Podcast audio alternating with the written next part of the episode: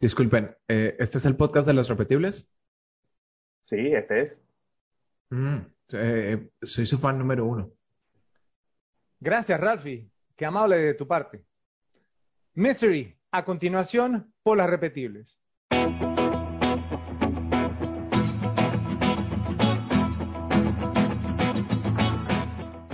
Luces, cámara y acción. Estamos de regreso con un nuevo episodio de Las Repetibles, el podcast creado para todos los amantes del buen cine que buscan conversaciones analíticas y divertidas sobre las películas que consideramos tan entretenidas que nos gusta verlas una y otra vez. Les saludo a Fred, su amigo y moderador. Las películas han formado una parte tan importante de mi vida que ni siquiera puedo recordar un momento en el que no fueran significativas para mí o que no las tomara en cuenta para que formaran parte de mi diario vivir, ya fuera personal o profesionalmente hablando alguien que hubiese dado partes vitales de su anatomía, no mencionaré cuáles partes, claro está, por haberse ganado la vida en el mundo del cine, es nuestro amigo José. ¿Qué nos cuentas, Joe? ¿Cómo estás? Bien, Brett. Bien, Fred, ¿cómo estás? Eh, saludos, saludos a Ralphie, saludos a los repes. Bienvenidos todos al programa. Después nos cuentas cuáles hubieran sido esas partes vitales de tu anatomía que hubieras cedido por ganarte la vida en el cine. También nos acompaña una persona que es como los films que le gustan, impredecibles, graciosos y a veces un poco incoherentes. Nos referimos a Rafa. ¿Cómo estás, Ralfi? Hey, Fredo, ¿cómo vas? Incoherente no, malos entendedores, pero bueno. bueno, bienvenido, bienvenido. Gracias. Conforme crece nuestro podcast, nos alegramos cada vez más al ver que existe una gran comunidad de personas que disfrutan compartir con nosotros estas instancias tan divertidas en las que podemos dejar a un lado el trabajo y las preocupaciones para hablar sobre nuestras cintas favoritas. Queremos seguirlo haciendo por mucho tiempo más, pero para eso necesitamos que le den like a este video y lo compartan en sus redes sociales, pues solo así el algoritmo de YouTube recomendará nuestro contenido. Suscríbanse y hagan clic en la campanita para mantenerse al día sobre nuestras publicaciones. Visiten nuestro canal en YouTube para ver nuestros episodios en formato de video o si prefieren escucharnos solamente, estamos en Spotify, Apple Podcasts, Amazon Music y Google Podcasts. Síganos por Instagram, Twitter y Facebook para interactuar con nosotros. Traten de ver todas nuestras publicaciones por YouTube, ya que los videos cortos y los episodios completos que publicamos en formato de audio no contienen todas las categorías que grabamos. Recuerden que en YouTube los episodios completos tienen etiquetas marcando los tiempos y los temas que presentamos si quieren ahorrar tiempo e ir directo a los que más les llama la atención. En este episodio les traemos una obra maestra en cuanto a claustrofobia y tensión creciente se refiere, comandada por un director que estaba en una racha de éxitos impresionante, adaptada por uno de los mejores guionistas de todos los tiempos, de una novela del escritor más prolífico en la historia de Hollywood, con un veterano actor que entraba al ocaso de su carrera como protagonista y una entonces desconocida actriz que resultaría dando una de las mejores actuaciones en la historia del cine. Un thriller tan intenso que podría ser considerado uno de los mejores de la historia en el género de horror. Nos referimos a Misery, miseria o entre la pasión y el peligro, como le llamaron algunos países de habla hispana. Protagonizada por Kathy Bates en el impresionante papel de Annie Wilkes, James Caan como el escritor Paul Sheldon, Richard Farnsworth como el sheriff Buster y Frances Sternhagen como su ayudante y esposa Virginia. Dirigida por Rob Reiner, con un guion adaptado por el legendario William Goldman de la novela homónima del maestro del horror, Stephen King. Y por favor, el nombre se pronuncia Stephen, pues estoy, digamos, bastante cansado de escucharlo mal pronunciado. Tiene algo que ver con la etimología griega de la PH, pero revísenlo si quieren, se, pronuncia Stephen, no Stephen. La película se estrenó el 30 de noviembre de 1990 con un presupuesto de 20 millones de dólares y recaudó más de 61 millones en taquilla. Actualmente cuenta con un rating de 7.8 sobre 10 luego de haber recibido más de 209 mil votos por parte de los usuarios de la página imdb.com, mientras que en el tomatómetro de Rotten Tomatoes goza de una rara distinción ya que tanto los críticos como el público general coinciden en que merece un rating del 90%. La película recibió una nominación por medio de Kathy Bates como mejor actriz principal, quien terminó ganando el premio convirtiéndolo en el único premio de la Academia que ha ganado cualquiera de todas las adaptaciones de las obras de Stephen King que han sido llevadas al cine. Y créanme que han sido muchísimas hasta el día de hoy. Ralphie, no sé si habías tenido la oportunidad de ver Mystery previo a este episodio, pero sí sé que te encantan los thrillers y las cintas de horror, por lo que me interesa saber tu opinión sobre esta cinta y si la consideras repetible. Bueno, mira, la primera vez que la vi fue hace tal vez tres meses, porque era una película que habíamos hablado durante los, episodios y no la había visto antes. La vi y me gustó muchísimo la primera vez, la primera vez, perdón.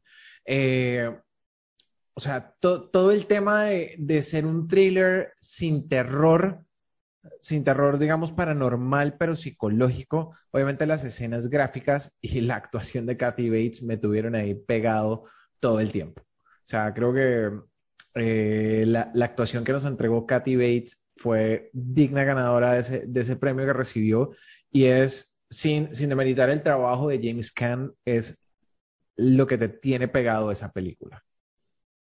Es una de esas películas que te, te dice mucho con sus imágenes sin necesitar efectos especiales mayores. Entonces, la considero altamente repetible, altamente entretenida. Y a pesar incluso de haberla visto ya tres o cuatro veces, le sigo encontrando cosas nuevas.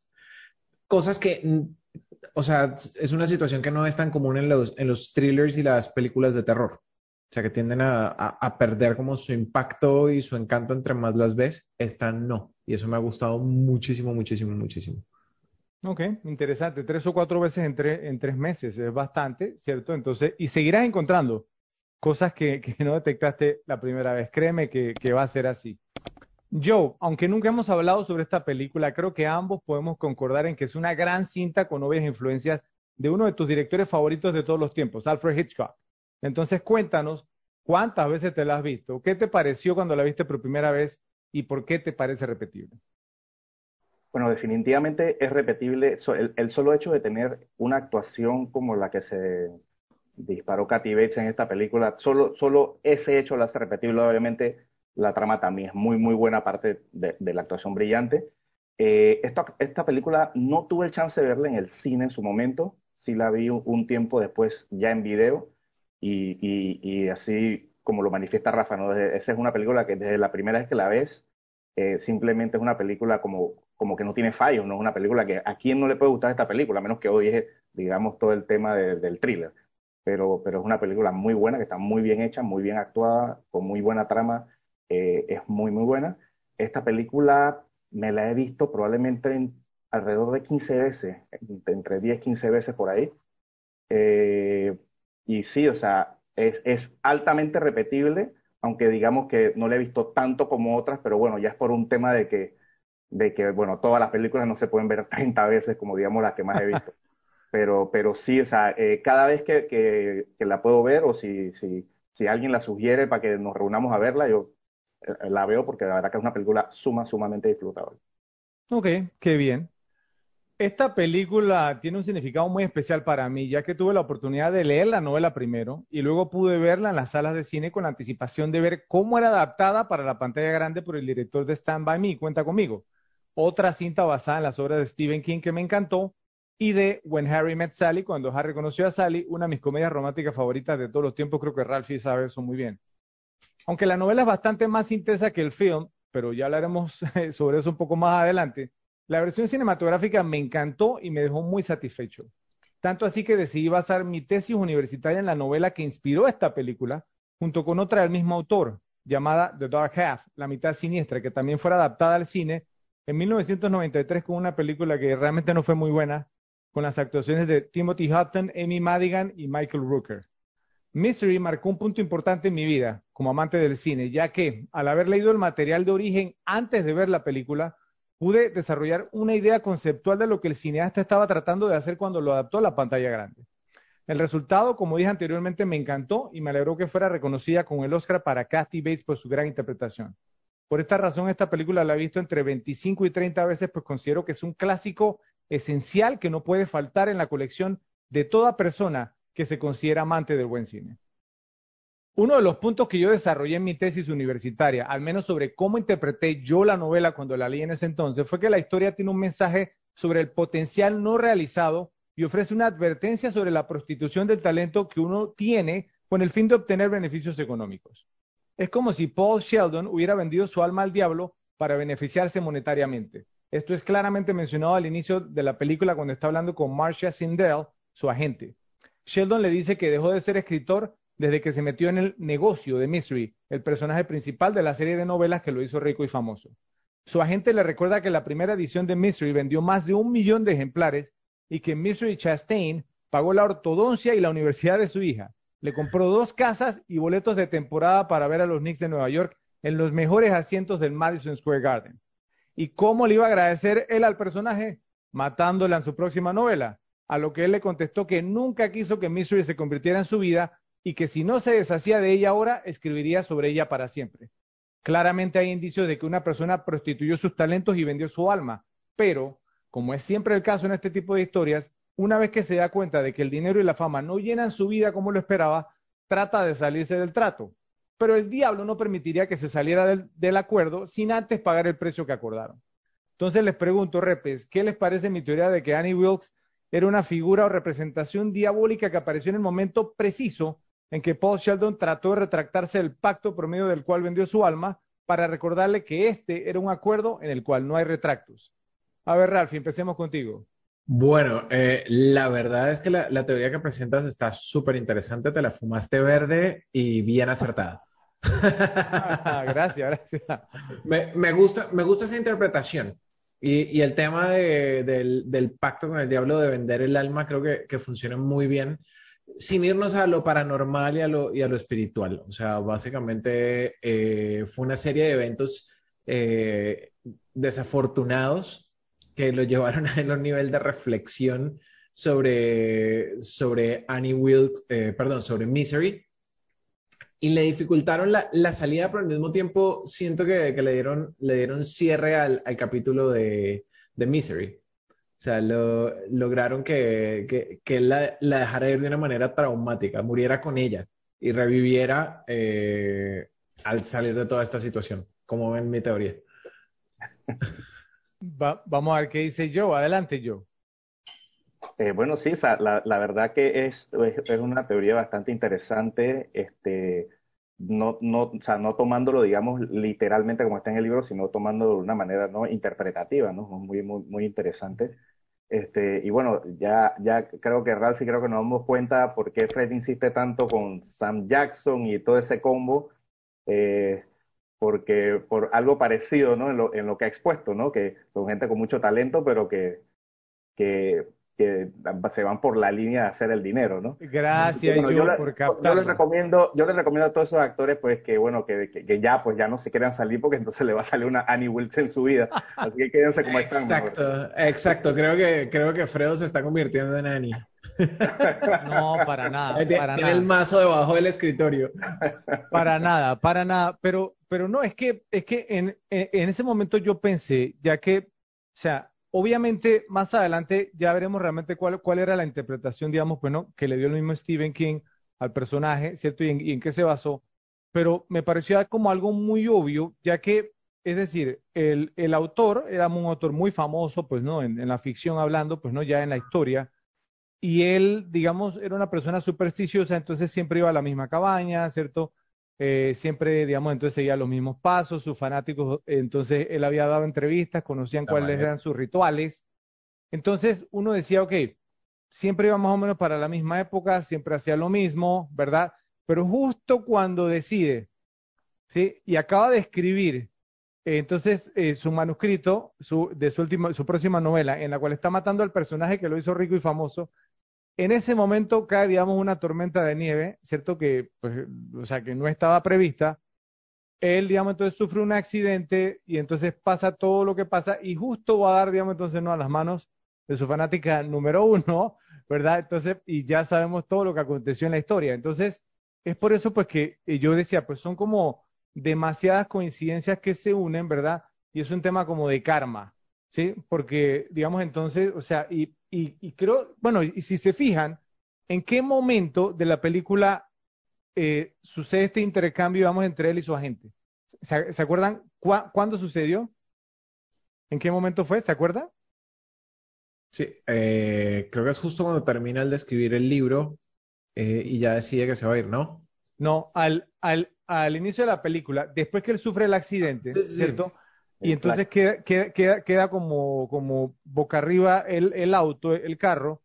Ahí, digamos, entonces, o sea, hay, hay como, como, como un fadeaway, ¿cierto? Un pequeño corte, y entonces pasa, digamos, entonces la, la, trama a la oficina de su agente y ahí tienen el intercambio que sí que yo mencioné.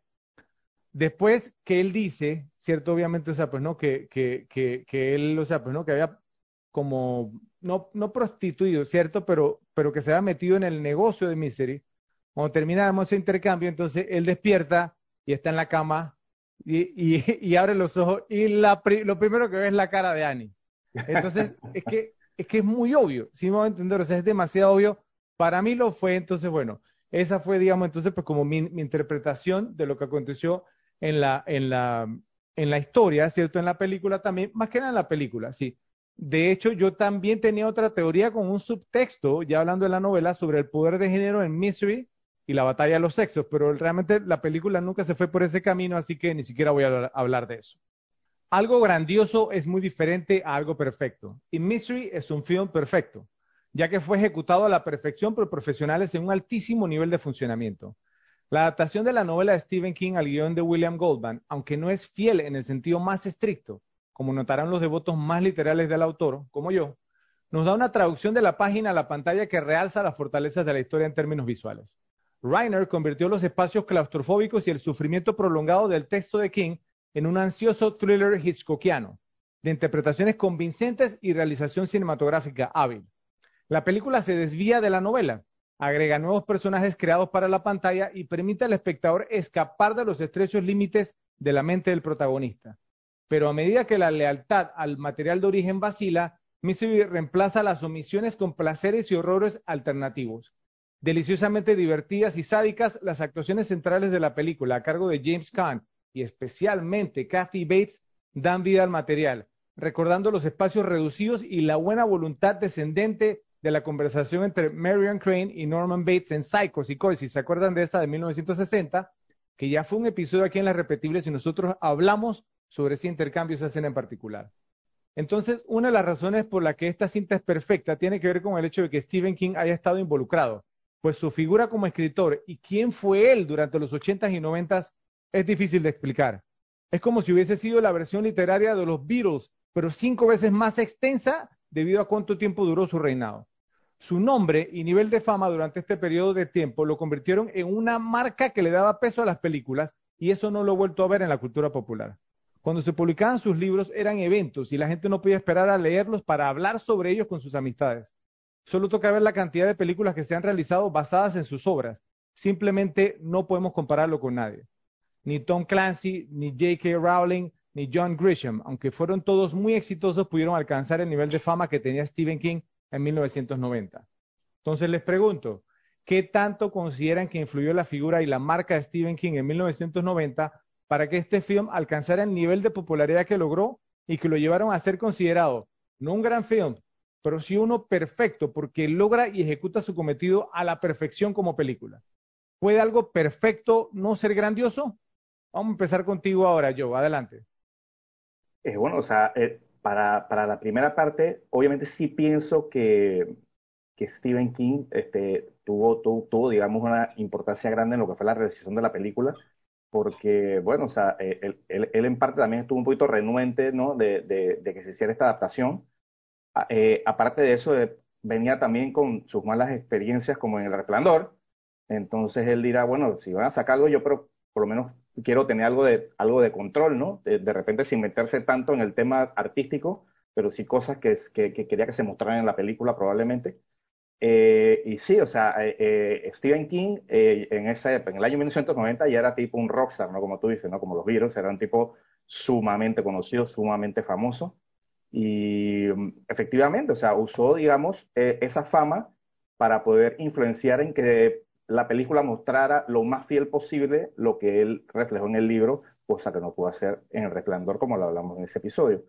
Em, con respecto a si puede algo perfecto no ser grandioso, yo pienso que sí, eh, pero este, probablemente no en el momento a lo mejor, o sea, probablemente no va a ser grandioso en el momento, pero eh, digamos, el que con el pase del tiempo, este, el, reconocimiento va a ser merecido porque, porque las cosas grandiosas simplemente son grandiosas. Entonces, o sea, a, a veces es, es, cuestión de, sobre todo en el cine, eh, yo te garantizo que si una película como Misery eh, hubiera sido producida por Harvey Weinstein, te aseguro que hubiera estado en cinco o seis categorías en los Oscars, te lo garantizo. O sea, porque eh, también depende quién está detrás de la película para todo, todo el tema del reconocimiento, la publicidad, todo el marketing, etc. Entonces, ah, sí pienso que algo puede ser grandioso. grandioso. Oye, uno de los ejemplos este, de, de, una película perfecta o lo más cercano a lo perfecto que puede ser es otra basada en un escrito de Stephen King, que, y ya lo, también fue un episodio aquí, que fue The Shawshank Redemption. O sea, esa es otra película que nadie la conoció en su momento, eh, también tuvo problemas de marketing, pero probablemente, volvemos al tema, si hubiera tenido, digamos, un productor detrás más poderoso, le hubiera hasta cambiado el nombre para hacerla más atractiva al público, o sea, hubiera tenido una serie de estrategias y, y, y, de, también de darle eh, eh, publicidad a, a, la película. pienso que sí, pues algo puede ser perfecto, como la de esta película, pero con el tiempo, si no es grandioso en el momento que sale, que fue este caso, eh, el tiempo le ha dado la grandeza que se merece. Ok, Joe, o sea, tú, tú viviste esa época, ¿cierto? O sea, y, tú conociste, digamos, o pues, ¿no? El, el, el, impacto, digamos, ¿no? De Stephen King como autor, ¿cierto? O sea, digamos, sus novelas, digamos, pues cómo tú entrabas a las librerías y ya estaban, ¿cierto? O sea, eh, eh, traducidas, están, digamos, también su idioma original en el inglés. Y tú lo mencionabas, ¿no? Digamos, pues la, la, la primera, digamos, novela de él que se adaptó al cine fue Carrie, ¿cierto? De, por parte del gran Brian De Palma, ¿sí? Y luego Salem Slot, que se convirtió en una, una miniserie. Después vino entonces el tema, eh, o sea, que, que lo dejó, digamos, como un poquito, o sea, ¿no? Como molesto con The Shining, El Resplandor, que ahí estaba totalmente equivocado. Eso lo hablamos en el episodio del de, Resplandor, lo invitamos a que lo vean. Y luego después vino una serie eh, digamos, o sea, pues no, eh, era muy prolífico. Algunos desaciertos. Claro, claro, exactamente. Pero, pero, miren, digamos, o sea, obras de él que, que se adaptaron, ¿cierto? Ya sea para televisión o para el cine. Creep Show, ¿ok? The Boogeyman, una historia corta. Cuyo, la, la favorita de Ralphie. ¿Sí? The, Dead Zone. Christine, ¿cierto? Children of the Corn, digamos, los niños del maíz, no me acuerdo cómo se llamaba en español. Sí, sí, hay, hay, unas aquí, digamos, que no, no las voy a mencionar, me voy, a basar nada más como en las películas, que sé que fueron películas. Firestarter, esa, esa, si no me equivoco, era con Drew Barrymore. Era Drew Barrymore, ¿no? Que como la niña que iniciaba incendios, ¿cierto? O sea, esa es de 1984. Cat's Eye, digamos, como ojo de gato. Silver Bullet, digamos, entonces la, la, la bala de plata, The Mist, La Niebla, pero digamos, ya era un videojuego, pero después se hizo. Eh, la serie de, Twilight Zone, o sea, fue escritor, digamos, ahí, bueno, pero pues ya fue como un guionista. Sí, Maximum Overdrive, que la dirigió él. Stand By Me, cuenta conmigo. Eh, The Running Man, ¿cierto? O sea, ¿no? La de Schwarzenegger, que no me acuerdo, la carrera infernal, algo así, no me acuerdo cómo se llamaba. Eh, The Lawnmower Man, esa, esa la mencioné también, ¿cierto? O sea, ¿no? Pero eso fue en los 90 que se hizo. Pet Cemetery, Cementerio de Mascotas, o sea, es un tema. Graveyard Shift, It, la miniserie, digamos, It, antes de que saliera It, digamos, ya, ya recientemente. Y todo esto antes de Mystery, imagínense, o sea, o sea, Stephen King era, era un nombre, digamos, de primerísima categoría, traía, como yo mencioné, un peso, un caché, ¿cierto? Al, al, al, a la obra, eh, fue escrita por Stephen King. Stephen King. Ahora, ahora, ahora que dices todas esas películas, también me, me llama la atención lo, lo pocas que fueron dirigidas por reconocidos directores. Y lo pocas que, fue, que resultaron ser muy buenas. Exacto, o sea, eh, eh, casi ninguna es, es, es digo, hay, unas que son bastante eh, promedio, pero que, que, a lo mejor con la mano de un mejor director, a lo mejor hubieran estado un poquito más elevadas, ¿no? Pienso claro, que pero crees, eso también. ¿crees que, de hecho, él decide que o, o, se va con directores menos conocidos precisamente porque iban a, a dejarse influenciar mucho más por... Pero mira que pero mira que la mejor cita es, de todas, es la mejor, no la mejor cita, bueno, suena efectivo, pero la mejor de todas, para mí de toda esa lista, es Stand By Me y es del director más reconocido. que, pienso, que, que algo ese es el punto al que quiero llegar. Sí, ese, ese, es el punto al que quiero llegar, ¿cierto? Porque, o sea, y Ralphie dijo que él eligió, hay, hay personas que pensarían, ok, pero es que él es un, él es un escritor, ¿cierto? Entonces, él vende los derechos de, de, sus novelas para que se, se, lleguen, digamos, entonces a la pantalla grande. Entonces eso sucedió en varias ocasiones.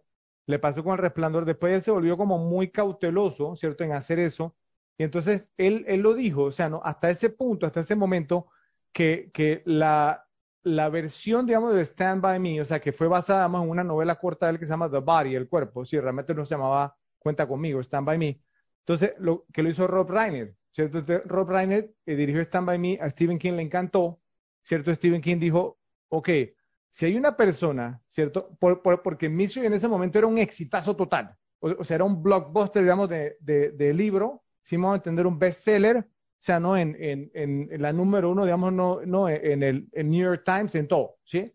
Y entonces, él dijo que yo no lo voy a vender los derechos a cualquier pelagato, ¿sí? Entonces, se lo voy a vender, digamos, entonces, y tiene, tiene que ser una persona que esté involucrada. Entonces, lo vamos a hablar un poquito más, más adelante, pero entonces, él quiso hacerlo, digamos, entonces con Rob Reiner, ¿cierto? Eh, y ahí fue donde, donde, vino el tema. Entonces, Ralphie, ¿tú qué opinas? O sea, ¿crees? O sea, creo que obviamente tú no lo viviste, ¿cierto? Pero el nombre, digamos, Stephen King, tienes que conocerlo, especialmente tú siendo fanático de, de horror, ¿cierto? de la película. ¿Qué opinas? Entonces, eh, a ver, primero, antes de, ir a la opinión, eh, The Running Man, ok, en español se llamaba El Sobreviviente eh, o Carrera Mortal. Carrera Mortal en Latinoamérica, sí. Exactamente. Y Firestarter, en efecto, era con Drew Barrymore, es del 84, donde estaba David Keith, George, C. Scott, Martin Sheen y Leather Locklear. Un buen elenco, un buen elenco esa película. No muy buena tampoco, ¿no? Pero bueno. ok, entonces ahorita, ahorita volviendo a la, pregunta que, hacías, definitivamente Stephen King, la, mano de él se notó en Misery. O sea, completamente. Si él no hubiera estado involucrado, puede que su visión no se hubiese, no se hubiese llevado de la manera en que se llevó. Probablemente como thriller, pienso yo que hubiese sido un poco más débil. O sea, es que es la, la, visión de Stephen King, esa, esa visión psicológica para, para traer al, público o a su lector es inigualable. Y es difícil que un director, por muy bueno que sea, logre, logre esa misma visión, especialmente porque estamos hablando de arte, lo cual me lleva al siguiente punto. Tu pregunta de ¿puede algo perfecto no ser grandioso? Y entonces ahí es donde se mezcla el arte con el negocio, como lo ponía, como lo ponía Joe. En punto. Lo, lo, perfecto entonces es la parte, la parte artística, lo que lograron Rob Reiner y Stephen King. Lo que, lo que evitó, lo que de pronto la contuvo de alcanzar ese nivel de grandeza, fue de pronto no tener un productor que la elevara o que la vendiera o que la, hiciera atractiva al público de la manera que lo podía hacer eh, dejando todas las cosas aparte con Harvey Weinstein como lo ponía, lo ponía yo. Y, aparte del productor Ralphie, algo también que, que, también pudo haber influenciado, digamos, que no tuviera más fama la película, eh, eran los actores. Eh, eh, James Caan ya era, ya estaba en, casi, casi vendiendo chicha. Y, James Caan desapareció eh, eh, gran parte de los ochentas, de hecho. O sea, aquí es que vuelve como a... James Caan era un desaparecido y Kathy Bates era una desconocida. Entonces eso también, acuérdate que eso también atrae en la taquilla, ¿no? Sí, sí, claro.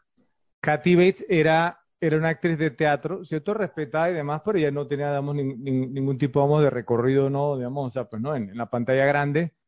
Eh, y, es, y es interesante, ¿no? Porque, como lo mencionaban ustedes, o sea, digamos, las películas de Stephen King al inicio, bueno, y realmente algunas también después, resultaron no ser muy buenas. Yo creo que eso tiene que ver más como con el género, ¿cierto? Empezando ya, ya por ahí, que ustedes sabemos que el género de, de, horror, digamos, no siempre atrae, eso lo hablamos también en el episodio del Resplandor, ¿sí? A los mejores directores, ¿sí? O sea, y lo que habíamos hablado, pues, ¿no? De que Stanley Kubrick, que resultó ser muy cool que se, se decidiéramos hacer el Resplandor en el momento, o sea, más alto, en el punto más alto de su carrera como, como director. Eh, pero también yo pienso, digamos, que es que el material, digamos, de Stephen King, o sea, las cosas que él escribe, o sea, tienen, digamos, siempre un aspecto psicológico que es muy interesante. Y yo creo que no todos los directores y los guionistas saben interpretarlo para la pantalla grande.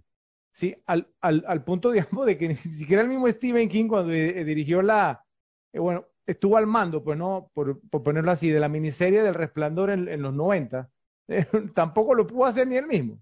¿Cierto? Entonces, entonces, digamos, o sea, Stephen King, yo no sé ustedes, pero obviamente, pues no, o sea, lo, que lo hemos visto, hemos, digamos, visto entrevistas con él, Eh, yo lo soy sincero, o sea, yo soy muy, muy fanático y todo, pero si a mí me dijeran un día Stephen King, oye, resultó vamos a ser un, un asesino a serie, ¿cierto? Un serial killer. No. Tenía la estampa. sí, sí, sí, allá en Maine, ¿cierto? En el, en el, en el, no, el noreste de los Estados Unidos, ¿no? Y entonces, porque esa mente maquiavélica que tiene para crear esta historia, yo le estoy sincero, a mí no me extrañaría en lo más mínimo enterarme que Stephen King es un asesino en serie porque, o sea, algunas de las cosas vamos, que él crea, digamos, e, este concepto, ¿cierto? Lo que hablamos, digamos, del, del resplandor y de, y de paso, este del resplandor, eh, creo que son las únicas dos de él que, o sea, que, que, que cuya ubicación es en Colorado. ¿Sí? Ah, Entonces es, es sumamente interesante, ¿cierto? O sea, y, y, y, esta novela en particular, o sea, a mí, yo, cuando yo la leí me impactó, ya vamos a ver un poquito más adelante, porque sí tiene unas diferencias momentos con la película. Sin embargo, miren, y repito, a mí no me molestaron las diferencias cuando usualmente sí me, debería molestar. Y yo sí pienso y concuerdo con, con, ustedes, algo perfecto puede no ser grandioso, ¿sí? Pero la perfección, digamos, se basa en si, si la película logra el cometido, ¿cierto?, que tenía o con que se inició. Y yo pienso que esta película lo logra a la perfección. En honor a las cintas del año que dio inicio a la que considero como la mejor década en la historia del cine, les traemos el primer ranking de este episodio. Top 10, top 10 películas repetibles del año 1990. Esto va a estar buenísimo. Adelante, Ralph, empezamos contigo. sí, este, este es un ranking bien, bien divertido y, lo enfoqué full en, en qué es lo que yo más me he visto. así debe ser. egoísta, exactamente. así debe ser. ¿Cuáles son las que más nos hemos visto? Es divertido, ¿cierto? No ese tema de cómo, cómo que Suzuki, Suzuki, Kawasaki. Ajá, aquí, que nos sale un amigo por, ahí. Los puristas me van a torcer los ojos. Pues esta, esto fue pura diversión. Yo estoy contigo, Rafi, tranquilo. Dale. Entonces, a ver, vamos, vamos a entrar con las menciones honoríficas. ¿Ok? Eh, traje varias, que no, no es usual, pero es que tengo. Ah, hay películas muy buenas y que me marcaron a mí como 80s Kid que empezó a tener conciencia de la vida en los noventas. Entonces, una que hemos mencionado eh, de manera bastante aleatoria, porque es extremadamente entretenida y para mí fue una película de infancia que me, me marcó mucho, me encantaba ver y repetir, era Problem Child, Niño Problema, o Mi Pobre Diablito, ¿ok? Porque tampoco así, Ralfi, tampoco. Suzuki Kawasaki hubiera estado Yo, yo dije que te apoyaba, pero tampoco. Es una película extremadamente entretenida y la tenía que meter en mis menciones honoríficas. No es acuérdate, que en ese, acuérdate que en ese año Ralfi tenía como 8 años y ya tú tenías 40, brother. Sí, sí, sí, sí. No, que 40, que No, no, pero, pero, pero. Yo no tenía 8 años. Te, te, la voy a pasar porque, porque a mí me gustó la actuación de John Reader en esa película, la verdad. Sí, sí, sí, Tiene Michael Oliver, John Reader, Jack Warden y Gilbert Gottfried. Sí. ¿Ok? Como, como sabemos, soy gran fanático del cine de, terror. Y una que me, que me gustó muchísimo, eh, Chucky, la versión, la segunda parte. ¿Ok? Child's Play con Alex Vincent, Jenny Agutter, Garrett Graham y Christine Lees. Ok. Estas son menciones honoríficas. sí, aquí no hay nada. Ah, Cosas, son, son, películas de esa época que, que, para mí fueron importantes y me las vi muchísimas veces. Muy bien. Pero pues de pronto por, por cuestión de calidad no, no dieron para el ranking. ok. Listo. Eh, Dick Tracy, ok, de 1990 también obviamente, con Warren Beatty, Madonna, Al Pacino y Charlie Korsman. Me la vi muchísimas veces. Ya, con que esté Madonna en la película le quita todo el factor de repetibilidad. ¿Cómo, cómo? Con que esté Madonna en la película le quita todo el factor de repetibilidad. Wow. Yo era súper fanático de Dick Tracy cuando niño, me encantaba. Ok, pero, pero ¿te, te, te gustaba la, la, la, serie animada esa que era como de... ¿Cómo le llaman esa tecnología yo? Que, esa que como que se mueve pero sin... Stop motion. Stop motion. Esa, esa. Entonces que era como que... y Tracy hablándole al... encantaba. Al, reloj. Y una que, que, es una película que, que, marcó muchísimo y me dio mucha risa porque justo antes, antes de hacer este ranking, eh, estaba viendo Seinfeld, que como todos saben es una de mis series favoritas y me he repetido muchas veces. Y estaba viendo el capítulo del corte de cabello. Oh. La película de 1990 aparece ahí. de eh, Edward Scissorhands, eh, Edward Manos de Tijera, con El Johnny italiano, Depp, ¿cómo- Winona ¿Cómo Ryder. se llama el, el italiano que le corta el cabello? ¿Esa película es de ese año, de 1990? Eduardo Sí, Scissorhands? sí, correcto. Sí, señor. Ok, va. Ok. Igual no Entonces, hubiera entrado en mi, en mi No, lista. no soy fanático, no soy fanático de Johnny Depp, pero fue una película que para su época marcó, fue muy cool, me la vi muchas veces, pero en los últimos años no me la he repetido. Y si no me equivoco, era con Winona Ryder también y, Yes. y estaba Anthony Michael Hall, ¿no? ¿Cierto? Sí, El, el geek de la, de la, del de, de Breakfast Club y Sixteen Candles. Yes. Así, la, la, la musa de John Hughes. En parte, en parte. Entonces, bueno, ahorita sí vamos ya, vamos ya con el ranking. Ok, ya menciones honoríficas, diversión. Vamos, mi primera película, ok, de los noventas que más me he visto, Die Hard 2, Duro de Matar 2, protagonizada por Bruce Willis, William Atherton, Bonnie Redelia, Reginald Bill Johnson y dirigida por Rennie Harley. Ok, aceptable, aceptable. Ok, no, no fue ni, ni cómo fue Problem Child ni la otra. Ok, bien.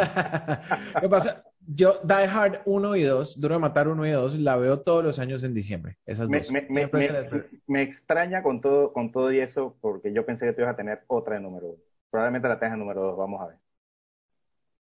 A ver, En entonces, 1990. Va de por, va por- 1990, yo, dila. Yo va sé por que la, tú- va por la, va por la línea de, Probe- de Problem Child. O Malone. no, no, no, no, no, esa no va de dos. Ah, ok. Hay una, hay una que va de dos que he mencionado muchísimo. Y a ver, les doy pistas. Dirigida por Ron Underwood. Y no les voy a dar la estrella, estrella porque la van a pillar de una, pero tiene a Fred Ward, a Finn Carter y a Michael Gross. Tremors. De- ajá. Terror bajo la Kevin tierra. Bacon. Me la he visto N cantidad de veces, altamente disfrutable, súper entretenida. Ahí sí, ahí sí te apoyo con, con- Vas bien, vas bien, Ralphie, vas bien. Ok, vas retomando. Listo, sí, vamos, vamos ahí, ya, ya aquí nos pusimos serios. Entonces, bueno, la número tres, a ver, dile a Joe, O Malone. Home Alone, ajá. Mi pobre angelito, ¿no? Mi Se pobre angelito. Exactamente dirigida por Chris Columbus, con Macaulay Culkin, Joe Pesci, Daniel Stern y John Hurd. Un descalabro, Ralphie, pero te la paso, te la paso, dale. Como que un descalabro, Fred. Tú vas a decir que, que te encuentras Home Alone y no la ves. Brother, La verdad que no. Home, Home- Home Alone, Home Alone fue la segunda película más taquillera de la historia. man. De la historia, de la historia tercera, no en ese momento. Sí, se- segunda Ah. o tercera, no me acuerdo. O sea, alcanzó 285.76 millones de Yo admito que la fui a ver al cine, ¿cierto? O sea, me pareció divertida y todo, pero para ser más repetible, I don't know. No sé. Bueno, pero está bien, está bien. Es, es divertida. Ujú. Ok, entonces, bueno, número cuatro. Yo sé que ambos me van a apoyar aquí, especialmente Joe. Ok. De ese mismo año, con Robert De Niro, Ray Liotta, Joe Pesci, Lorraine Bracco y dirigida por Martin Goodfellas. Scorsese. Goodfellas, exactamente. Buenos muchachos. ¿Cómo que especialmente Película- yo? Si yo soy el que siempre estoy hablando de esa película. Yo, yo, yo dijo que Danza con Lobos era mejor. No, no, no. No se lo va a perdonar Ah, especialmente Es me mejor Fred. dirigida, que es otra cosa. Ninguna de las dos yo, por favor. Ok, aquí, aquí tengo un empate técnico.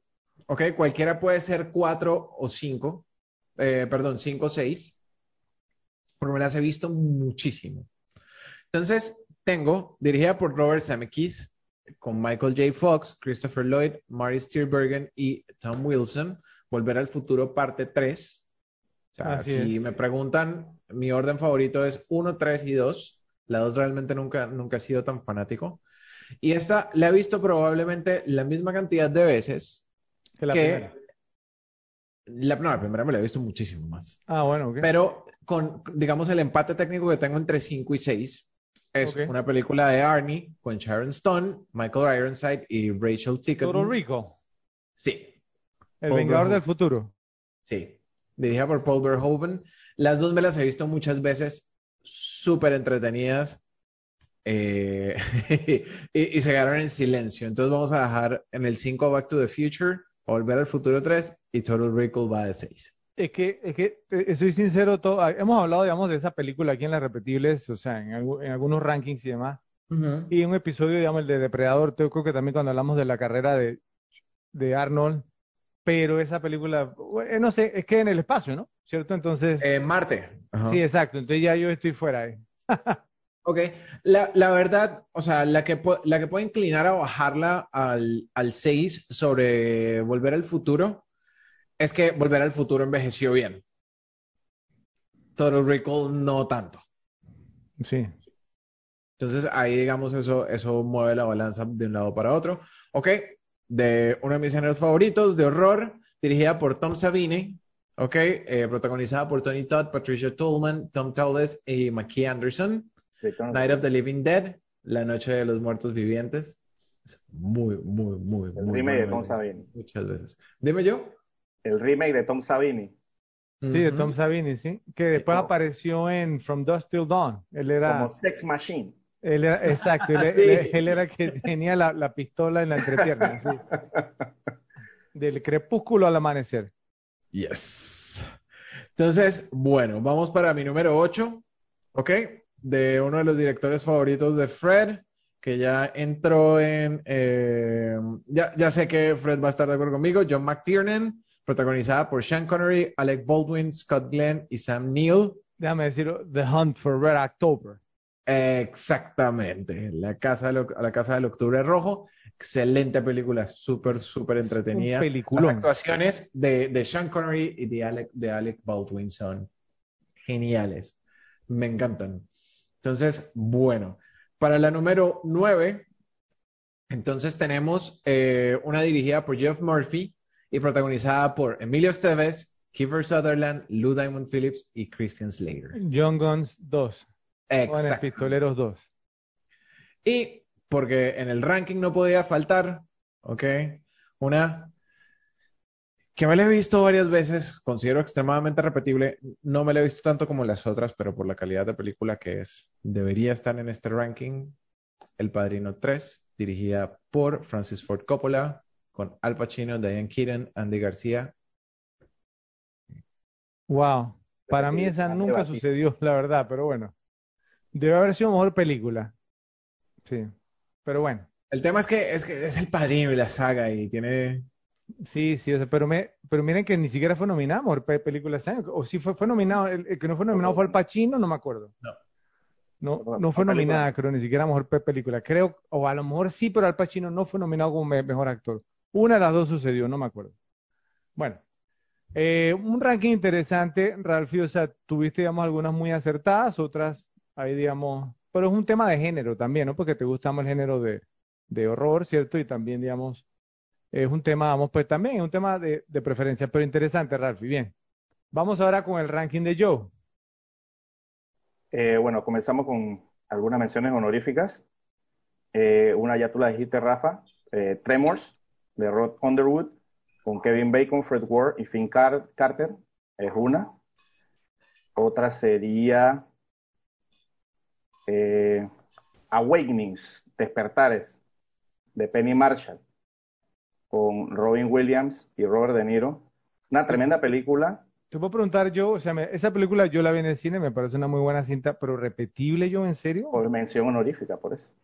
O sea, es una buena película que probablemente si fuera de calidad estaría más arriba, pero como, o sea, Es buena, es buena. pero sí, pero, o sea, no, no es una película fácil de ver, ¿no? Es el tema de... Es que por eso te digo, no Un sé poco si tú has tristona, visto, ¿no? Ralphie, ¿tú lo has visto? Awakening, Despertares, Robert De Niro, que es un tipo catatónico que despierta y después. Robin Claro. Williams co- consigue como un tratamiento, que era un doctor y consigue como un tratamiento, los tipos, y después vuelven a, a, a quedar mal. o sea, sí, es, es buena la película, pero, o sea, obviamente, por, por eso esta mención honorífica, porque... Pero es también son buena- honoríficas, yo, significa que la consideras como- semi- semi-irrepetible. Como Sí, un Patch sí, está- Adams de terror. Me, me, me la pudiera ver una vez cada, cada X años. Me la pudiera ver, sí. Está bien. Yo la vi en el cine, pero no más. Bueno. Y es buena, es buena. Eh, sí, y bueno, y la última mención honorífica que tengo, también creo que la tenía Rafa, no, en mención honorífica, Edward Scissorhands, el joven Manos de Tijera, Wow, de Tim Burton, con Johnny Depp y Winona Ryder. increíble. Ok. Vamos a ver, Entonces, estoy muy, muy, estoy muy curioso yo de ver cuál va a ser ese, este ranking, este top 10 tuyo. Vamos comienzo con la número 10.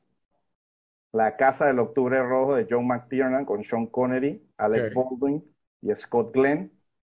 Eh, muy, muy buena película, pero, pero es de esas películas buenas, pero que no me las he visto tanto, por eso no está más arriba. Wow, de Realmente que 10. me lo habrá visto más, pero no la he visto tanto. Mm.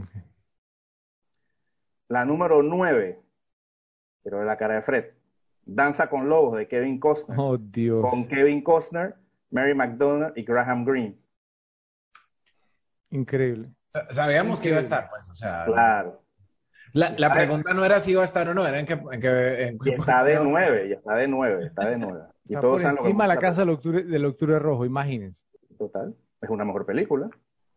Tan sencillo como eso. No, pero es que no se trata de mejor, se trata de cuál es más repetible. Pero yo veo más las películas porque son mejores. No, o sea, la- las películas que me gustan, yo las considero mejores y entonces las veo más.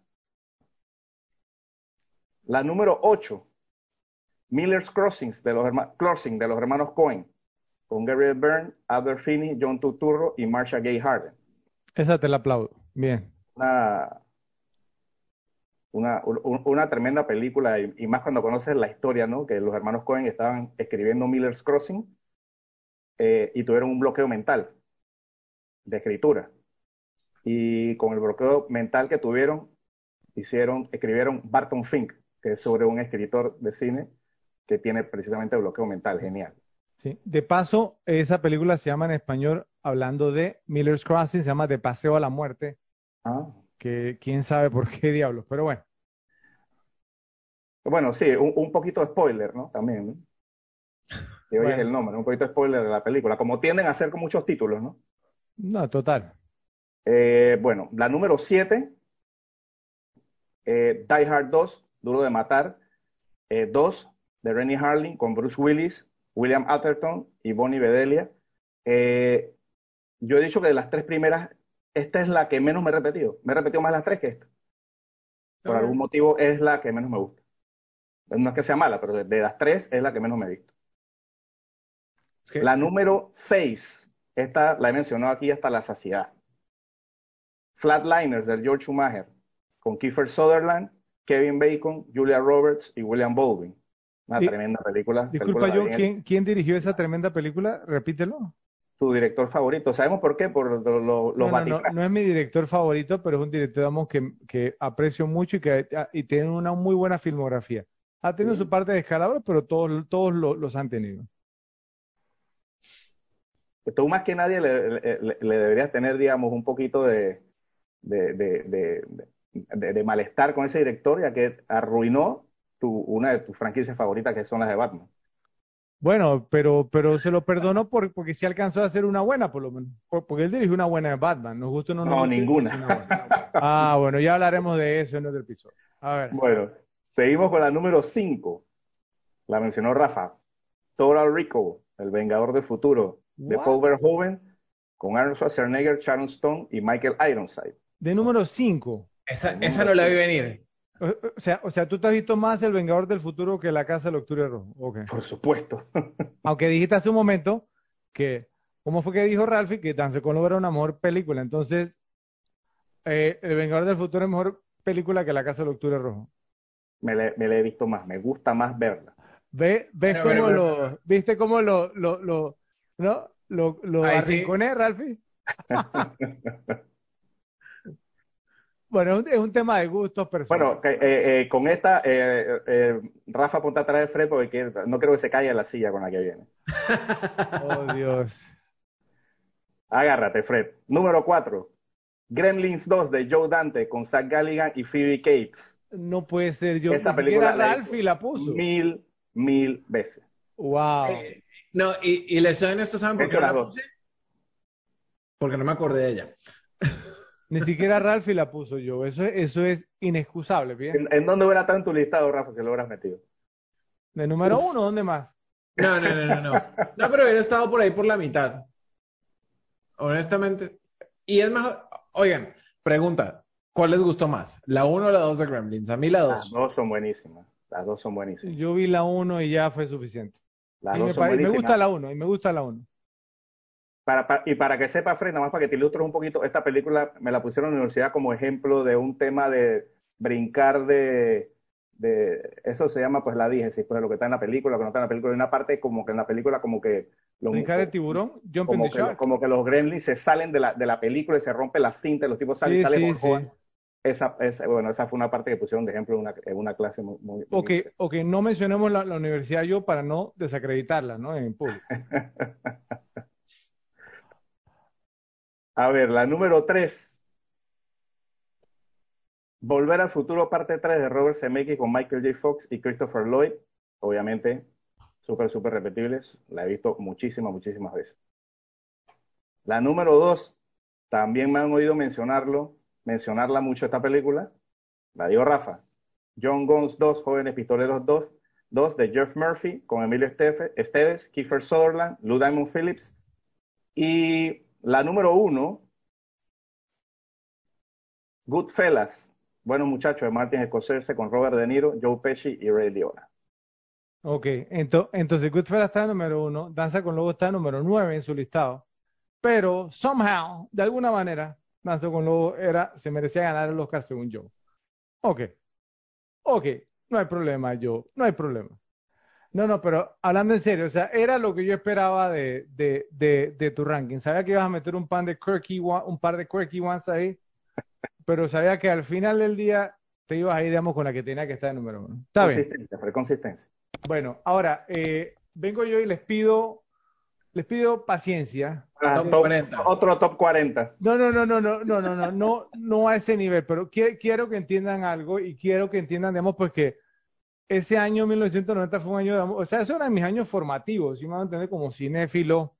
Yo lo mencioné hace un momento, digamos, o sea, pues fue la primera vez que pues, esta película Misery, que fui, digamos, a que le había leído una novela y, y pude verla en el cine, o sea, la anticipé, la pude ver y obviamente, digamos, o sea, fue el inicio de la década. Entonces, digamos, o sea, yo lo voy a ser sincero, fue uno de los rankings más difíciles que me tocó a mí hacer y me sorprendió un poco, digamos, quizás no tanto de Ralphie, pero sí de Joe, que él dejara fuera unas películas altamente repetibles que estoy seguro que cuando yo las mencione, ¿cierto? Yo se va a quedar como que, wow.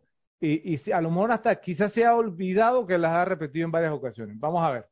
Que entonces tengo obviamente unas menciones honoríficas no podían faltar, ¿cierto? La primera, vamos, pues yo ustedes la mencionaron, Back to the Future Part 3, mención honorífica Volver al Futuro 3 de Robert Zemeckis con Michael J. Fox, Christopher Lloyd y Thomas F. Wilson.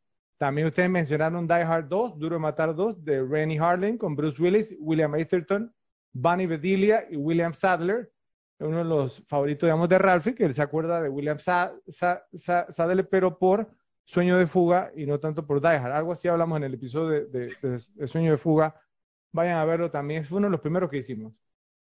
Bueno, esta que viene ahora la mencionó Ralphie también en un ranking previo. Pensé que le iba a mencionar ahora, creo que fue el ranking de actores y directores. Yo la mencioné también, pero no entró en mi top 10 en esta ocasión, pero sí en menciones. Quick Change, no tengo cambio de Bill Murray, con uh, Bill Murray, Gina Davis, Randy Quaid y Jason Roberts.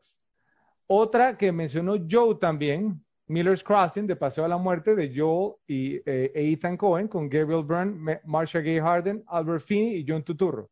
John Tuturro es un nombre que va a salir un par de veces más, ¿no? ¿Cierto? Porque era un, un actor, digamos, muy interesante, pues, eh, eh, en los 90, ¿sí? Esta que viene, Joe, yo no sé si, si tú la viste en esta película, o sea, siempre me gustó esta película, me gustó el director, me gustó la trilogía de Baltimore, de la trilogía de Baltimore ya te decir qué director es. ¿No sabes?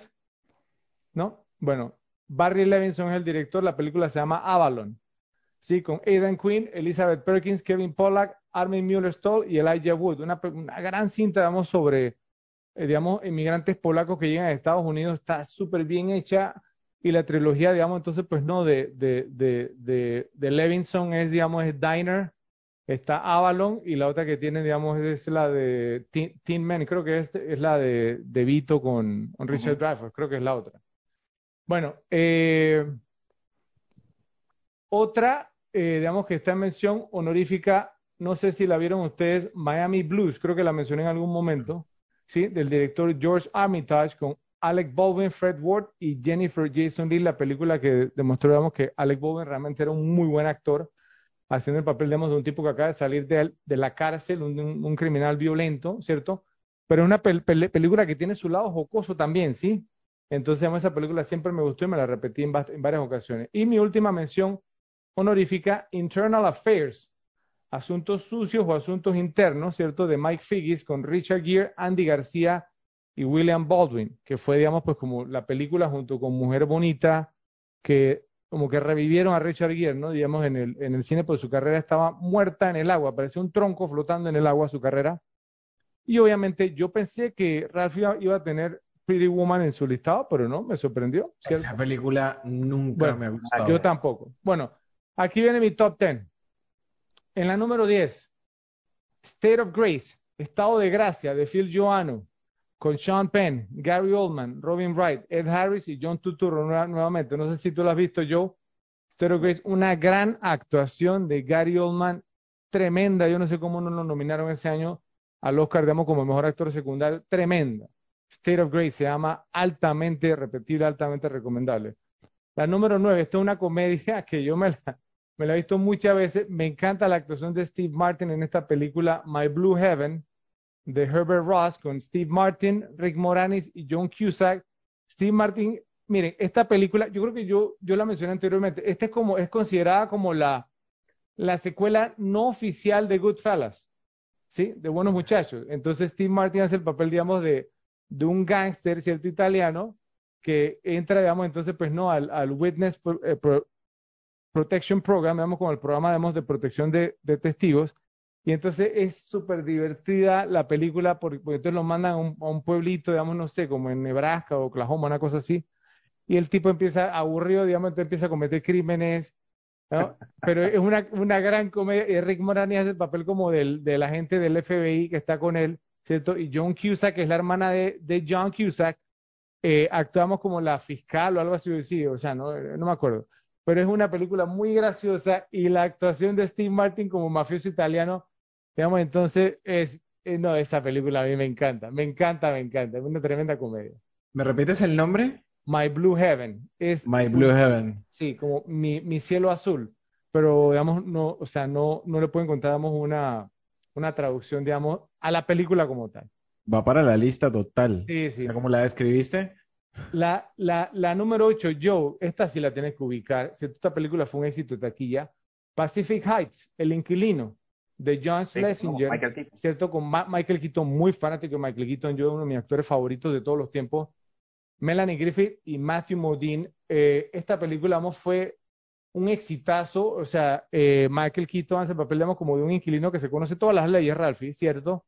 Digamos, entonces, pues no, de, de, de, de, de si lo pueden votar o no lo pueden votar. Entonces, Matthew Modine y Melanie Griffith son como una pareja, digamos, entonces, pues no, que, compraron, digamos, que tiene eh, un, apartamento, es como un, un, un, edificio no muy grande de apartamento, entonces se lo alquilan a él y entonces Michael Keaton em, em, em, empieza, ¿no? Como a hacer ruido en las noches, ¿cierto? Aparecen cucarachas, ¿sí? Aparece mal olor, un montón de cosas, y entonces ellos se desesperan, y entonces lo que él buscaba era, digamos, como incitar la violencia, entonces eh, Moudin, digamos, lo golpea, él demanda, ¿sí? O sea, vienen un montón de cosas, sí, o sea, es una película muy interesante, ¿sí? O sea, y en, eh, o sea, te, digamos, te, te entrena como desde el punto de vista legal, ¿cierto? No, no, no, en serio, en serio, es, muy, es un thriller, digamos, muy interesante. O sea, obviamente hay personas que dirán, bueno, pero es que hay cosas que no son ciertas o lo demás, pero, o sea, es muy interesante y yo me la repetí en varias ocasiones. Esa la vi en el cine incluso. Así consiguió Fredo sus 30 apartamentos que tiene ahora. Sí, la, la, la, la, la número 7. Esta, eh, no sé si yo la habrá visto esta película, a mí me encanta por razones obvias, me, me, me fascina. Se llama The Freshman, El Novato, de Andrew Bergman con Marlon Brando, Matthew Broderick, Bruno Kirby, Penelope Ann Miller y Frank Whaley, Frank Whaley que ustedes dicen que no lo conocen, pero bueno, esta película, o sea, fue una de las últimas así como grandes actuaciones de Brando, donde él hace el papel como, es, como satiriza su propio papel como el padrino, ¿sí? Entonces, entonces incluso en la película, cuando se presenta el personaje de él, entonces, o sea, eh, que era un tema de que Matthew Broderick era como un, estudiante de, Nebraska, una cosa así. Yo siempre me suena en Nebraska, pero es que decir, como, sí, entonces que llega a Nueva York y entonces, o sea, pues no, que iba a estudiar cine. Yo, digamos, debería pensar esta película por, porque iba a estudiar cine. Y en esta película estudian El Padrino Parte 2, yo no estudian El Padrino Parte 1, lo, que hablamos en un momento. Y entonces... Eh, eh, celebrando, ¿no? Sí, le, le, le roban toda su pertenencia a Ralph. Y entonces, Bruno Kirby, que hace el papel de Clemenza en El Padrino Parte 2, ¿cierto? Entonces lo lleva, ah, no, que, que, que, mi tío, que no sé qué, ¿cierto? Él te puede ayudar. Y cuando entran así, ¿no? O sea, la escena donde introduce el personaje de Marlon Brando está sentado igualito que el padrino al inicio de la, película. Y, Matthew Broderick llega y dice, es igualito a, y entonces, este es como el inside joke de la película, entonces lo cortan, ¿cierto? Él, dice, no, no, no, no, no puedes decir eso, que no sé qué. Entonces era como un tema de copyright, derecho de autor, yo nada, pero la película está súper bien hecha, ¿cierto? Él queda, digamos, como envuelto en un tema de, de, de tráfico, digamos, de animales en peligro de, extinción. Aparece el, dragón de Komodo. O sea, es tremendo, es tremenda cinta. A mí me encanta esa película y me la repetí en varias ocasiones. Muy divertida, muy divertida. La número 6, Young Guns, la mencionaron ustedes, Jóvenes Pistoleros 2, la segunda parte con Emilio Esteves, Kiefer Sutherland, Lou Diamond Phillips, Christian Slater y William Peterson. William Peterson, un actor que hemos mencionado muchas veces también aquí en, en los rankings, digamos, en, en este podcast. La número 5, no sé, Joe, si tú habrás visto esta, pero esta película también tuvo una rotación heavy, eh, digamos, en los canales de, cable en los 90.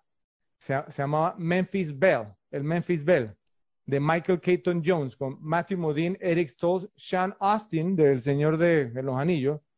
Eh, ¿Cómo se llama el compañero de Frodo? Eh, Sam. Sam, ¿cierto? ese actor, y John Lithgow esta película me encanta mucho, es, la historia, está basada en una historia de la vida real, ¿cierto? del Memphis Bell, que era un avión, eh, digamos, un bombardero de la Segunda Guerra Mundial, o sea, pues que está, o sea, que completó sus misiones, o sea, ¿no? La X cantidad de misiones, y entonces era como el, crew, ¿cierto? O sea, como el equipo del, avión. Actuaba también Billy Zane, o sea, un montón de actores, digamos, noventeros, o sea, muy, muy buena cinta, muy bien hecha. Eh, eh, David Stratton también está en esta película. Eh, y entonces, pues no trata, digamos, entonces, pues no, de, los horrores, digamos, que era como ir, digamos, entonces a bombardear, digamos, entonces Alemania, ¿cierto? En ese entonces, o sea, es, está muy bien hecha, ¿cierto? O sea, tiene sus buenos momentos, pero es un drama, ¿cierto? Y realmente una película muy menospreciada cuando se habla, digamos, de las mejores de la Segunda Guerra Mundial. La número cuatro la, la mencionó yo, Flatliners, Línea Mortal de Joel Schumacher con Kiefer Sutherland, Julia Roberts, Kevin Bacon y William Baldwin de acuerdo a esta película, yo me la vi, pero muchísimo, la pasaba cada rato, me la veía cada rato, muy buena cinta, el remake realmente no tiene nada que ver con esto. La número tres, la mencionaron, digamos, entonces ambos, Tremors, Terror bajo la Tierra de Ron Underwood, con Kevin Bacon, Fred Ward y Michael Gross, una película altamente entretenida, una, como una película B, pero altamente entretenida. Cierto, y que ha envejecido muy bien, de paso, ¿eh? La recientemente envejeció muy, muy bien, tiene unos efectos prácticos muy buenos, nada, digamos, de qué avergonzarse. La número dos, esta sí entró, digamos, esta fue mi número dos. The Hunt for Red October, La Casa del Octubre Rojo de John McTiernan, con Sean Connery, Alec Baldwin, Sam Neill, James L. Jones y Scott Glenn. Y la número uno, Goodfellas, Bueno Muchacho de Martin Scorsese con Ray Liotta, Robert De, de, Niro y Joe Pesci. Esta es una rara instancia en que la mejor película del año es también la más repetible. Es, es raro eso, ¿no? ¿Cierto? Porque pues hay años, digamos, que yo creo que muy pocas veces la mejor o la que es considerada como la, bueno, según yo, Danza con Lobos, ¿no? Pero, pero la mejor, ¿cierto? Es la más repetible. Así que, bueno, repes, ustedes nos dirán en la sección de comentarios cuál de los rankings les gustó más y obviamente vamos a estar pendientes de que ustedes escriban su propio ranking. La popular novela Mystery de Stephen King fue adaptada para una película en 1990, pero los cineastas hicieron algunos cambios en el libro. La escena del mazo, esta es la más grande. El escenario magistral espantoso y horrible que la película está construyendo todo el tiempo es un momento en el que la mayoría de los espectadores tienen que alejarse. La enloquecida Annie Wilkes termina tan paranoica que usa un mazo para destrozar los pies de Paul Sheldon mientras está acostado en la cama. El crujido de huesos y el grito agonizante de dolor han permanecido inquietantes durante más de 30 años. En el libro, a diferencia, ella usa un hacha para cortar uno de sus pies antes de moverse para darle el mismo tratamiento a un pulgar más adelante. Luego cauteriza la herida con un soplete. Entonces, e, e, este es un temita, vamos, a pues no, que creo que vale la pena hablar, digamos, entonces, o sea, escuchando esto, ¿qué les parecía entonces esa escena? ¿Hubiera quedado mejor como estaba en la novela donde ella le corta el pie y luego entonces cauteriza la herida con un soplete o les parece que fue mejor, digamos, como se presentó en la película? Me gustaría escuchar sus opiniones. Bueno, o sea, hay, dos puntos de vista ahí. Yo, como fanático, hubiese dejado mejor el hacha y la escena gráfica. O sea, le, hubieras cortado el pie. Exactamente. Pero al haber hecho eso, también de pronto la, película hubiese sufrido mucho por el tema de la clasificación. O sea, no, no sé, y, y, esto no lo vi, pero ¿qué clasificación tiene esta película? ¿Es rated R? yo, yo te digo, yo, yo te digo. No creo que sea PG, ya te lo digo. Sí, yo, yo creo que es un poco fuerte para ser PG. por, por, eso, por eso que ahí en esa, en esa duda, porque esta, es R, sí, R. Ah, ok, entonces igual hubiera sido R. Pero creo que le hubiera, le hubiera cambiado el tono a la película más hacia, hacia el gore y de pronto le, le robaba al aspecto psicológico de thriller que querían presentar. Pero tú te hubieras ido entonces con que ella le, le, le cortara el pie. Sí, hubiera sido muy cool. hubiera sido muy cool, mano. Ok, a, ver, Joe, ¿tú qué opinas? Eh, estoy en total desacuerdo. O sea, y te digo por qué. Ok. Eh, en la historia del cine han habido miles de, de, de, de cortes de, extremidades y todo lo que tú quieras. Y ya es tan común que yo pienso que pasa desapercibido y sin ninguna gloria, pero creo que todos nos acordamos del tobillo destruido que se ve en esta película de Misery. Eh, es único en su clase, o sea, eso, esa, eh, eh, no, nadie se puede acordar de otra película que tenga una escena como esta. Entonces, esto es lo que pienso que, que hace a Misery única. Ok, ok. vamos a profundizar sobre esa escena un poquito más adelante, ok. Pero, pero sí, sí quiero mencionar, digamos, pues que eh, George Roy Hill, digamos, entonces el, legendario director, digamos, que dirigió Butch Cassidy y el Sundance Hit y dirigió también El Golpe de, Sting y otras películas, vamos, también.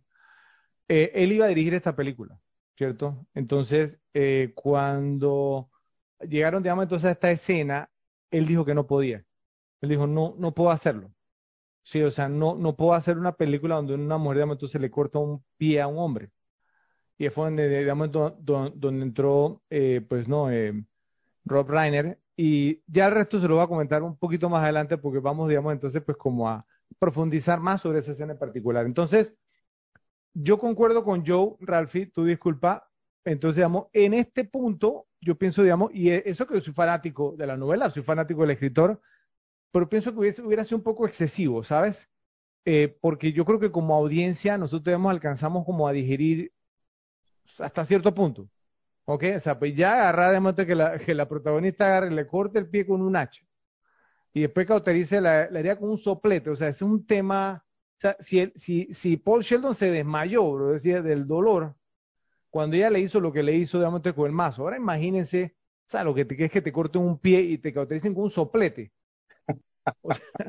Ah, es decir, o sea, eso, es, eso es horrible, horrible, y, no quiero ni siquiera imaginarme cómo lo hubiera filmado. Y, bueno. y, en el fondo, innecesario también en el fondo, ¿no? Pienso sí, totalmente. Eh, honestamente pienso que no hizo falta. Sí, bueno, el segundo, el encuentro, la segunda diferencia. La forma en que Annie y Paul se conocen también es bastante diferente entre las dos versiones. Al principio las cosas son bastante similares. Annie lo salva y lo cuida antes de descubrir cuánto ama su trabajo. En el libro, a Paul le queda claro que Annie no es tan cariñosa ni tan cuerda como había pensado al principio, ¿sí? Entonces, eh, o sea, en, eh, en, el libro, digamos, entonces Paul se da cuenta rápidamente de que Annie está ponche, ¿ok? O sea, eso es rápido, eso es de una. En la película le tomamos un poco más de tiempo darse cuenta. En lugar de sospechar casi de inmediato, le toma unos días de consuelo y una explosión de ira por el final de su libro más reciente para darse cuenta de lo que estaba sucediendo. Entonces, escuchando esto, ¿cierto? ¿Qué, qué, qué opinan? ¿Les hubiese gustado como ver, vamos a Paul darse cuenta más rápidamente que Annie no estaba bien o les parecemos que la película lo manejó de la manera correcta? A ver, Joe, empecemos contigo ahora. Total, total, total. Pienso que como la película, pienso que, que está mejor porque, porque como espectador te crees incertidumbre, ¿no? O sea, eh, eh, ¿quién lo tiene? La tipa está nice.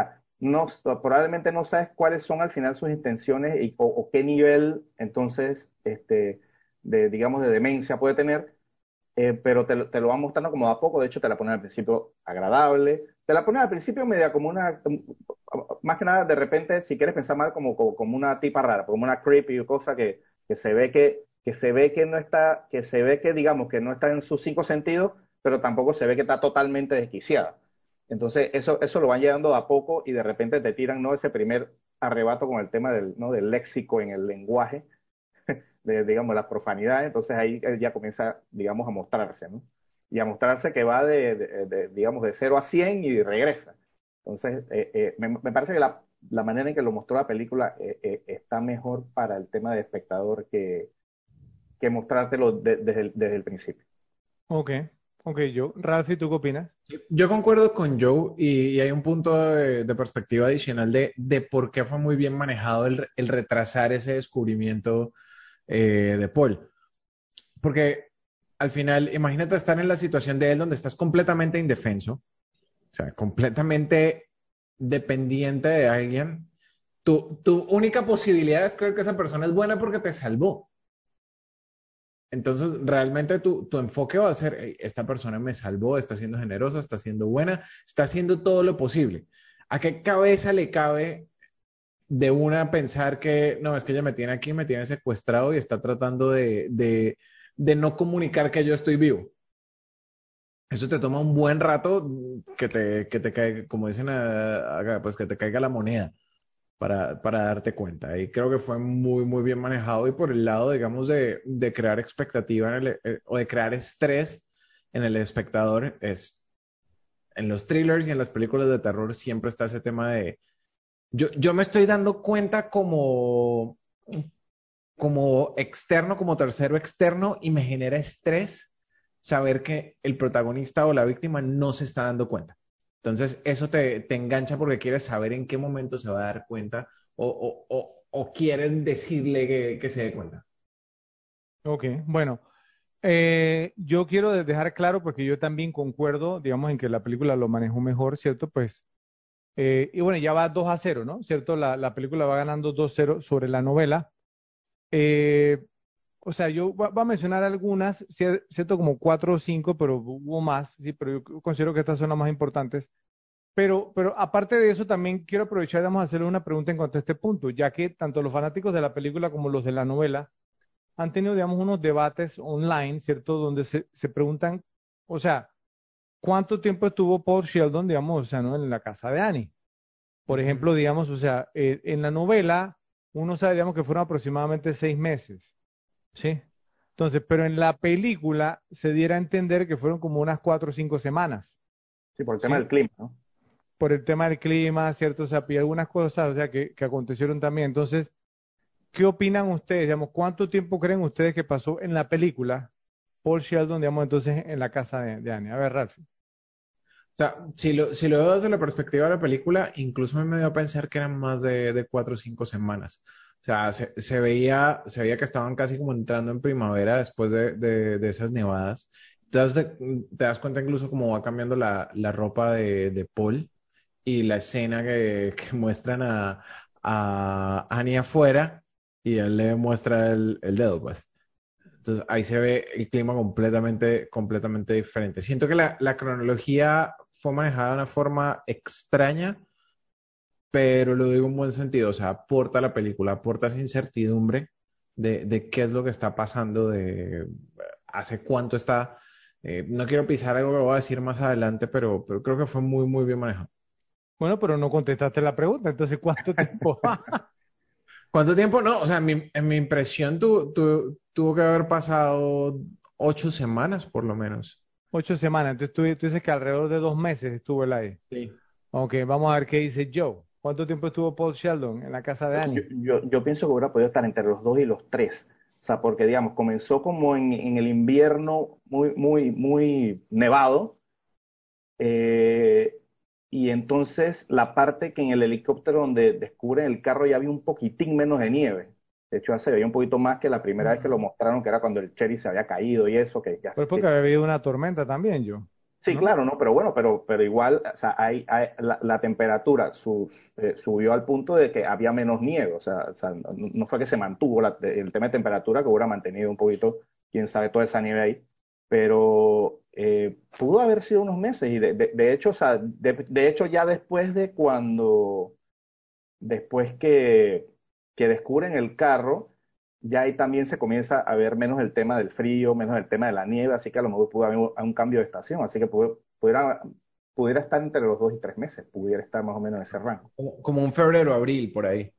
Sí, Yo, yo creo que puede haber estado, digamos, entre mes y medio y dos meses, ¿cierto? Creo que, digamos, que ya más de dos meses me parece que no. Eh, hay algunos, digamos, algunas cositas como que sí, en la película hablando, ¿no? ¿Cierto? O sea, pues como que la delatan un poco, pero bueno, por ahí como unos dos meses.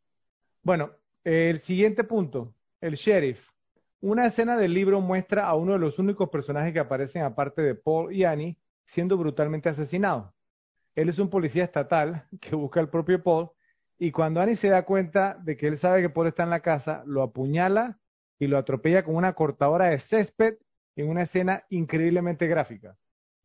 La versión cinematográfica de este personaje es un sheriff que sufre una muerte mucho menos gráfica, pero, pero también recibe un disparo, digamos, de escopeta eh, por la espalda, ¿cierto? Que le abre un hueco del, del tamaño de yo no sé qué en el, en el pecho. Entonces, eh, o sea, ¿cuál escena, digamos, les hubiera gustado haber visto más? A ver, empecemos contigo ahora, Ralphie. Bueno, eh, si seguimos por la, por la línea de ustedes dos, entonces sería el tiro de la escopeta estaba bien. Pero es que la, la muerte arrollado por la, por Por la podadora no, no está nada mal. Eh, todo el estilo de Stephen King, todo el estilo de Sí, King. sí, sí, sí. O sea, a mí me hubiera gustado verla así.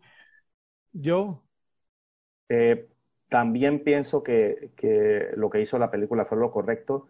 Eh, pienso que una escena como esta eh, la hubieran tenido que hacer con mucho cuidado porque pienso que lo que se describe eh, pudiera rayar un poquito hasta en la horror comedia. O sea, porque me parece una muerte tan como exagerada, como de, yo, yo, yo no sé qué tan cinéfilo horror comedia sean ustedes, pero hay, hay una horror comedia de los 90 que se llama Frankenhooker. Precisamente un tipo que, que, lo- eh, que- que la, la mujer la despedazan con una máquina de cortar hierro. Entonces, a mí me hubiera venido a la mente Frankenhooker y lo hubiera tomado como, me hubiera reído probablemente.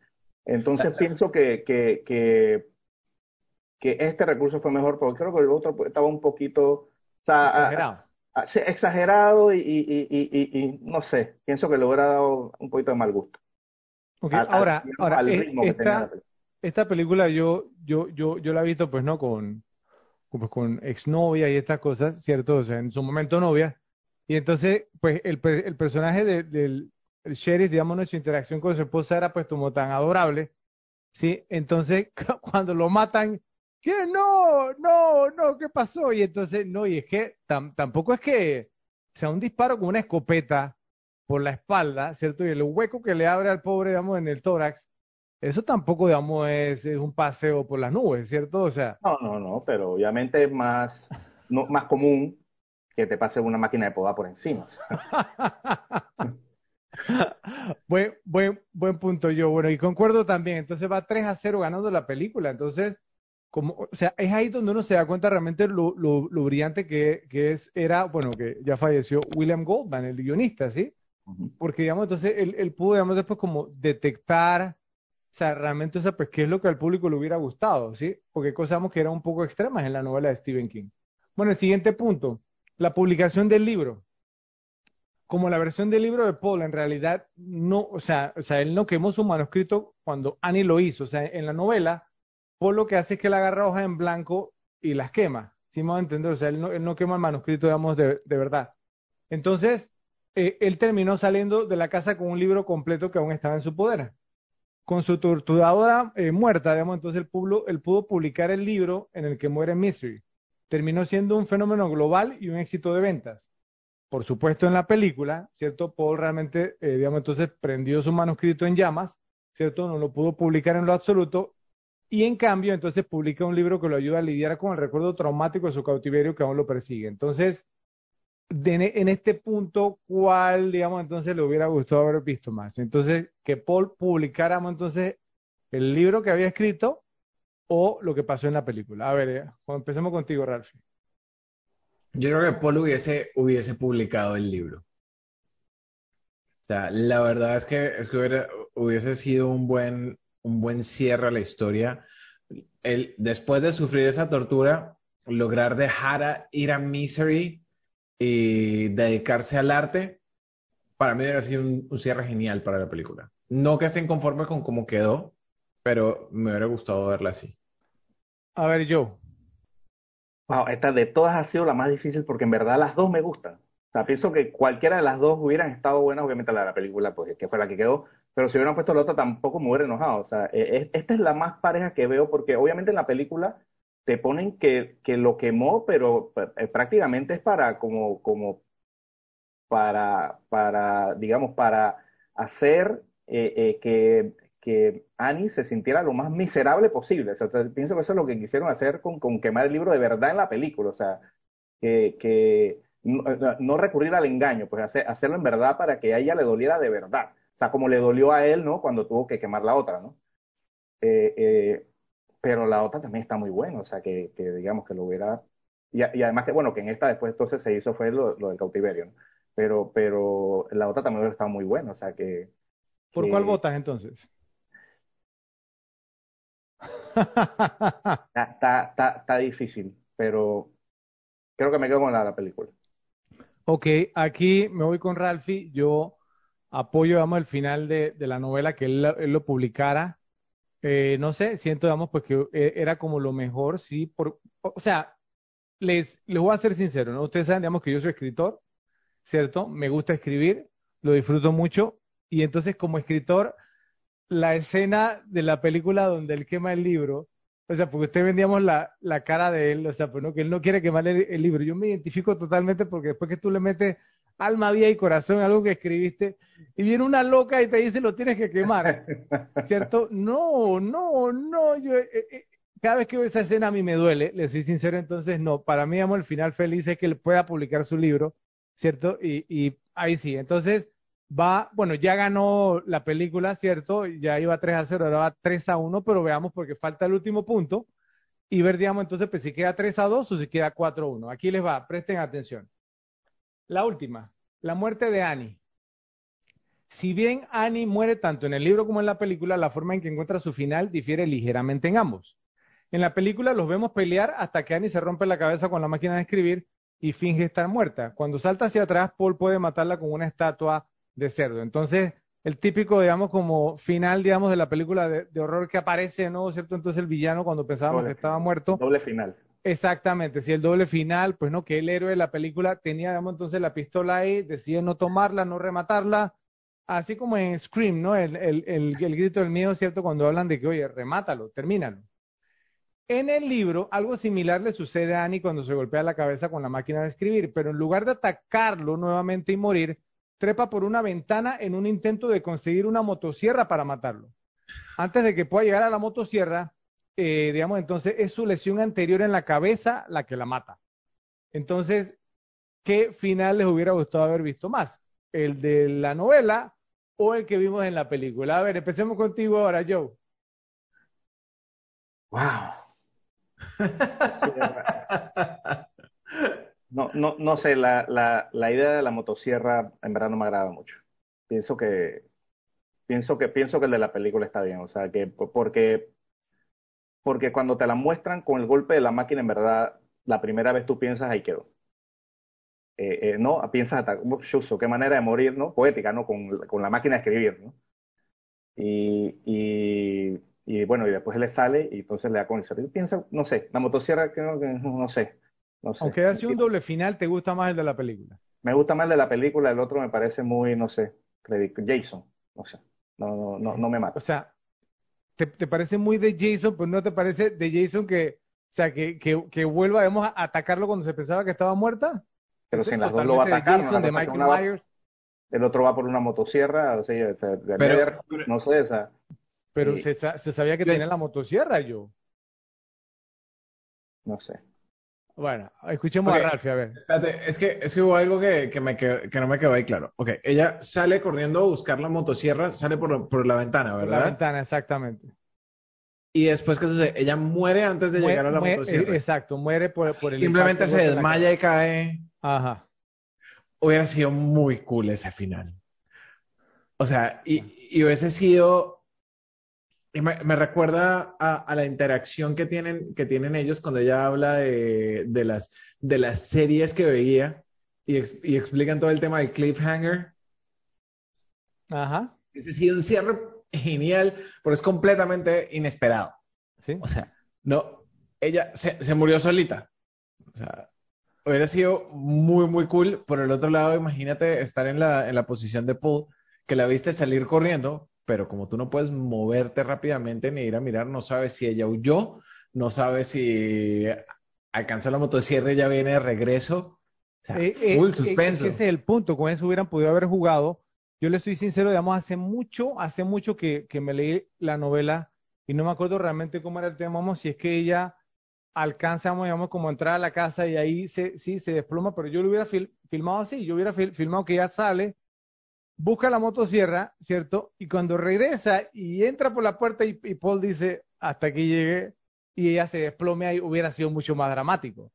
Sí, claro, el, el- el tema es que cuando tú estás, tú estás leyendo y tú lees en el libro, se, eh, se desploma y muere por eh, traumatismos en la cabeza, eh, eh, visualmente no es tan fácil, no creas, o sea, lo puedes hacer, lo puedes demostrar y todo, pero que la gente lo entienda 100% de una vez es un poquito más complicado que te mueras de un ataque como Yo con ese golpe que se Yo- mira, yo lo hubiera escribir, ¿hablas en filmado. Está bien, está bien, pero es que nadie, o sea, cuando, cuando ya la tipa se para, sale a buscar la cosa, ya tú piensas que no está afectada. Entonces ya después no te queda visualmente muy claro que, que murió por la lesión en la cabeza, ¿no? Pero mira, mírala de esta forma. O sea, mi, mi visión de, de cómo lo hubiese filmado yo. Ella se cae, se golpea la cabeza. Eh, el tipo, Paul está gateando. Vuelve y entra Annie en el cuadro. Se para así toda groggy. Cruza el umbral de la ventana. Agarra la motosierra. Y en el momento que la agarra, cae. Creo que queda bastante claro que eh, simplemente fue el Sí, golpe y trató de llegar hacia la motosierra, Claro, todavía tenía sí. energía. Probablemente con, con una cámara subjetiva fuera de foco, poniendo la camina a ella, hubieras podido demostrar eso, pero no sé. Bueno, yo No, ni concuerdo, siquiera, yo o concuerdo yo- contigo, Ralph.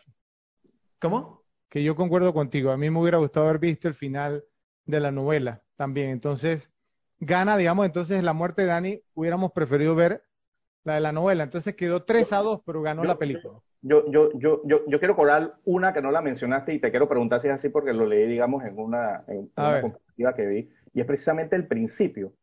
Eh, menciona que en el libro comienza directamente con ella dándole respiración eh, boca a boca a, a, a- a Paul.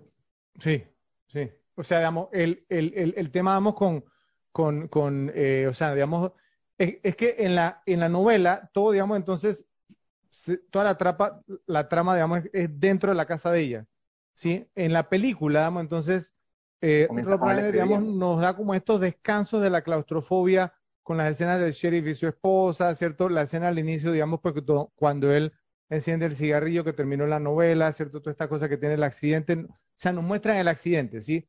Eh, en, en la novela no pasa nada de eso.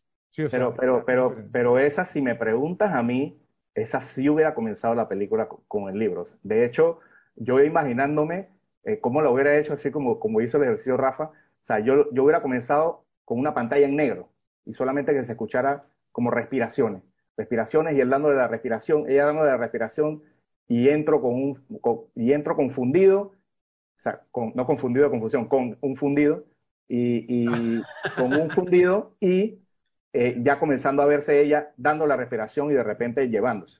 O sea, eh, pi- pienso que eso, o sea, eso de no ver y escuchar, escuchar y después que te muestren, le hubiera dado un toque súper más cool a la película que de repente comenzar con él escribiendo. O sea, no sé, le hubiera dado como un, pienso un inicio más impactante.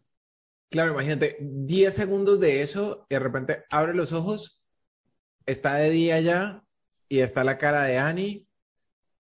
O, o- un par de minutos ahí la, la cámara, como decías, la cámara subjetiva medio desenfocada y después el flashback al hotel. Ese, ese inicio me hubiera gustado mucho más que la de él escribiendo, no sé qué, y chocándose. Me, me Te- pienso que mucho más estresante.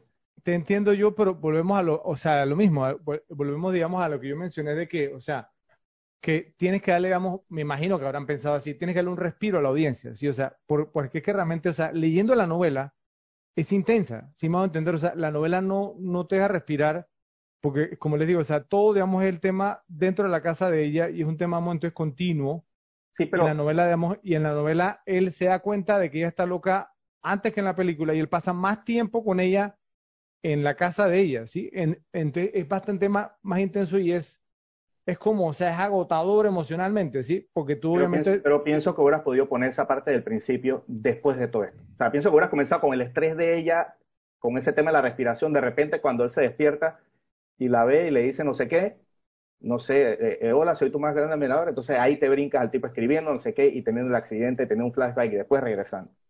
Hubiera, hubiera Pero sido como impacto al pero- principio pero me hubiera tú sabes que impactado ese no es el estilo de Rob Reiner, yo. Sabes que ese no es el estilo de él. Sí, eh, digamos, él es un buen director, ¿cierto? Pero en cuanto a ese tipo de cosas, nunca lo hemos visto haciendo algo así. ¿Verdad? O sea, creo que te, o sea, te, te fuiste bastante como con esta pe- película de Grey con Liam Neeson. Más o menos así, te, fu- te fuiste con esa. ¿Sí?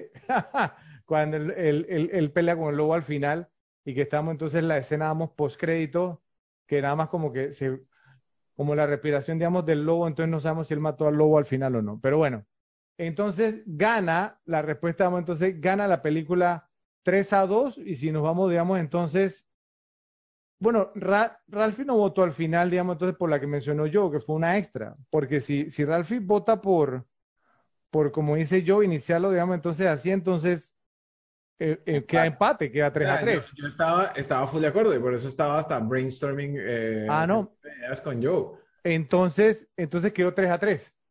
Sí. ¿Cierto? Ok, entonces la película es igual de buena que la novela, no ganó ninguna de las dos y todo esto gracias a que Joe salió con una categoría adicional. Yo quería que hubiese un ganador, por eso había puesto 5, pero está bien, me gusta el empate. Sí, sí, sí, y mira que no es una, no es una instancia muy común. O sea, siquiera que, que queden empatadas. Usualmente las novelas terminan siendo mejores que, la, que las películas. Sí, correcto, sí, sí. Y, wow. Creo que en la comparativa El Resplandor no ganó ni una.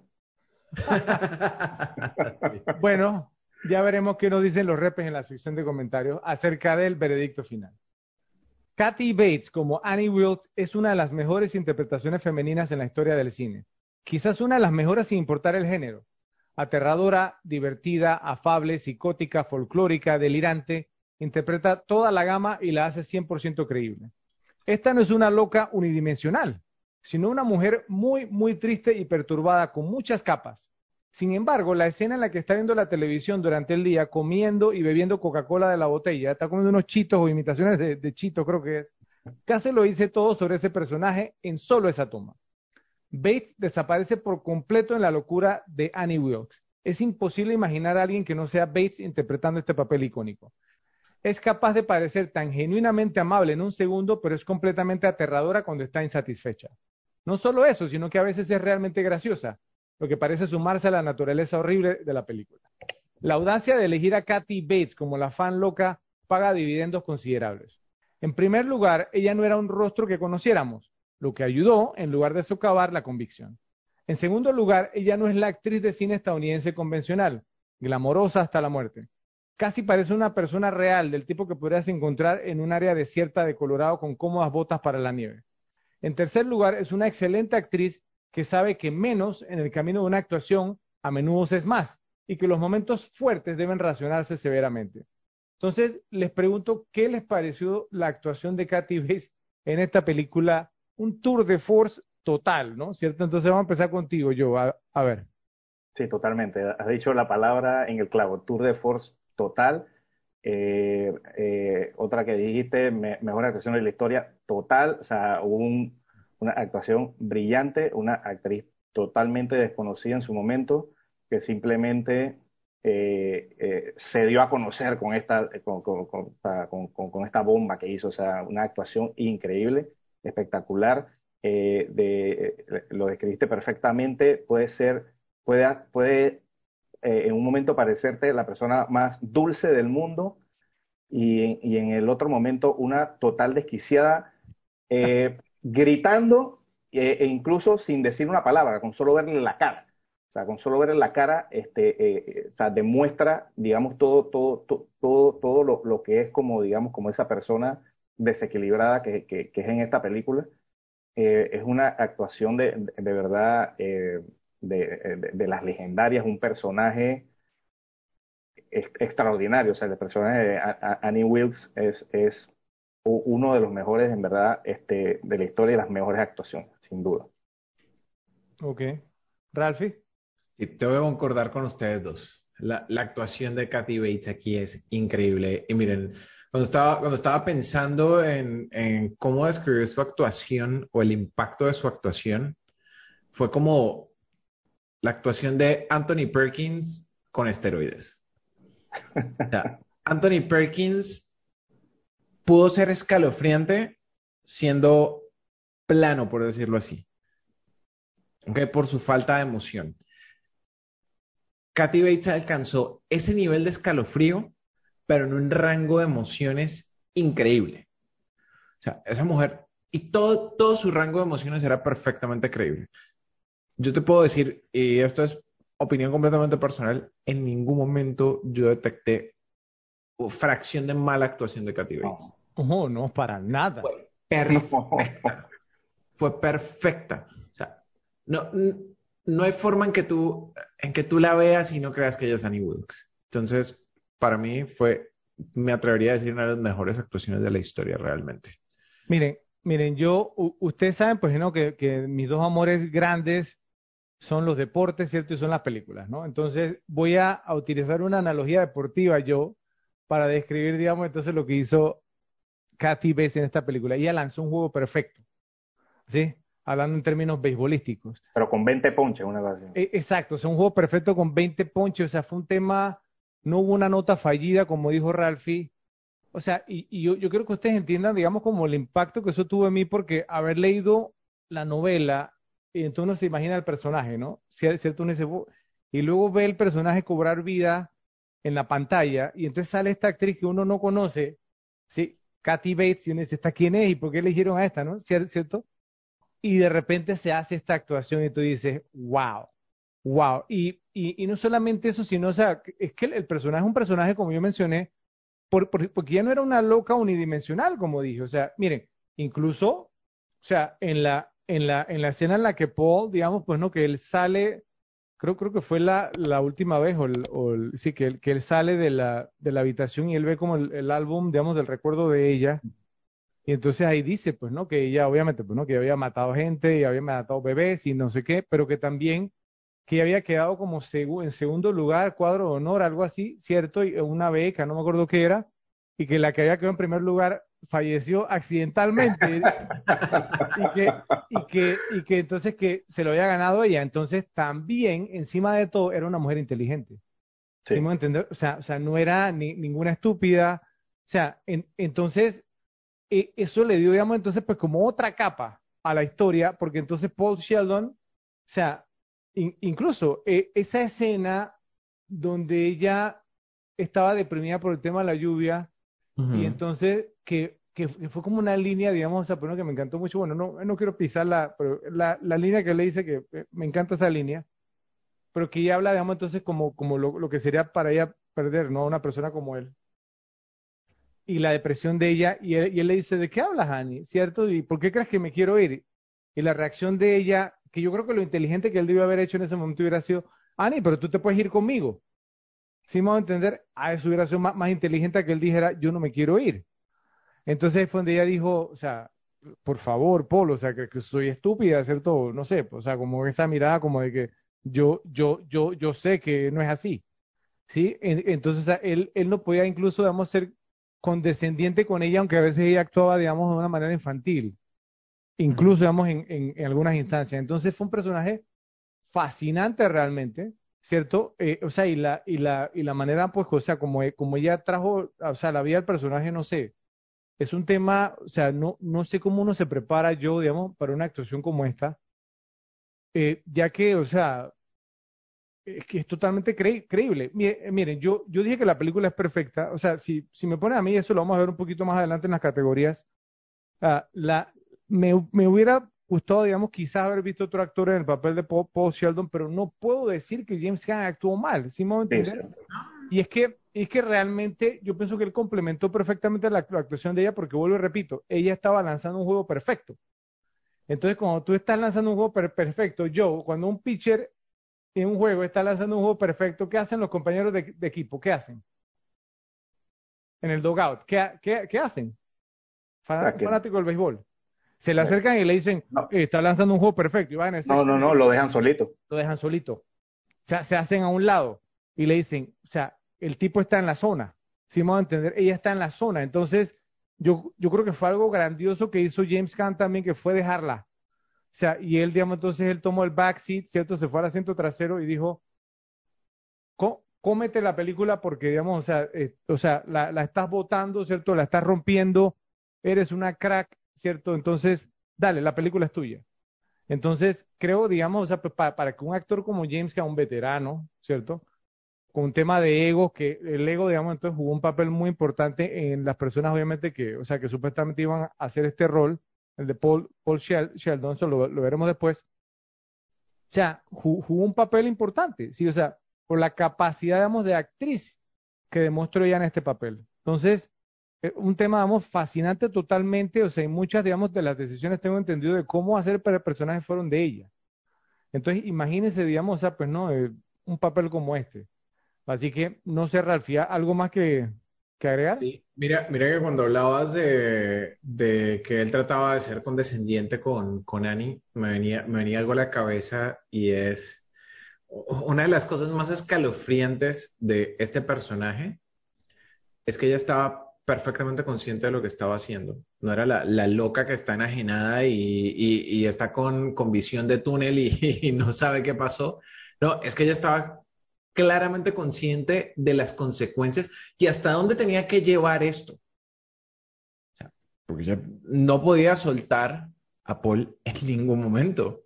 O sea, sabía que lo soltaba y automáticamente era su ruina. Entonces, ella básicamente estaba viendo hasta dónde, hasta dónde lo dejaba vivo. Y eso es supremamente escalofriante. Sí. Porque le da la, la, sensación de seguridad o trata de darle esa sensación de seguridad a Paul Sheldon y lo, lo cambia así.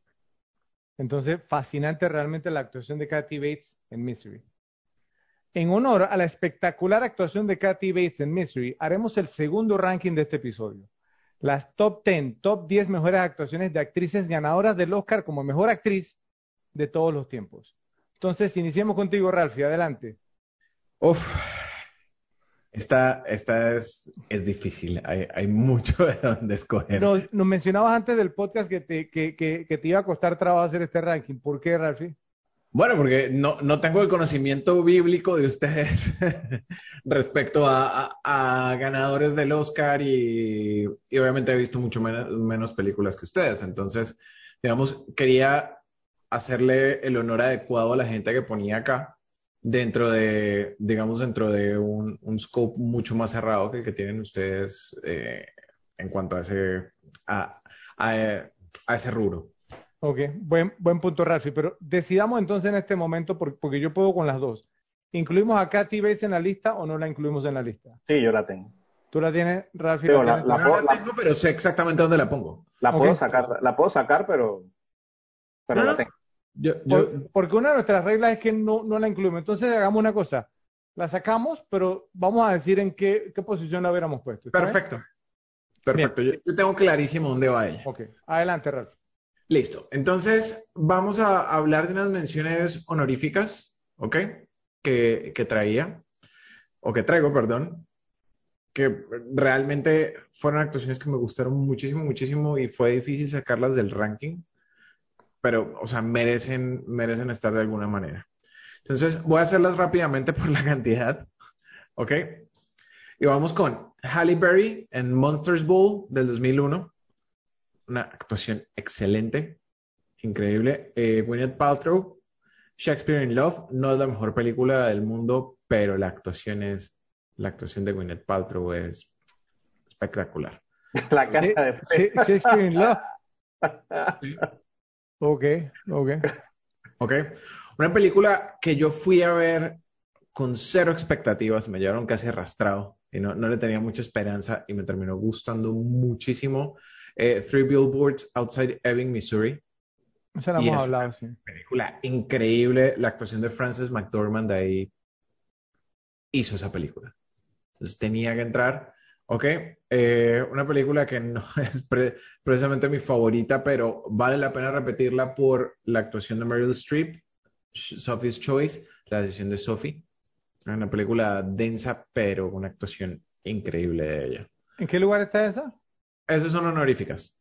O sea, Sophie Choice honorífica. Sí. Mención honorífica, ok. No por la actuación, sino porque la película realmente no me encanta. Pero no, no, pero es que Pero está- más estamos película. evaluando actuaciones, Rafi. Bueno, pero ahorita que, que vean mi ranking van a, van a ver hacia dónde va la cosa. Vamos a ver. Listo. Eh, clásica, Marion Cotillard, La Vie en Rose. Mismo, misma situación de Sophie's Choice. ¿Ok? Y Kate Blanchett eh, en El Aviador. Ok, hace el papel de Catherine Hepburn. Exactamente. Ok. Entonces, para mí, la número uno, Agua- Aguanta, aguanta, aguanta, aguanta. ¿E- ¿Ella ganó mejor actriz ahí? Sí. No, ella no ganó mejor actriz. ¿no? No. Ok. Creo que no. Ok, entonces, sorry por la, la equivocación, la volamos de ahí. Una mención honorífica menos. ok, Fue, fue nominada, creo, como, como actriz secundaria, ¿no? Yo. Secundaria, creo, que- Sí. creo que no ganó tampoco. No, no ganó. ok. Entonces, bueno, vamos con eh, mi actuación favorita, ok. Y entra dentro de la categoría de Annie Wilkes, ok. Fue la actuación de Charlize Theron en Monster. En Monster, ok. Esa película, esa actuación es increíble, pero Annie Wilkes está arriba.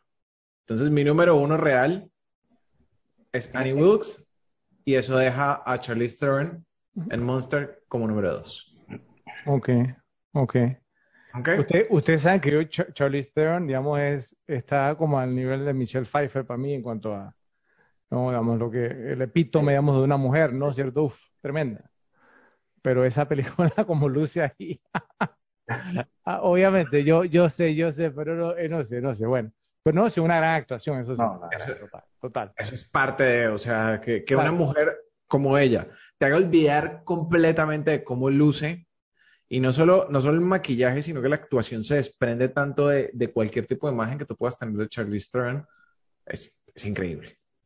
O, ok, si, si me permite, Ralphie, me gustaría hacerle una pregunta a Joe. Joe, digamos, cuando tú evalúas las actuaciones, o sea, comparas, porque obviamente estamos haciendo un ranking en este momento, entonces estamos comparando, estamos evaluando.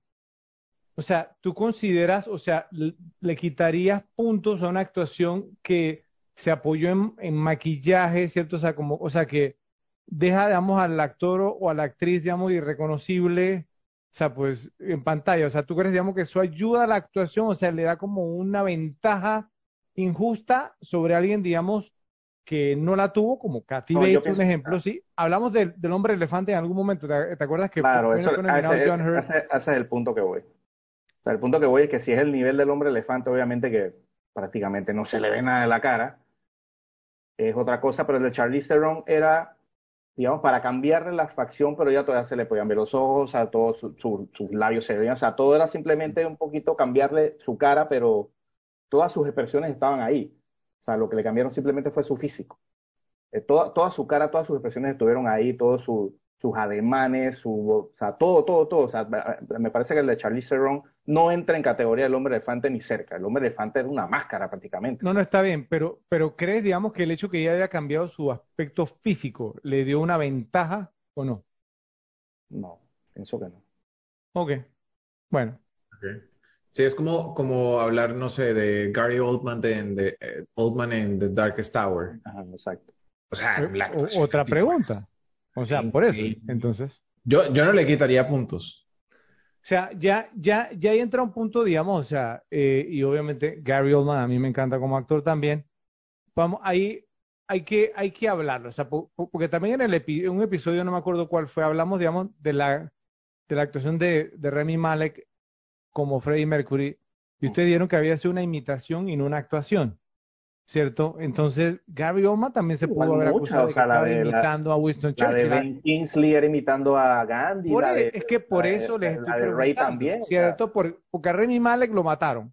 Pero entonces a Gary Oldman, o sea, porque hay suficiente footage, digamos, hay suficientes vi- videos y audios de, de Winston Churchill, de Gandhi, si me a entender, para que los actores se basen. Pues, pues es que por eso que les pregunto, el tema del maquillaje, si creen, digamos, pues que obviamente si, si eso le quita peso, no sé, era la pregunta mía. Pero bueno, ya me dijeron que no, y creo que queda claro, digamos, porque también, digamos, pues si el actor o sea que hay, hay que imitar también si es una figura de la vida real, que creo que fue el tema, digamos, también con Charlize Theron, ¿cierto? Entonces, y Eileen Ward, ¿no? Se llamaba la, la, la asesina en serie, ¿no? Ok, Bueno, adelante, Rafi, disculpa. Ok, no, no, no, no. Super, la verdad, súper chévere el tema. Vamos con el número dos, ok, de 1999, Boys Don't Cry, Los chicos no lloran, Hilary Swank, actuación increíble, me, me encantó. Yo, yo, creo que si esa película fuera estrenada hoy en día, arrasaría con los Oscars. Creo que todo, todo. sí, Barrería todas las categorías. Ganaría 12 Oscars más que oh, sí, Los Anillos y que Ben Hur. Total. Sí, sí, sí, sí. Es una muy, muy, muy buena película. A mí me, me gustó muchísimo. Ok, eh, número 3. Película que fue episodio de Los Repetibles, El silencio de los inocentes, Jodie Foster. Actuación increíble. Creo que nos cansamos de elogiarla en, en, el episodio y tenía que estar en este ranking porque es completamente memorable. Ok, yo, yo mencioné en ese episodio pues que me encantó su, su actuación, de hecho la tengo altísima en mi ranking. Me hubiera gustado haber visto a Michelle Pfeiffer en el rol de todas maneras. Yo, pero, ¿Le ganado el Oscar? Pero, pero, sí, claro, pero, pero, pero es un tema ya de preferencia, pues no es cierto, obviamente, que estoy parcializado. ¿Ok? Pero bueno, seguimos. Dale, perfecto. Número cuatro, ok, del 2011, The Iron Lady, La Dama de Acero, Meryl Streep. Meryl Streep tenía que entrar en este ranking y ese papel que hizo fue increíble. ¿En qué posición está? ¿La número 5? La 4. La 4, ok. Bueno, eh, si metemos a Kathy Bates, entonces sería la 5. Sería la 5, ok, bien. Ok. La número 5 en el ranking original sin Kathy Bates, ok. Eh, con la misma temática, por decirlo así, de Queen, de Helen Mirren, que saben que es una actriz que me parece increíble. Tenía que entrar en este ranking, ok. Número 6, ¿ok? Y una, una película que, digamos, por, el, por todo el, el lugar donde está ambientada la película que estamos haciendo en el capítulo me, me hace recordarla mucho. Eh, Fargo con Frances McDormand. Película increíble, la actuación de Frances McDormand. Genial. Okay, y muy mira bien. que ella entró dentro de mis menciones honoríficas con Three Billboards Outside Ebbing, Missouri. Y entra aquí con, con Fargo. Doble mención para Frances McDormand. Ok. Número 7, una película súper, súper interesante. La he visto un par de veces y creo que lo que más a mí me llamó la, o sea, que me llamó mucho la atención de esa película fue Cabaret del 72 y la actuación de Liza Minnelli. Ok. Ok. Número 8. Entonces, así de la misma temática que estamos hablando hoy, de One Flew Over the Cuckoo's Nest o Atrapado sin saliva, sin salida, perdón. sin salida y sin saliva, Ralph. Exactamente. Louis Fletcher. Creo que ese es uno de los personajes más icónicos del cine. Eh, me encanta Nurse Ratchet. ¿Ok? Y vamos con entonces la número 9, que sería número 10 de, um, si ponemos a... A Kathy Bates. A Kathy Bates. Diane Keaton en Annie Hall. Película Annie que hemos mencionado muchísimo. Eh, Woody Allen, genial. Y la actuación de Diane Keaton, inmejorable. Entre las mejores de la historia, Annie Hall. ¿Sí? Y la que sería número 10 en mi ranking original pasaría a ser número 11. Entonces eh, pondríamos a Meryl Streep en Sophie's Choice. Ok. Para cerrar el círculo. ahí. O sea que Mer- Meryl Streep en Sophie's Choice no entró en, en tu top 10. Ok. No. Bueno, eh, interesante, interesante. Un poquito resentista, ¿no, yo? El ranking de, ¿Por de? Ralph, ¿no? Cierto, o sea, ¿no? o sea, actuaciones más recientes. Cier- cierto Ah, resentista reciente. Ok, ok, ok, ok. Sí. Sí, eh, eh, pero, pero bueno, eh, está bien, está bien, ¿cierto? O sea, no hay, o sea, hay un par ahí de, de temas escandalosos, creo que yo, yo ahora lo, lo voy a mencionar, pero nada, digamos, de qué avergonzarse, ¿no? Por- porque mencionó muy buenas actuaciones. Bueno, vamos contigo, yo, adelante. Eh, ok, vamos a comenzar con las menciones honoríficas. Eh, comenzamos con Vivian Lee por su papel de Scarlett O'Hara en Lo que el viento se llevó en 1939. Eh, me parece una actuación que, con todo y que las actuaciones eran diferentes en estos tiempos, en esos tiempos, este, es una actuación que la ves ahora y como chica malcriada y bueno, y después que se no, que se ponen más las pilas, me parece que, que lo hace muy bien incluso para, para la época. Pero eso es lo que te iba a preguntar yo, porque en el episodio de Psycho, de Psicosis, hablamos de las actuaciones teatrales. Y que entonces, pues que en esos tiempos vemos las actuaciones teatrales y todo lo demás. Entonces, ahí no le restaría puntos. Sé que esta mención es honorífica, pero, pienso que mencionando. puede ser un poquito teatral, pero pienso que el personaje de Scarlett es para, ese, eh, para, esa actuación teatral. O sea, la, chica malcriada y Scarlett es como una... la, drama queen. Ajá, como una drama queen. Scarlett es como una poster girl de, ¿no? de la drama queen y, y esa actuación me parece que lo hace muy bien. La reina del drama, ok, ok. Eh, entonces, tengo como mención honorífica también, la mencionaste Ralphie, pero creo que en, el top 10 yo la tengo mención honorífica, eh, Diane Keaton, por su papel de Annie Hall en la película del mismo nombre de Woody Allen de 1977, como mención honorífica. Eh, la otra que tengo como mención honorífica es a Frances McDormand por su papel de Marsh Gunderson en Fargo de 1996.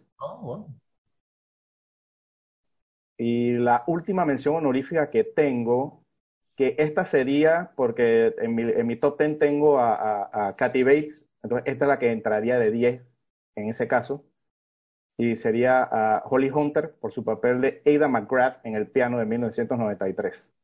Esa me extraño que no, no, no la incluyera Ralphie. Es que esa película, la verdad es que nunca me, nunca me encantó. No, la vi una vez y no me la quise volver a repetir. Ah. No, no, no me sentí como en posición de, juzgar esa actuación, a diferencia de las películas que mencioné que me he visto varias veces. Ok. Eh, bueno, las veces que la repito es, eh, bueno, que ya Holly Hunter tampoco es que es una flor primavera, pero en su tiempo la repetí mucho por el mismo motivo que, que, se, que se repite el logo de Wall Street, ¿no? más o menos por un motivo. Sí, sí, pero, uy, no, no va para eso. No. el lobo Wall Street me la disfruto mucho más que, o sea, eh, eh, eh, como película, no, no como escena. Pues. Claro, y, y especialmente la, la, escena de DiCaprio arrastrándose al Lamborghini. ok, entonces arrancaríamos con, con el top 10 que voy a incluir a, a digamos, a, a Kathy Bates, pero que en, el caso de sacarlo hubiera sido Holly Hunter la número 10. Entonces arrancamos con esta como la número 10. Sería Kate Winslet por su papel de Hannah Schmitz en The Reader de 2008. Esa es una tremenda, tremenda, tremenda película y tremenda, tremenda, tremenda actuación. O sea, e, ese papel de, de, Kate Winslet fue brillante. Muy, muy buen papel. ¿No? Como la, como una persona que era, digamos, analfabeta. Eh, la número 9, Brie Larson por su papel de Joy Newsom en Room de 2015. Ese es un tremendo, tremendo, tremendo, tremendo papel. Brie Larson, digamos, no es la, la actriz que me caiga más bien del mundo, pero, pero ese papel fue un tremendo papel, cómo lo llevó todo ese tema, ¿no? De ese caso de la vida real, de, de la chica que, la, que la tuvieron secuestrada por tantos años, ¿no? Y tenía a su hijo y todo adentro. Wow. Muy, muy buen papel. La número 9, no, perdón, bueno, la número 8. Nicole Kidman por su papel de Virginia Woolf en Las Horas de 2002. Otro casito de eso, ¿no? Del maquillaje, etcétera, pero eh, estaba un poquito irreconocible ahí, pero fue una actuación brillante. Todos saben esa película, me encanta. La actuación de ella fue extraordinaria como Virginia Woolf. La número 7. Natalie Portman por su papel de Nina Sayers en El Cisne Negro del 2010 una tremenda, tremenda actuación que llevó, que llevó, digamos, mucho, mucho el tema de entrenamiento, todo el, tema del baile y eso, aparte que su, su papel en ese thriller, su papel dramático también fue brillante.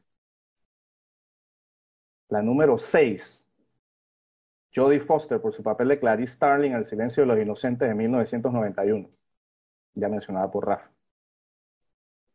Eh, aquí es donde tendría a Kathy Bates en la número 5. En la número 5. Ajá, por su papel de Annie Wilkes en Misery. Perdón, perdón, perdón, perdón. lo tenía al revés, lo tenía al revés. La número 5 es Charlize Theron. Por su papel de Alien Warnos en Monster de 2003. Será la número 5. Ok. La número 4 sí sería Kathy Bates por su papel de Annie Wilkes en Misery de 1990. La número 3 Elizabeth Taylor por su papel de Martha en Who's Afraid of Virginia Woolf de 1966. Ese es un papel totalmente icónico, brutal. Eh, Elizabeth Taylor en su máximo nivel, una tremenda película, una actuación brillante e histórica. La número dos la tenía pero muchísimo más alta. Eh, bueno, más baja en realidad.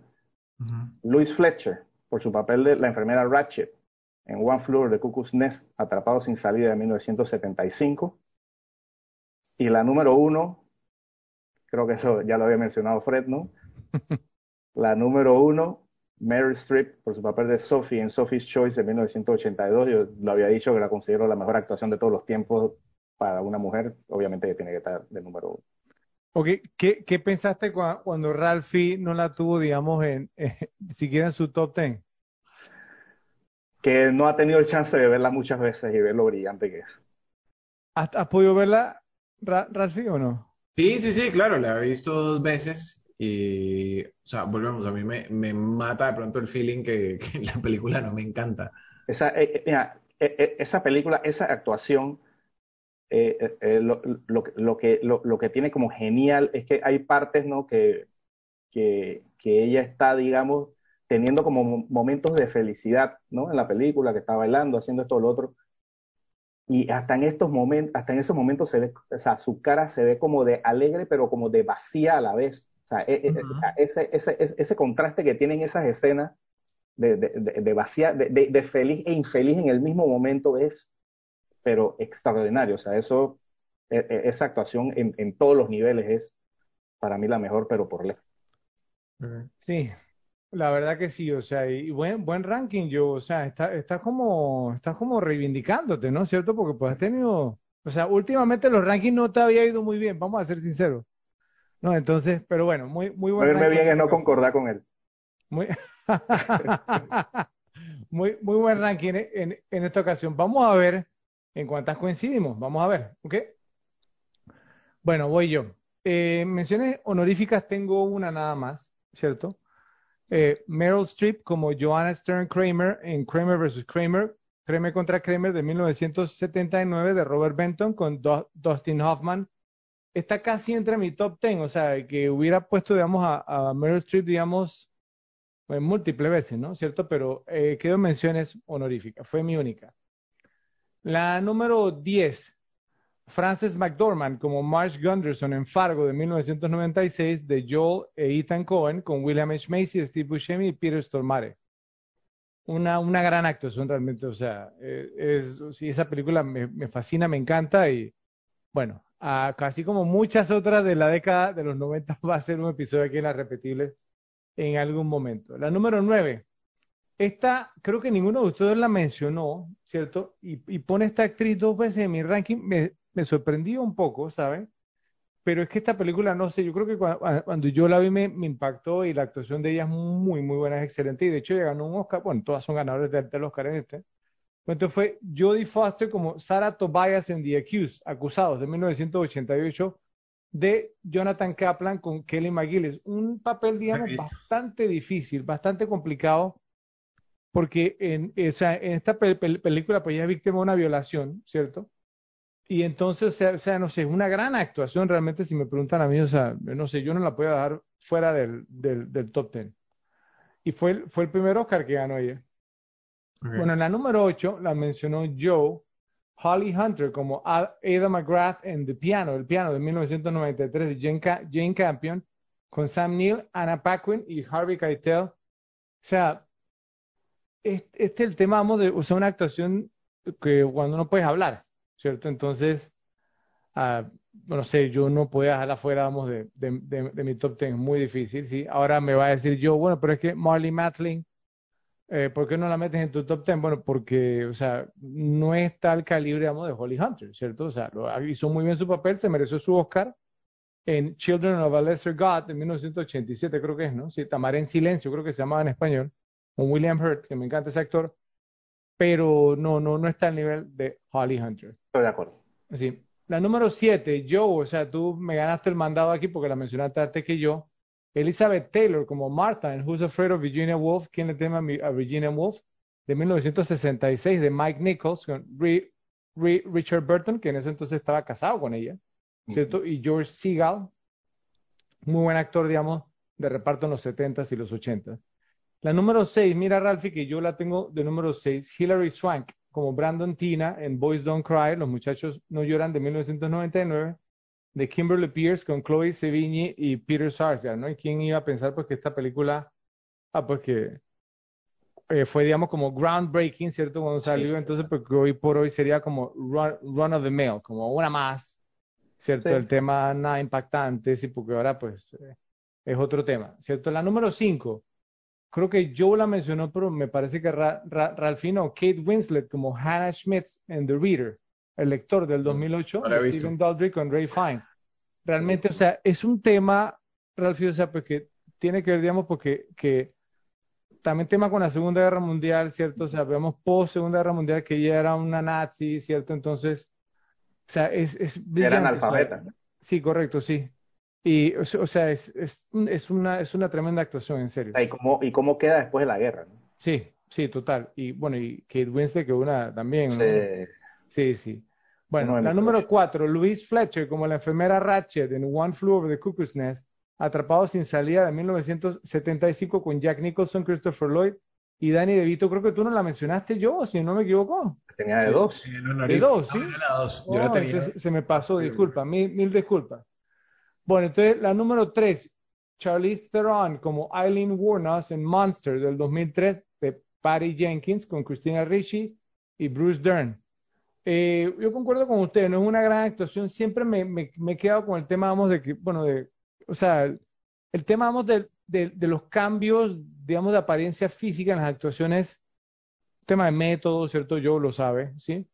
Ah, digamos, eh, Robert De Niro lo hizo para Raging Bull, Sí, pero lo hizo, vamos, al final, ¿no? Sí, o sea, pero en la mayoría de la película, o sea, aunque él, tiene, creo, una prótesis en la nariz, ¿no? También, digamos, pues como de, de boxeador, haciendo el papel de Jake LaMotta. Pero el tema, vamos, digamos, de la subida de pesos al final, si el, se realmente podemos ver, digamos, a Robert De Niro, pues, ¿no? Cierto, aunque cambia su, su, su apariencia. La cara le cambia totalmente. Sí, también le cambia, sí, también. Entonces, no sé, o sea, pero aún así una gran actuación y y la tengo número tres realmente por, por, porque pues, esta actriz actuó muy, muy bien y me encanta también. La número dos, Jodie Foster como Clarice Starling en The Silence of the Lambs, El silencio de los inocentes, 1991, de Jonathan Demi con Anthony Hopkins y Scott Glenn. Entonces, Jodie Foster entró dos veces en mi lista. Sí, o sea, cuando ya, ya me puse a pensarlo. Sí, yo. Ya se dice que, ya se dice que Michelle Obratón mejor. Michelle Obratón en la lista. te iba a decir, eh, no, no, no, Michelle en la lista. Es que, es que Michelle hubiera estado número uno en la lista. Entonces, yo Foster sí, está seguro. Jodie Foster está número dos.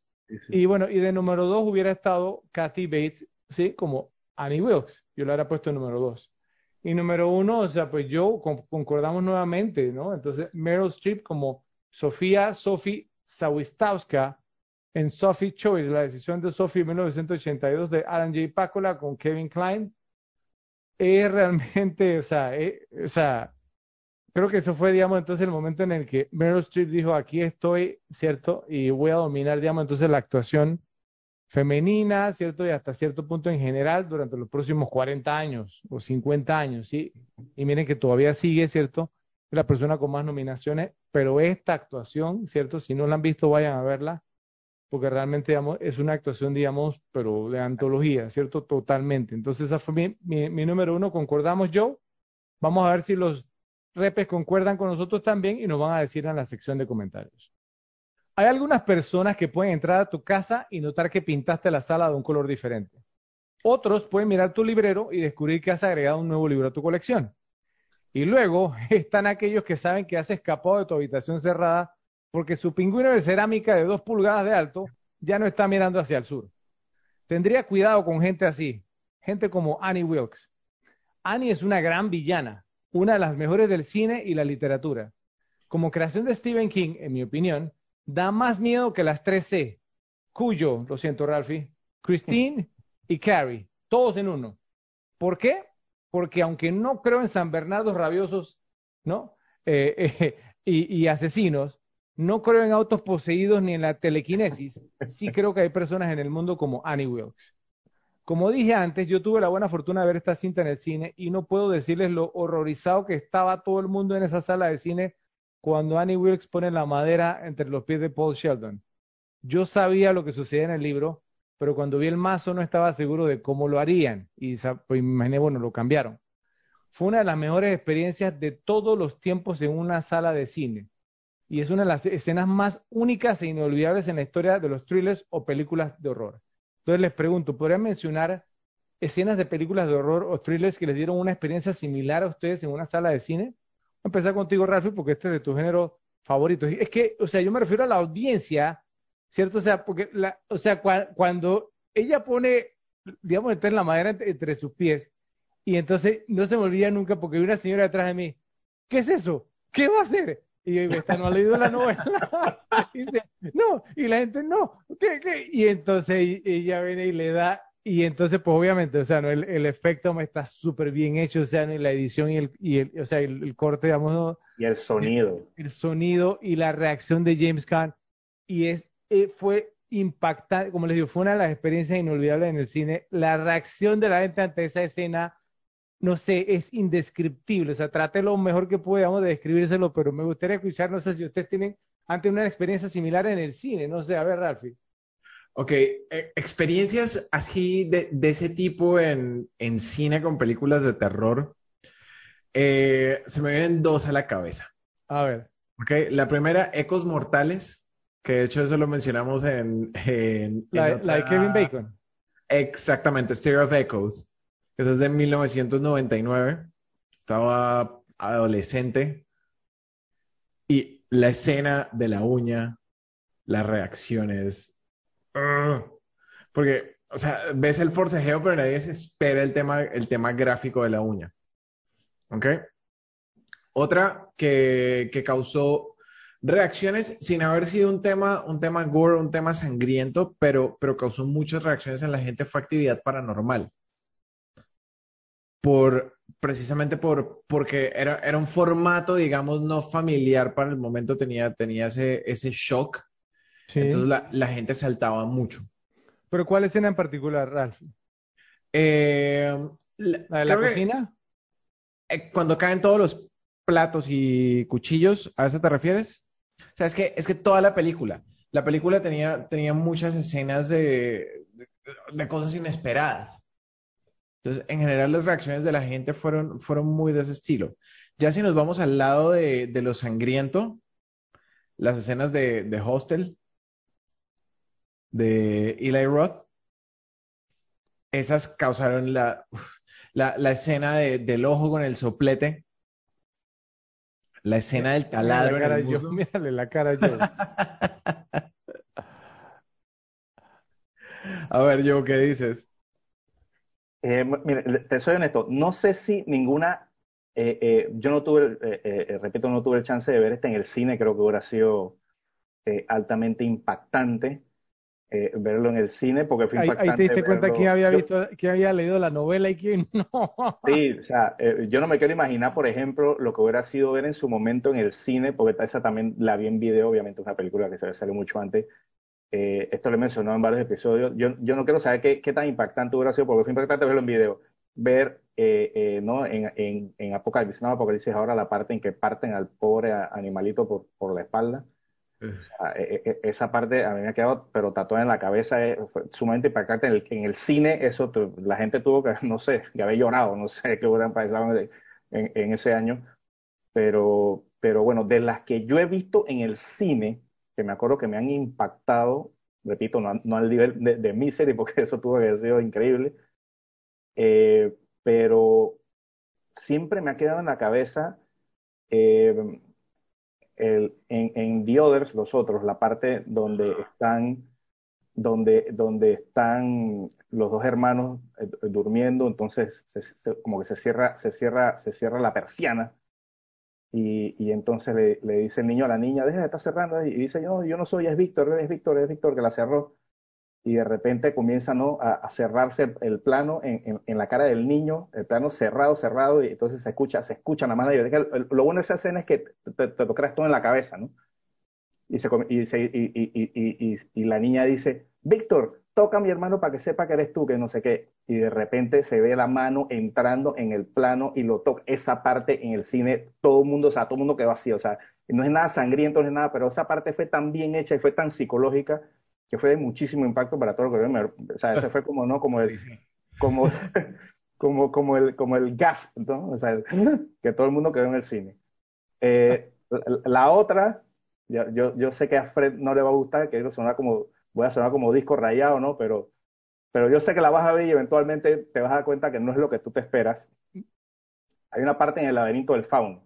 Ay, oye, ya, ya, ya tenemos el nuevo no, suspect, Bueno, hay, hay, hay una parte en la, hay una parte en el laberinto del fauno que están torturando a, a, a, a un tipo que cogieron ahí de, de, la guerrilla y entonces lo, lo, están como interrogando, interrogando, interrogando, entonces sacan como, como una cegueta. Y entonces lo, están como amenazando, ¿no? Lo están como amenazando, el tipo tiene como la pierna ahí.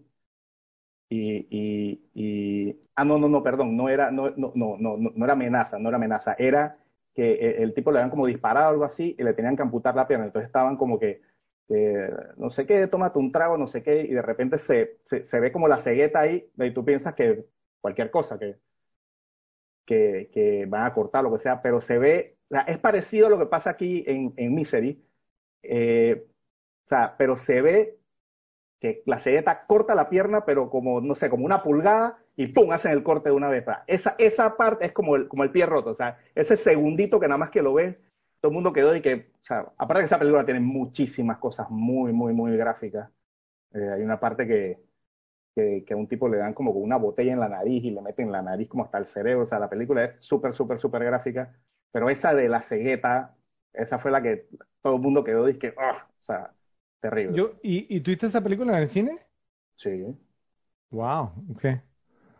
Con, con, con razón te impactó tanto, ¿no? ¿Cierto? Bueno, pero entonces tengo que preguntarle, o sea, la pregunta la tengo que hacer, porque ambos confesaron que no han leído la novela. Entonces, ¿cuál fue su, su reacción cuando vieron esta película por primera vez durante esa escena? Tengo que hacer la pregunta, a ver, Ralphie, ¿cómo fue tu reacción? Porque tú no sabías que venía.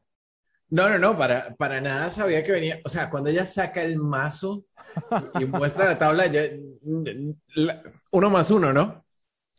Pero la primera vez fue, la primera vez fue como, lo van a mostrar, no lo van a mostrar. Exacto, exacto. El tema es que para mí fue especialmente feo, a pesar de que yo tengo estómago para eso, pero yo tuve una fractura en el tobillo que es similar a la fractura que tiene el tipo. Entonces yo sé cuánto duele. Ah. Y, y, créeme que a pesar de que yo tengo estómago, como que el primero lo vi, el segundo cerré los ojos. Entonces, esa fue, fue mi experiencia con, con esa escenita. Ok. A ver, Joe. Sí, es que, es que tú piensas que, no, no sé, o sea, por, por, por, por, cómo va la película, tú piensas que, qué sé yo, que se va a ver la tipa con el martillo y a un milímetro le llega al pie en el corte pero te lo mostraron. O sea, eh, eh, eh, o sea no, no, yo no lo vi venir la primera vez que la vi. no me esperaba eso, digamos, de Rob Reiner. A lo mejor si hubiera sido, qué sé yo, Lars von Trier o alguien así en, en el Anticristo, no me hubiera sorprendido, pero, pero, pero es eso, pues que la película no te dio un indicio que, que cosas como esa te la iban a mostrar. Y esa fue como el primer show, ¿no? ¡Pam! O sea, y, y en verdad fue fue, pero, y como, y como, y como, y como dije antes, o sea, fue cuestión de milisegundos lo que tú ves. O sea, tú nada más ves que el pie se voltea. Y ahí cortan. Y el otro, y el otro ni siquiera te lo muestran. Entonces, ese, ese, es el que te queda. Yo pienso también que si hubiera mostrado al otro, uh, hasta ya, yo hubiera perdido. Yo hubiera sido overkill. Claro, claro, claro. Entonces pienso que no era necesario. Pienso que fue ide pienso que fue ideal eso, e, e, esa parte. O sea, lo hicieron perfecto. Ok.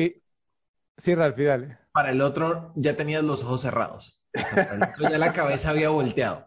Lo hubieran mostrado o no, nadie lo hubiera visto. Ya te había desmayado. Es que ese fue lo bueno también, que a lo mejor si lo muestras ahí cinco segundos del pie volteado, pienso que pierde también, o sea, pierde más. Es, lo que le digo antes de la cegueta. O sea, la cegueta nada más se vio ran el que hizo el, primer corte y eso fue suficiente para que todo el mundo quedara. Sí, sí, es cierto. Y yo les comentaba pues que, que íbamos a hablar un poquito más de esta escena antes, y es que, como lo mencioné antes, William Goldman, eh, pues el, escritor, ¿cierto? O sea, pues él, él estaba como muy emocionado porque él, él había, pues, o sea, él había escrito la escena, ¿cierto? O sea, o sea, con que le cortaban, digamos, entonces el pie a Paul Sheldon.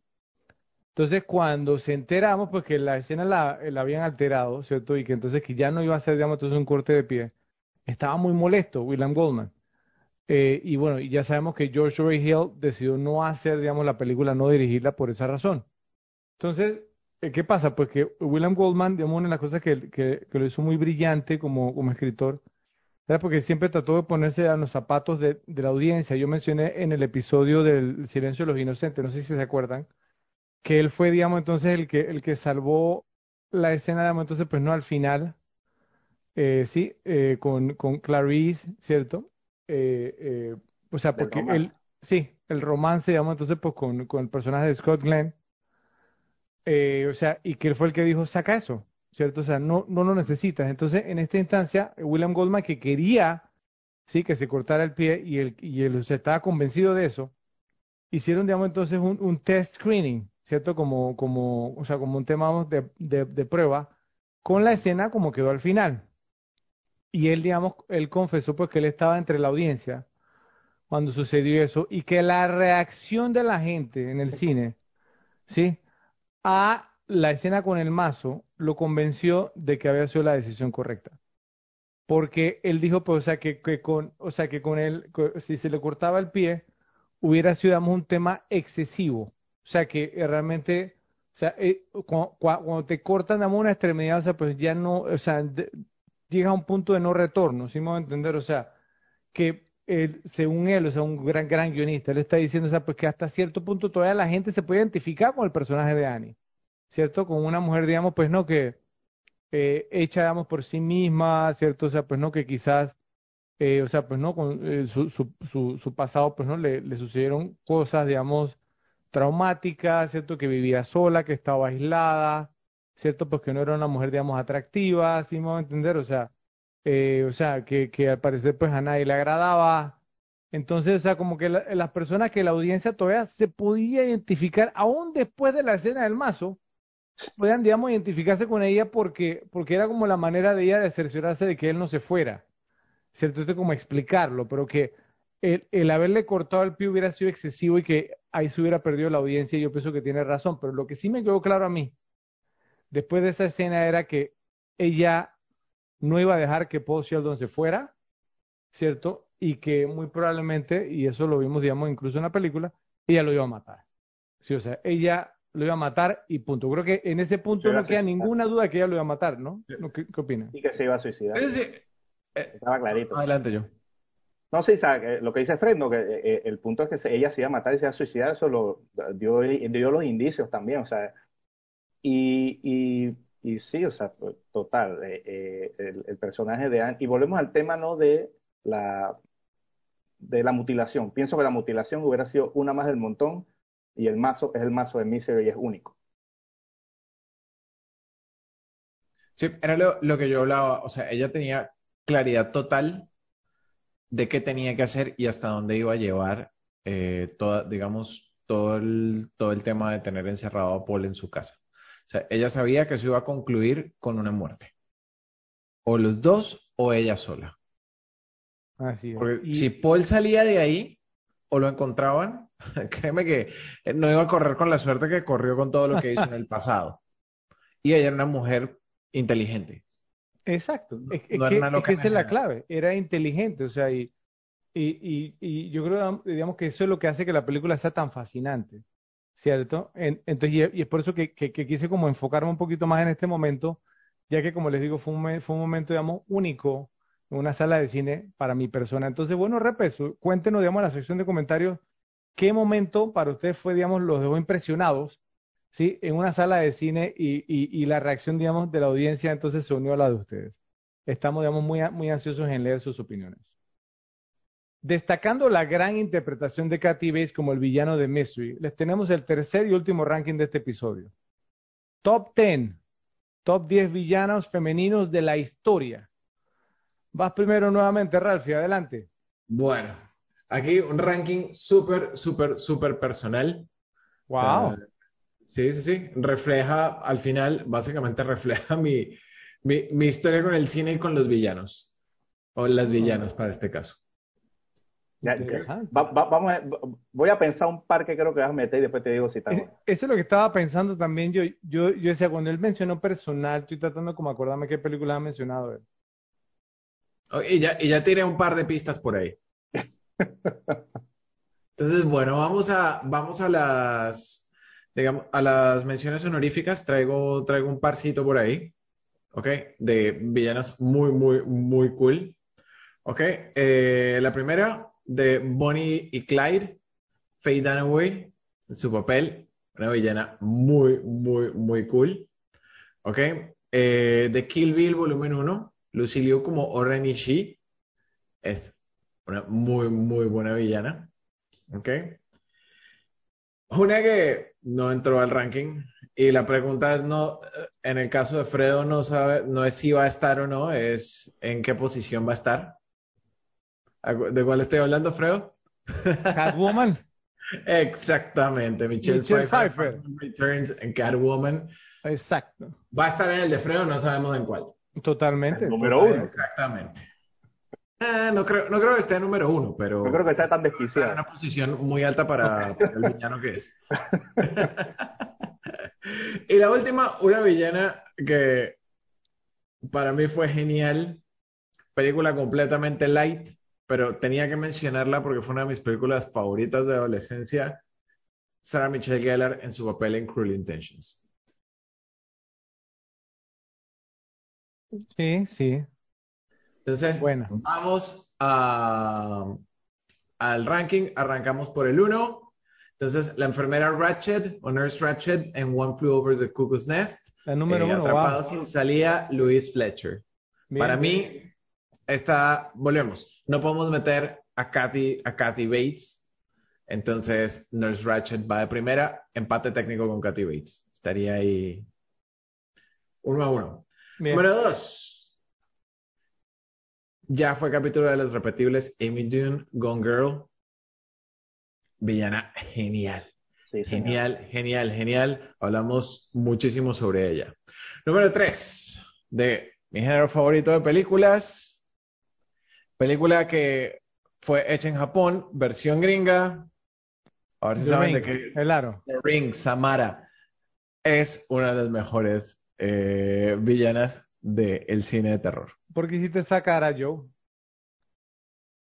Es que yo creo que yo les he contado mi historia con eso. O sea, eh, eh, la, película me, me, la habían metido un ultra hype eh, eh, yo la fui a ver con mi novia del momento y los dos nos estábamos mirando la cara. O sea, ninguno de los dos, o sea, te estoy diciendo que amigos míos, hombres y todo, que son de que, lo, que eran bravucones y que, chuzo, esa película me dio miedo, que no sé qué. Yo, chuzo, yo fui con un, ¿no? Con una expectativa y honestamente la película nos pasamos mirándonos la cara cada vez que pasaba algo porque nada, la escena de la televisión, o sea, tampoco tuvo cero impacto en mí, o sea, te soy honesto.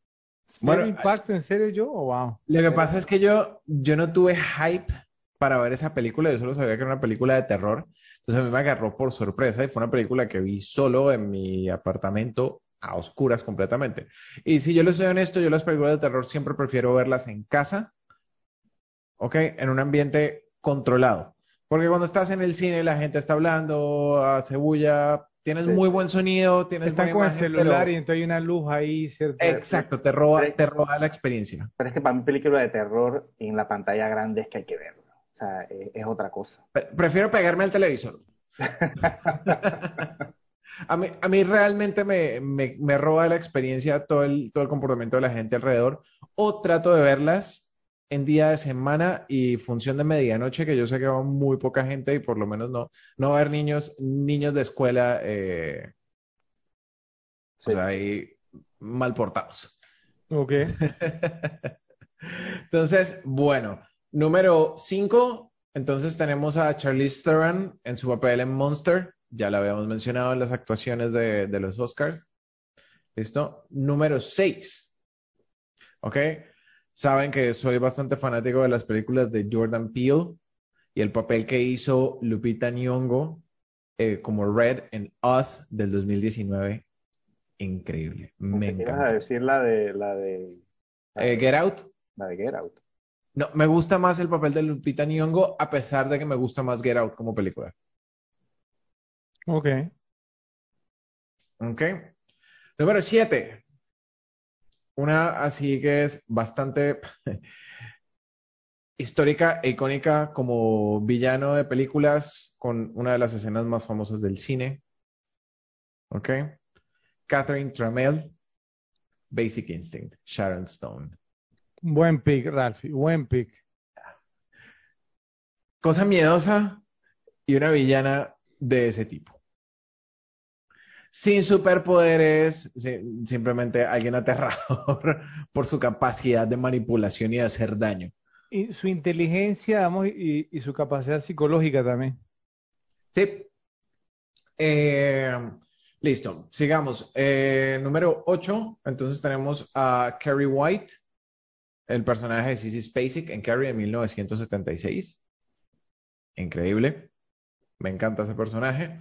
Ok. Número 9.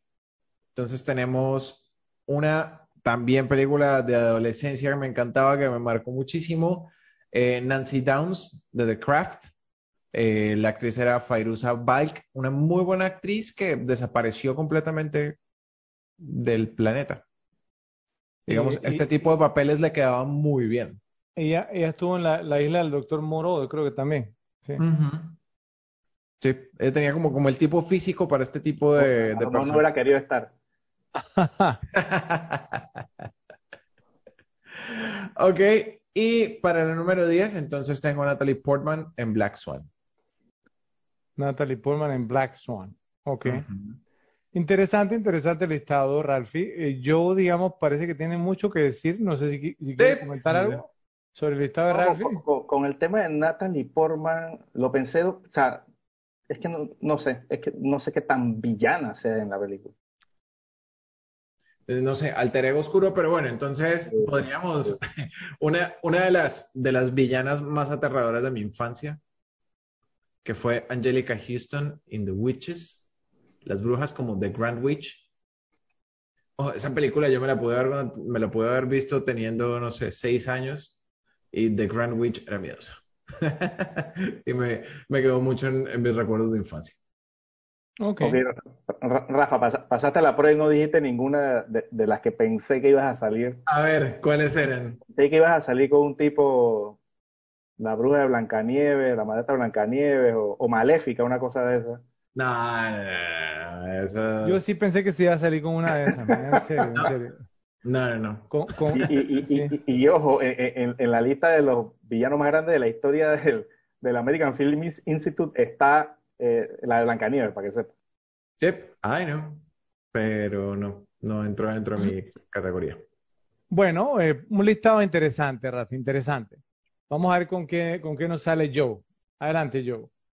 Ok, voy a comenzar con las menciones honoríficas y la diferencia de mis menciones honoríficas con mi top 10 es que las menciones honoríficas eran, digamos, eh, eh, las malas del tiempo de antes, que eran eh, como malas personas y no gente que, te, que es capaz de hacerte daño, ¿entiendes? Capaz de daño físico. Ok. ok, entonces comienzo con la primera mención honorífica, que es Barbara Stanwyck por su papel de Phyllis Dieterson en Double Indemnity de 1944, un film noir extraordinario de Billy Wilder. Eh, eh, de ese tipo de villanas, pues más, más psicológico que, ¿no? que, que físico. La otra mención honorífica que tengo, Angela Lansbury por su papel de Eleanor Shaw Iserlin en The Manchurian Candidate, El mensajero del miedo de 1962. Ok, para los que no, no reconocen el nombre, ¿qué, ¿por qué fue famosa Angela Lansbury después de su carrera yo? se llama esa serie Murder, She Wrote. Eh, Murder, She Wrote, la, reportera, del crimen. Sí, la, la, la abuelita que, que, era como, bueno, como el abuelito de The Equalizer, era la abuelita del abuelito, ¿no? Sí. Entonces, porque The Equalizer que después lo hizo Denzel Washington Edward Woodward. al cine. Eh, pero es, es, raro que no hayan hecho una película de, de Murder She Wrote, ¿no? De la reportera del crimen, ¿no, no, no crees? Si se hizo de The Equalizer. La, la, la, la, serie era con Edward Woodward, que, que, era el actor que salía en, ¿cómo se llama esta película inglesa? Ah, que hacen como una fiesta que queman como un, ah, se me fue el nombre. The Wickerman. The Wickerman, The Wickerman. Ese es Edward Woodward, el que salía en, en The Equalizer en los 80, es el que sale en The Wickerman.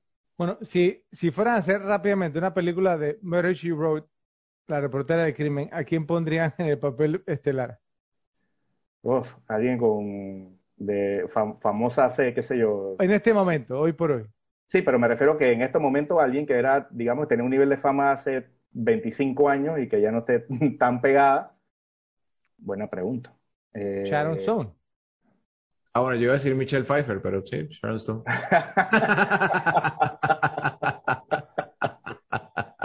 No, eh, no, Cumple- eh, no, cumple- eh, no porque, eh, no porque Shields. yo, yo dijo que, que no, que, que no es, no es importante hoy y Michelle Pfeiffer es importante. para Brooke ti. Shields. Eh, no sé. No creo que Brooke Shields tenga, no sé, camba- por- No porque sé, no, la, no, es que la realmente reportera del eh, crimen era, era como inteligente, ¿no? ¿Cierto? No sé si estoy solo, solo pensando en actrices de esa época porque realmente no, no, no vi. Pe- pe- pe- pe- pensaría esta, ¿cómo era que se llama esta? Que era eh, esposa de Sylvester Stallone.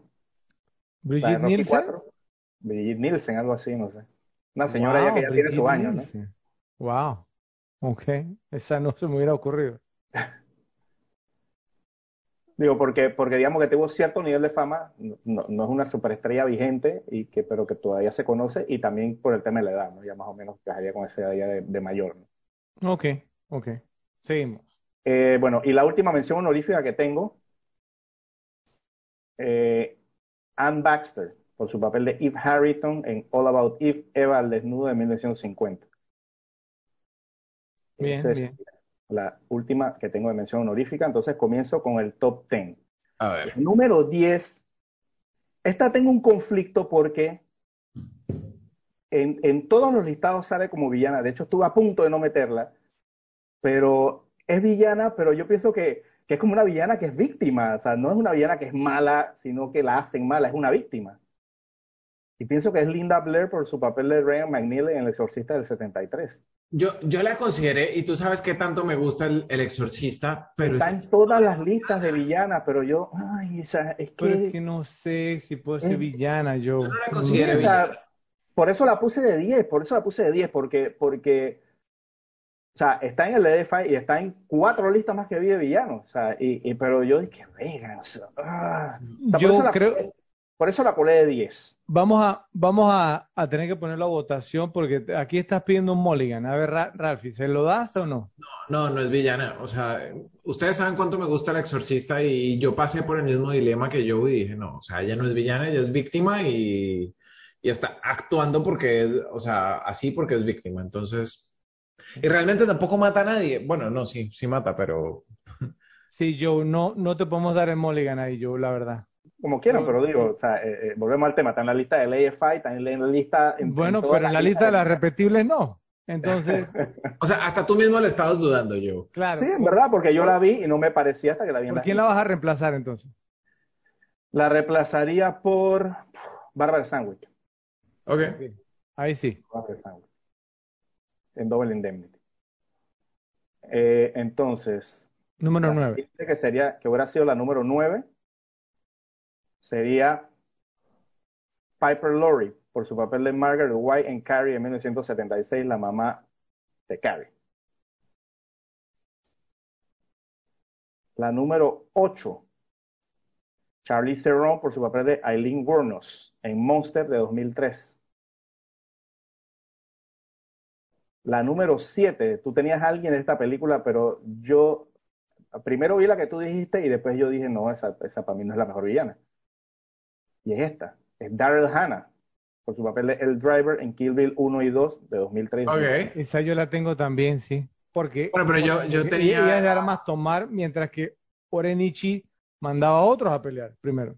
Exacto, pero Oren Ishii la tenía dentro de las. no, no solo, las no solo eso, sino que o sea, el, el- el nivel de maldad que tenía esta esta fue al hospital a matarla, después como agarró al pobre no Eh, eh, Michael Madsen y, o sea, era, un- era como Y- más inescrupulosa. Y, y, y, y, y envenenó al maestro también. Ajá, o sea, Pero, pero no se veía mejor que Lucilio. claro, ¿cómo que no? estaba más, más joven también. O sea, eh, eh, a la misma edad creo que Daryl Hannah se veía mejor que Lucilio. Sí, sí, sí, eso sí, no cabe, no cabe duda. Pero no en esa película. Ok, entonces, la número 6. Esta me extraña que no la haya tenido Rafa, A ver. fanático del cine de terror. Betsy Palmer por su papel de la señora Voorhees en Viernes 13 de 1980. ¿Y la has mencionado esa película, Ralph? Sí, sí, sí. Ese, ese fue un, un oversight ahí, se me, se me pasó. Ok. La número 5, Rafa, por favor, grábame a Fred que lo, que lo quiero ver en esta porque este va a ser un meme. Pues de verdad, captura de pantalla, adelante. La número 5, Imelda Staunton por su papel de Dolores Umbridge en Harry Potter y la Orden del Fénix de 2007. Muy buena, muy Papá. buena, muy buena. Ay, yo, no, no, no, no, no, no. O sea, Rafa. no, no, no entró a mi ranking, pero es muy buena. Joe, si Ralphie no la puso en su ranking, ¿cómo es Sí, posible que Fred, tú la hayas puesto? Fred, si, si, si, tú, si tú ves esa película y tú no me dices, hey, esta es una de las tipas más despreciables que yo he conocido en la historia del cine, creo que tú no tienes, no tienes corazón. Ahora me vas a salir, no sé, con, con la mamá de Matilda, una cosa así. Es, es despreciable. la mamá Matilda es- pero yo, yo creo que Fre- Fred está en, en character, pero él secretamente tiene toda la colección de Harry Potter y se la Sí, ve. sí, sí, sí, no, sí, no he sí, visto ni una, con eso lo digo todo. Y bueno. Ent- Entonces no puedes, no puedes opinar porque no la has visto. La número cuatro. Esta a lo mejor la tiene Fred. Vamos a ver. A ver. Lina Headey por su papel de Mama en Dredd de 2012. Totalmente, sí, claro. Papelazo, brother. Papelazo total. La número 3 la tuvo Rafa de 2, si no me equivoco.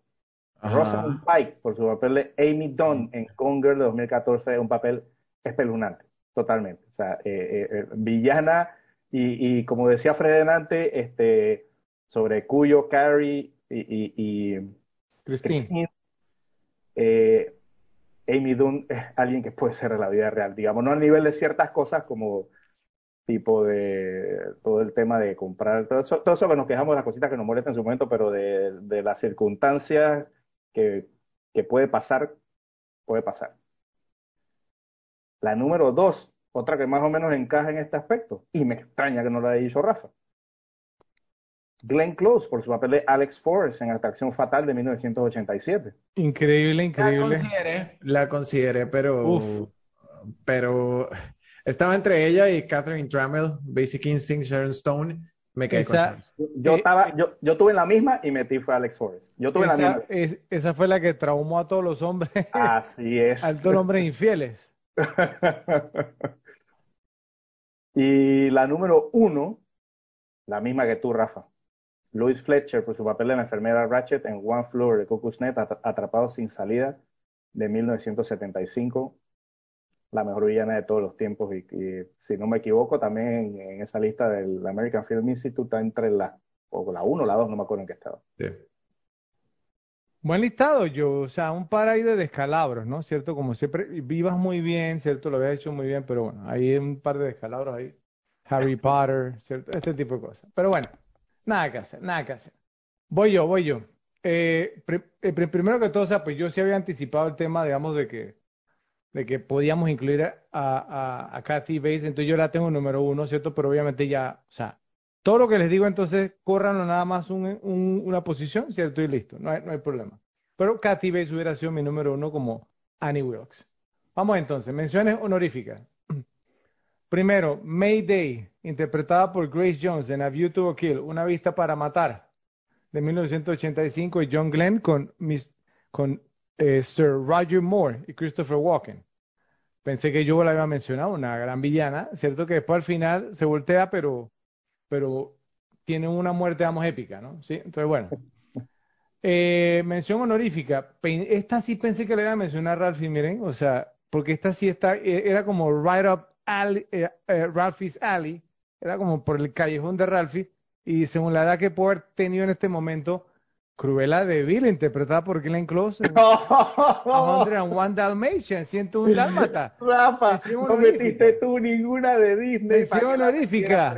Oh, Pero, pero, pero, pero no fue animada, estamos hablando de la actuación de Glenn Ajá, Close. sí, sí, sí, sí, sí, yo sé, no, pero... no la de Emma Stone, la más reciente. Va a meter la de Glenn también. Close. A mí por, por alguna, por alguna razón esa película no me marcó tanto.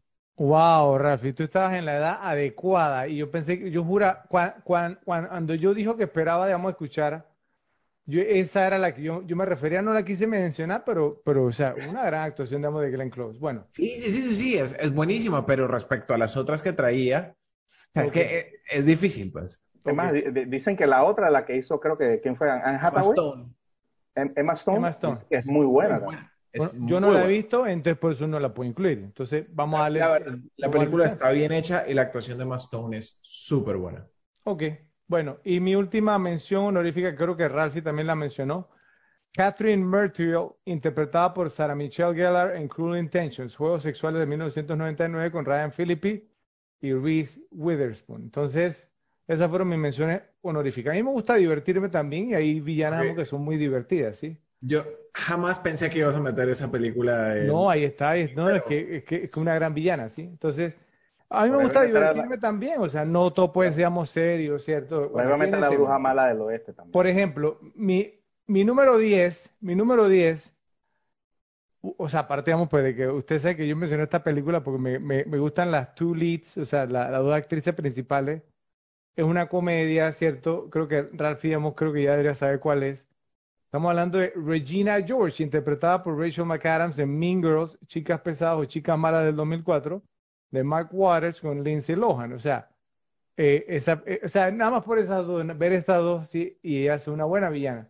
Yo, pues, digamos, mover toda la casa que quieres, metiste a Harry Potter, así que perdiste. Rafa, Rafa, mejor villana, ¿esa o la de Harry Potter? No, ahí sí, Harry Potter. La de Mean Girls entró por ahí en mi radar pero no, no, no, o sea, no me dio pues para, para ponerla en el ranking. Mira, un fanboy te está diciendo que la de Harry Potter es mejor, un fanboy de esa película. La número 9, El Driver, California Mountain Snake, interpretada por Daryl Hannah en Kill Bill Volume 2, Kill Bill Volumen 2 del 2004, de Quentin Tarantino con Uma Thurman, David Carradine y Michael Madsen, concuerdo totalmente con Joe una belleza, sí era una villana, de verdad, ella fue la villana de la segunda. Aparece en la primera, pero no tan prominentemente como en la segunda. La número 8, Joe, esta, yo pensé que tú le ibas a mencionar, me extrañó muchísimo que no, no la mencionaras y te pusiste de mamá a mencionar, te fuiste un poquito más atrás. Joan Crawford, interpretada por Faye Dunaway en Mommy Dearest, Mamita Querida de 1981 de Frank Perry con Diana Scarwile. ¿Por qué no la incluiste si es un, es un personaje icónico, yo, icónico. Pero metiste a Harry Potter. ¿Ah? ¿Cómo es posible? ¿Te das cuenta? ¿Cómo es posible que la critiques si no la has visto? Bueno, la número 7, miren, miren que yo la tengo número 7. No sé, pero la tengo número 7. Como villana, ¿sí vamos a entender? La enfermera Ratchet, interpretada por Louis Fletcher en One Floor of the Cuckoo's Nest, atrapado sin salida en 1900 75 con Jack Nicholson, Christopher Lloyd y Danny DeVito. O sea, aquí. Eh, eh, o sea, es lo que les digo, o sea. Catwoman está arriba de. Sí, total, total. Oh, my God. Total, total, total. La, la número 6, eh, Ralphie, concordamos, Catherine Trammell, interpretada por Sharon Stone en Basic Instinct, Bajo Instinto de 1992 de Paul Verhoeven, con Michael Douglas y Jean Triplehorn. Yo metí a, Harry Potter y usted me, me ah, están cuestionando a mí. Ni Tim Burton tiene a Catwoman arriba de la enfermera okay. eh, eh, eh, ¿qué, qué, qué, o sea, o sea ¿qué, ¿qué te da falta que metas al villano de Coco? Oh, no sé. Bueno, la número 5, Selina Kyle o Catwoman, Gatúbela, interpretada por la estupendísima Michelle Pfeiffer en Batman Returns, Batman Regresa de 1992 de Tim Burton con Michael Keaton, Danny DeVito y Christopher Walken. Gatúbela es la madre Teresa al lado de la Harry Potter, nomás para que Sí, ok. recuerden obviamente pues que todas las posiciones las movemos un, ¿sí? Una, porque entonces mi, eh, tenía mi número. ¿Cuántas docenas la movemos? Sí, bueno. la, la número cuatro, que ya sería la número tres, Mama, interpretada por Lina Headey en Dread, ahí estaba yo, ¿sí? Del 2012 de Pete Travis con Carl Urban, una gran villana también, ¿cierto? O sea, me, encantó esa interpretación. Entonces, de número dos, porque la tenía tres ahora, de número dos, concuerdo totalmente con ustedes, Amy Dunn, interpretada por Rosamund Pike en Gone Girl, perdida al 2014, de David Fincher con Ben Affleck y Tyler Perry. Un gran episodio que tuvimos aquí en la repetible, que es muy, muy divertido, ¿sí? Eh, y bueno, que, que es uno de mis favoritos de los que hemos hecho, les soy sincero, pues esa película me gusta mucho. Y la número uno, eh, pues ya después, digamos, porque la, la anterior originalmente de número dos, creo que esta fue la número, la número dos de Joe, Alex Forrest, ¿cierto? Interpretada por Glenn Close en Fatal Attraction, Atracción Fatal de 1987 de Adrian eh, Lyne o Lynn, con Michael Douglas y Ann Archer. Realmente, digamos, o sea, es que es una gran villana porque, o sea, ella como les digo, o sea, primero que todo le, le metió miedo y enderezó a todos los hombres que eran infieles. Entonces ella, o sea, se involucra, vamos, con un tipo casado a sabienda de que es casado, ¿cierto? O sea, incluso pues ella lo seduce, vamos a, a llamarlo así. Luego entonces, o sea, pues que, queda como infatuated, ¿cómo, cómo, cómo, cómo, le diríamos eso en español? O sea, un enamoramiento. Eh, exactamente, sí, o sea, pero totalmente enamorada del, del, tipo. Entonces el tipo claramente desde el inicio le dijo, yo estoy casado, esto va a ser un tema fin, fin de semana. Echan, digamos, entonces, ¿no? Su, su tema, ¿sí? Eh, y luego ella, digamos, entonces le hace la vida imposible, ¿cierto? Es una gran villana. E incluso tiene el doble final, Joe también, ¿cierto? Porque después que estaba muerta revive y la esposa, digamos... Sí, y la, y, la, y la esposa del protagonista es quien la mata. Entonces al final que ese fue, esa fue una de las películas que también se cambió el final porque la gente no había quedado contenta con el, con el final, le regresaron, digamos, y filmaron, digamos, entonces el, el, otro final. Así que ese fue mi ranking, ¿cierto? Como ustedes pueden ver, no había, no hubo nada, digamos, ni de Harry Potter, no hubo nada de Coco, no hubo nada, digamos, no sé, de Wally, nada de eso. De Batman. Eh, eh, eh, citando a Fredo, interesantes elecciones, Fredo. ibas bien, algunas así cuestionables. Gatúbela sobre la enfermera Ratchet. Al, al, al, final, al, final del día, al final del día, los repes son los que van a decir en la sección de comentarios con quién están más de acuerdo. Si se van, digamos, entonces, pues por, eh, por Harry Potter o si se van, digamos, entonces por Batman.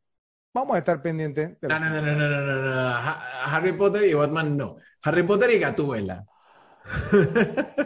No, no, no, pero es que. Colores hombres no, no, no, no, no, no, porque, porque tampoco estamos hablando del personaje de Harry Potter. Estamos hablando de una villana en la película de Harry Potter y Gatúbela es una villana en la película de Batman. Ok. Es el mismo nivel. Por las, villanas, por las villanas. Harry Potter o Batman. Esperamos su, su, sus comentarios y su votación, Repes. Veamos qué trajeron para qué ha envejecido bien y qué ha envejecido mal. Ahora vamos a empezar contigo, Ralphie. Adelante. Ok. O sea, envejecido bien tantas cosas de esta película. La película ha envejecido absurdamente bien. Muy bien. La actuación de Kathy Bates ha envejecido increíblemente bien. La, o sea, recurrentemente está entre las mejores actuaciones, los mejores villanos. Entonces, en, en general, toda la película envejeció muy bien. Cosas que envejecieron mal, hay poquitas, pero una es, a pesar de que los efectos prácticos en general fueron muy buenos, el muñeco que se golpea la cabeza con la máquina de escribir. Malísimo. Sí, Parecía un muñeco de trapo. Si lo pausas en ese momento sí es bastante, bastante obvio. Yo lo ah, pausé. Ah, también te. Eso, eso fue lo que yo traje para mí que, envejeció mal. ¿Ok? Yo, siempre que, no cruza el umbral de lo que me molesta. Es que es obvio. Sí, entonces yo, yo no tengo más porque ya, ya lo otro se cruzó el umbral de lo que me molesta y lo hablaremos más adelante. Ok. ¿Yo? Bueno, mal, quiero mencionar primero, ¿no? Eh, ese tema del, del principio, eh, la maniobra RCP que le está haciendo eh, Annie a, a, a, Paul. La maniobra sí se usa, lo que no se usa ahora en, en, la actualidad es la respiración. Eso no se usa, solamente es solamente es manual. Eso de, de, darle y, boca, darle y boca, eso ya, eso ya está obsoleto. Ok, pero ¿no ha envejecido bien el concepto o no ha envejecido bien el hecho de que haya sido enfermera en ese momento y lo haya hecho? No, no, no, no. En ese tiempo sí se usaba. se usaba. Pero ahora en la actualidad eso ya, ya no se usa. Ok, ok. Entonces es algo, digamos, que de, unos años hacia atrás. Eh, otra que pienso que ha envejecido mal fue la, la toma esa cuando el sheriff está en el helicóptero. Uf, o sea, me parece barata nivel este, de práctica universitaria, le soy honesto cuando la vi. Ok. parece que tuvieran como, no sé, como un, un cartón atrás y le ponen una silla y lo toman ahí un plano cerrado, o sea, o sea, en, en verdad, eh, eh, con toda la parte de adelante abierta. O sea, esa parte se ve amateur, amateur, total. Yo, yo, la verdad, o sea, si les soy honesto, yo no la noté. Oh. Y lo, lo, vi como, como, como period piece, entonces fue como que, bueno, o sea, obviamente no están filmando desde, desde otro helicóptero. La, o sea, no, no, era, no, era, no era Top Gun Maverick. No, no, no. Exactamente. o sea, no. Eso era como, como la, creo que fue la tercera y cuarta temporada del Lobo del Aire, que el helicóptero lo habían vendido, cuando trataron de revivir la serie no tenían presupuesto, entonces usaban escenas filmadas de la primera y segunda temporada para, para la, los capítulos de la tercera y cuarta. No, en verdad, yo, yo, yo, yo en prácticas de la universidad he visto mejor material que eso, o sea, he visto eh, simulaciones de, de, andar en un metro que se hacen en, en, en un estudio y que quedan mejor que eso. Ok. Eh, y la tercera era la que dijo Rafa, ¿no? El muñecón de Annie cuando cae sobre la máquina de escribir. Uf. Eh, eh, lo vi, lo eché para atrás y lo volví y lo, y lo pausé. Lo que tú dijiste, lo pausé y le vi la cara al muñeco. Yo. Yo lo pausé también, sí. El muñeco es Scarface, ¿te acuerdas? Era terrible. O sea, entonces te lo ponen en un plano cerquita. O sea, le ves la carota al muñeco que era un maniquí. Entonces tengo que envejeció bien obviamente todo lo que dijo Rafa, 100% de acuerdo. Eh, el maquillaje que usan para las lesiones de las piernas. ¡Wow! O sea, eso me parece que envejeció súper bien. Tú lo ves ahora, se ve súper real, de, piernas con trauma, todo ese maquillaje de, de, las partes moradas, todo eso. O sea, está súper, súper, súper bien hecho. ya le dio cosas. Soy muy impresionable. Está como el doctor Chapatín, Fredo. Sí, sí. Y, y, y, la otra que tengo, este, no sé si en algún momento histórico se lo habré comentado, pero de mis compositores, digamos, de música clásica, mi favorito es, es Tchaikovsky. Entonces hay una parte donde se toca el concierto número uno para piano de Tchaikovsky, que asumo yo que es Liberace, porque es después que la parte ya dice que Liberace, que voy a poner Liberace, entonces suena el concierto número de para piano de Tchaikovsky, eh, eh, como lo había sugerido Ani, y, bueno, y pienso que esa, esa pieza en particular es una de las que más me gusta de Tchaikovsky, y cada vez que la pone en una película, simplemente eh, queda extraordinaria. Entonces eso para mí envejecerá muy bien, y en cualquier película que lo ponga. Así que eso es lo que tengo, así que Fred, a ver. Ok, interesante. Yo, bueno, yo tengo, empecemos por lo que envejeció bien. Eh, que envejeció súper, súper, súper bien. Los noventas nos dieron a Annie Wilkes y a Hannibal Lecter back to back. O sea, para empezar la década y después me preguntan por qué digo que fue la mejor década en la historia del cine. Annie y Hannibal en años consecutivos. O sea, e, e, eso fue empezar la década con un bang. ¿Cierto? O sea, dos de los mejores villanos de la historia del, del cine en años consecutivos no, eso hoy por hoy no se ve. Bueno, eh, la pareja del sheriff y su esposa también su relación envejeció muy, muy bien. Esos detalles, digamos, de que ella le, le ponía la mano en, el muslo y le decía, cuando, estás, cuando estamos en este vehículo, tú eres mi ayudante, no mi esposa. Esa relación, digamos, era, no era muy... Se le daba como el comic relief y el respiro a uno, digamos, como audiencia que necesitaba después de toda la atención, digamos, ¿no? De, que nos daba ver al pobre Paul Sheldon ahí. Eh, otra cosa que envejeció muy bien son detallitos que uno nota con las repeticiones, ¿no? ¿Cierto? Es la foto de Paul Sheldon en la contraportada del libro, ¿sí? O sea, así es como eran las fotos de los autores en las novelas durante esa época, es perfecta, ¿cierto? O sea, así hubiera sido. Entonces está muy, muy, muy bien hecha, muy bien hecha. Eh, el Mustang del 66 de Paul Sheldon también. Qué bien envejeció entonces ese carro muy, muy bueno. Y bueno, ya lo mencionamos en mejores líneas de diálogo, pero el Don Perigno me envejeció súper bien. Le, oiga, es que, hice esa línea y la cara de, de, de, Paul Cielo, Don Perigno, y decía, bueno, que envejecido mal. Eh, pensé que yo, lo, yo iba a decirlo porque lo he mencionado en unos episodios anteriores, la máquina de escribir, ¿cierto? Ese tema de la máquina de escribir, o sea, yo no sé cómo, cómo, cómo hacía yo en ese entonces para usar una máquina de escribir, ¿no? Antes, o sea, ¿no? Y, y en 1990 yo tenía máquina de escribir, pero eléctrica, esa, de, esa, esa que tenía ahí. No, o sea, O sea, es que, o sea, comparado, digamos, con lo que tenemos ahora, imagínate que estabas terminando la página y cometías er-, un error en tu, en el liquid paper ahí, ¿cierto? pero, o el papelito ese que usaban para borrar. No, no, no, y, y que le y el detalle que le faltara la N o que le fallara la N, todos esos detalles muy, muy bien hechos también. Y la otra cosa que envejeció mal también, o sea, pues ya este es un tema, vamos, o sea, pues fue el mismo Rob Reiner, que como director, digamos, envejeció muy, muy mal, ¿cierto? O sea, no, no, nada bien. Y también, o sea, se ha, se ha vuelto una figura muy política, ¿cierto? Como un loco ahora, ¿no? ¿Cierto? Entonces, por Twitter, por todos lados, eh, se fue como muy por la izquierda, entonces, o sea, es un, es un loco, un poncho. Como mucha gente de Hollywood, o sea, mucha gente de Hollywood. Sí, sí, exactamente. o sea, pero, pero este es del, del, de los que graba videos, ¿no? Y, ¿no? Y, o sea, y, y se va en rants, o, ¿no? Y, no, o sea, totalmente, yo me quedé, ¿por qué le pasó a Rob Reiner? O sea, un tipo normal y, bueno, entonces él tampoco ha envejecido bien, ni como director, ¿cierto? Y al parecer, digamos, ni como persona. Entonces, esas serían las cosas, no sé si tienen ustedes algo más. No. no. Vamos ahora con las mejores escenas. A ver, Ralphie, iniciemos contigo. A ver, eh, hay, hay tres escenas que traigo que me encantan y son básicamente, entonces, la escena de los tobillos, placer culpable, pero hay que verla, o sea, desde que empieza esa escena con, con ella dando la advertencia y dando todo el, preámbulo a lo que le va a pasar a los tobillos es simplemente genial.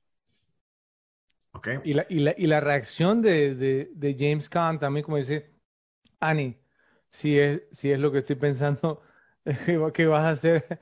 No lo hagas, por favor, no lo hagas. Dices. Oh. Bueno, la otra, entonces es, es la escena en que Annie saca el, el líquido para encendedores oh.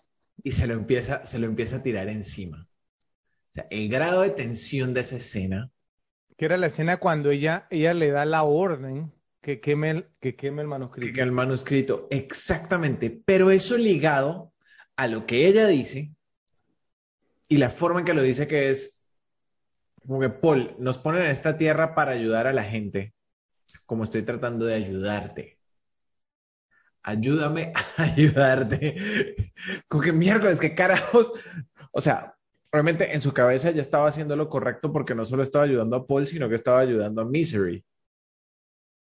Entonces, es como ella en su cabeza estaba haciendo lo correcto, a pesar de que era lo suficientemente inteligente para saber que estaba haciendo algo malo. E-, esa mujer ahí tenía más, voz en la cabeza que el Butan Clan. El Butan Clan. Oigan, yo, yo le tengo una pregunta ahora que mencionas eso, Ralph. O sea, que, que, esta última vez que, que la vi antes del, del episodio se me quedó en la cabeza. ¿Se acuerdan cuando llega el sheriff y entonces, o, o, solamente el sheriff, o sea, él llegó a dar a la casa de, de ella por, porque él va, digamos, a la, a la tienda. Y entonces el, el, el, dueño de la tienda le dice que Annie Wills ha estado comprando papel, digamos, para máquina de escribir, ¿cierto? Y entonces el sheriff va a la casa de ella, entonces yo creo que ya sabe que él llegó por el tema del papel de la máquina de escribir, ¿cierto? Miren, miren inteligente que, era ella. Entonces ella le empieza a decir a él que ella era la fanática número uno de Paul Sheldon y que ella sentía que el espíritu de él se iba a apoderar de ella para que ella pudiera continuar la obra de él. ¿Ustedes creen que parte del plan de ella era tenerlo cautivo, que él escribiera y después ya quedarse con el crédito como escritora? Total. ¿Creen, digamos, que, que, o sea, eso hubiera sido un escenario, digamos, que ella le pasó por, por la cabeza? O sea, de tener un escritor mundialmente famoso, secuestrado y cautivo escribiendo y ella llevándose, digamos, entonces, lo, o sea, eh, eh, los aplausos, ¿consideran eso? Totalmente, porque eso era, eso era lo más cercano que ella podía estar a ser Misery. Acuérdate que Misery de alguna manera era la, la proyección de ella como persona. O sea, ella dentro de su, dentro de su tema loco, o sea, ella, ella quería ser Misery, ella quería percibirse como Misery. Pero una cosa es ser Misery y otra cosa es ser Paul Sheldon, son dos cosas distintas. ella, ella sabía, o sea, eh, ella sabía el espíritu del personaje. llegar a ser Misery lo más cercano era llegar a ser Paul Sheldon y tener el poder sobre el destino de Misery. Aparte, pues, de que ella ya idealizaba a, Paul Sheldon.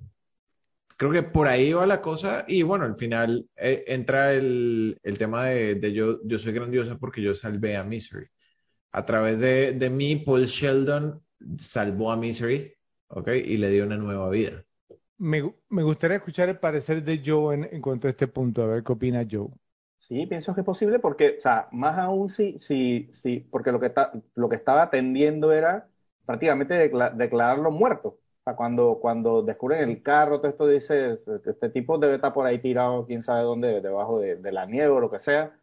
Entonces ya cuando, o sea, eh, si hubiera llegado el momento que lo declaran desaparecido, este, ella hubiera podido, digamos, robarse la autoría de, de, de- del trabajo de él, ¿no? O sea, o sea, es que, y, y, y yo sabíamos que quizás esto debe haber estado en otra categoría, pero es que no me pude decir, o sea, contener. Eh, eh, por, un tema una muerta inteligente como ella, ¿sí? O sea, imagínense esto, el, el, el escritor desaparece, desaparece cerquita de la casa de ella, ¿ok? Y de repente entonces ella, que nunca ha escrito, digamos, no sé, ni, ni, ni, ni, ni los buenos días, ¿ok? De repente entonces surge como, como, como una escritora, o sea, de, de gran categoría. O sea, hubiera sido muy fishy, ¿cierto? Hubiera sido muy sospechoso. ¿No creen? O sea, no sé, creo que eh, eh, esa parte siempre se me quedó en la cabeza de por qué ella le dijo eso al sheriff. Me imagino por el tema, pues, ¿no? El, el papel, pero si lo iba a matar, no sé, pero interesante. ¿Qué, qué más tiene Ralphie? Sí, claro, pero ella, o sea, tenemos que tener en cuenta que ella era inteligente, pero también no estaba trabajando perfectamente de la cabeza. Entonces, po- podía, podía cruzar esa línea de lo, de lo verosímil y, y, y las coartadas lógicas versus lo que era su fantasía, ¿no? Ok. Sé, ¿no? Eh, O sea, ese siempre se me, se me quedó en la cabeza y, y por eso le quise hacer la pregunta. A ver, Ralphie, Bueno. continuamos. Y, y mi última escena para dejarlos pasar a ustedes es ese descubrimiento de ella está loca, que es todo, todo el tema de, de cuando ella se suelta en ese, en ese rant de madrazos y de profanidades y obscenidades, detonado por el lenguaje del manuscrito de Paul Sheldon. Ok, ahora, ¿tú crees que ahí, digamos, es donde, o sea, en, en- ahí, ahí te, te diste cuenta que ella estaba loca o no del todo bien? Porque para mí, digamos, la escena que denota cuando ella está loca es cuando ella se está yendo, ¿cierto? Y entonces se da la media vuelta y le dice, y le dice a Paul She- Sheldon y le, y le, y le dice, ah, y yo no he llamado a nadie, ¿cierto? Ni tu hija, ni tu agente, nadie absolutamente sabe que tú estás aquí. Así que mejor ruega porque a mí no me pase nada, porque si yo Si muero, no, tú mueres. mueres. Para mí, esa es la parte, y no, y la, y la, y la, y, y la, y la cara de James Caan como quien dice, ¿dónde vine a caer yo? No puede ser. Para mí Sí. esa es la parte donde te das cuenta que está loca. O sea, creo que inestable la, la escena que tú decías, Ralphie. Exacto, te iba a decir que Fue tienes el primer indicio, ese fue el primer indicio. Creo, Exacto, tienes- exacto. tienes razón, fue, fue como el, aquí algo no está bien. O Ajá. sea, esta, esta mujer está como, como medio rara. Y, Es que, es que para mí algo no estuvo bien desde el principio, pero ahí te, te diste cuenta, esta tipa puede ser violenta. Porque su actuar, al principio, era un poquito medio de weirdo, ¿no? Sea, pero, pero que no está pero bien, bueno, pero, que, estaba, pero de repente que no era violenta. Aquí te diste cuenta que es alguien que podía llegar a ser violenta. O sea, a- al miren, principio era, er- era la, loqui- la loquita obsesionada con un personaje y Ah, además es- todo- todos Eso es lo sabían que que les iba a comentar yo, digamos, o sea, o sea que la Annie Wilkes que vemos al inicio, hasta que tengamos entonces ese arranque, yo lo voy a ser sincero, o sea, yo he conocido a personas así, ¿eh? O sea, en, en la vida real, o sea, pues que, que actúan así, o sea, eh, son o sea, o sea, que, eh, o sea, parece como, un- o sea, actúan, no sé, como un personaje de Disney, ¿cierto? porque ella es muy polite al inicio, ¿cierto? Ella es muy, muy querida, ella le dice que es enfermera, ¿cierto? O sea, y uno dice, oye, qué, buena suerte tuvo este tipo, ¿no? De ir a, digamos, con una enfermera que lo está cuidando, me imagino que le habrá pensado lo mismo, ¿cierto? Y de repente, miren lo que le salió, pero como ella es al inicio, yo conocí a personas así, o sea, que son como extremadamente amables, ¿cierto? Extremadamente se- serviciales, yo creo que ustedes han tenido que haber conocido Sí, a personas que son así también. Imagínate, imagínate donde, donde yo rescatara a Daniel Day-Lewis. Y, y le, y le, y les, y les digo una cosa, y le, y les digo una cosa, gra- ¿Y qué no gracias sale a ahí? Misery, cuando he conocido a personas así, quedo friqueado. Eso es lo que te iba a preguntar, si que, cuando la conociste a las personas, si no había salido huyendo. Claro, qué friqueado, qué friqueado. Yo digo, Annie Wilkes, no, no, no. Mira, las entrevistas de asesinos en serie siempre eran el buen vecino, el que ayudaba en todo. Exacto, exacto. Sí, es que, es que friquea. Bueno, ¿qué más tienes, Ralphie? No, no, traía esas, esas tres realmente. Ok, vamos a ver qué trae Joe. Adelante, Joe. Bueno, yo también traía tres. Obviamente, nomino como la ganadora, ya la dijo Ralphie, obviamente, el, el tema del martillazo a los tobillos, creo que eso no hay ninguna discusión.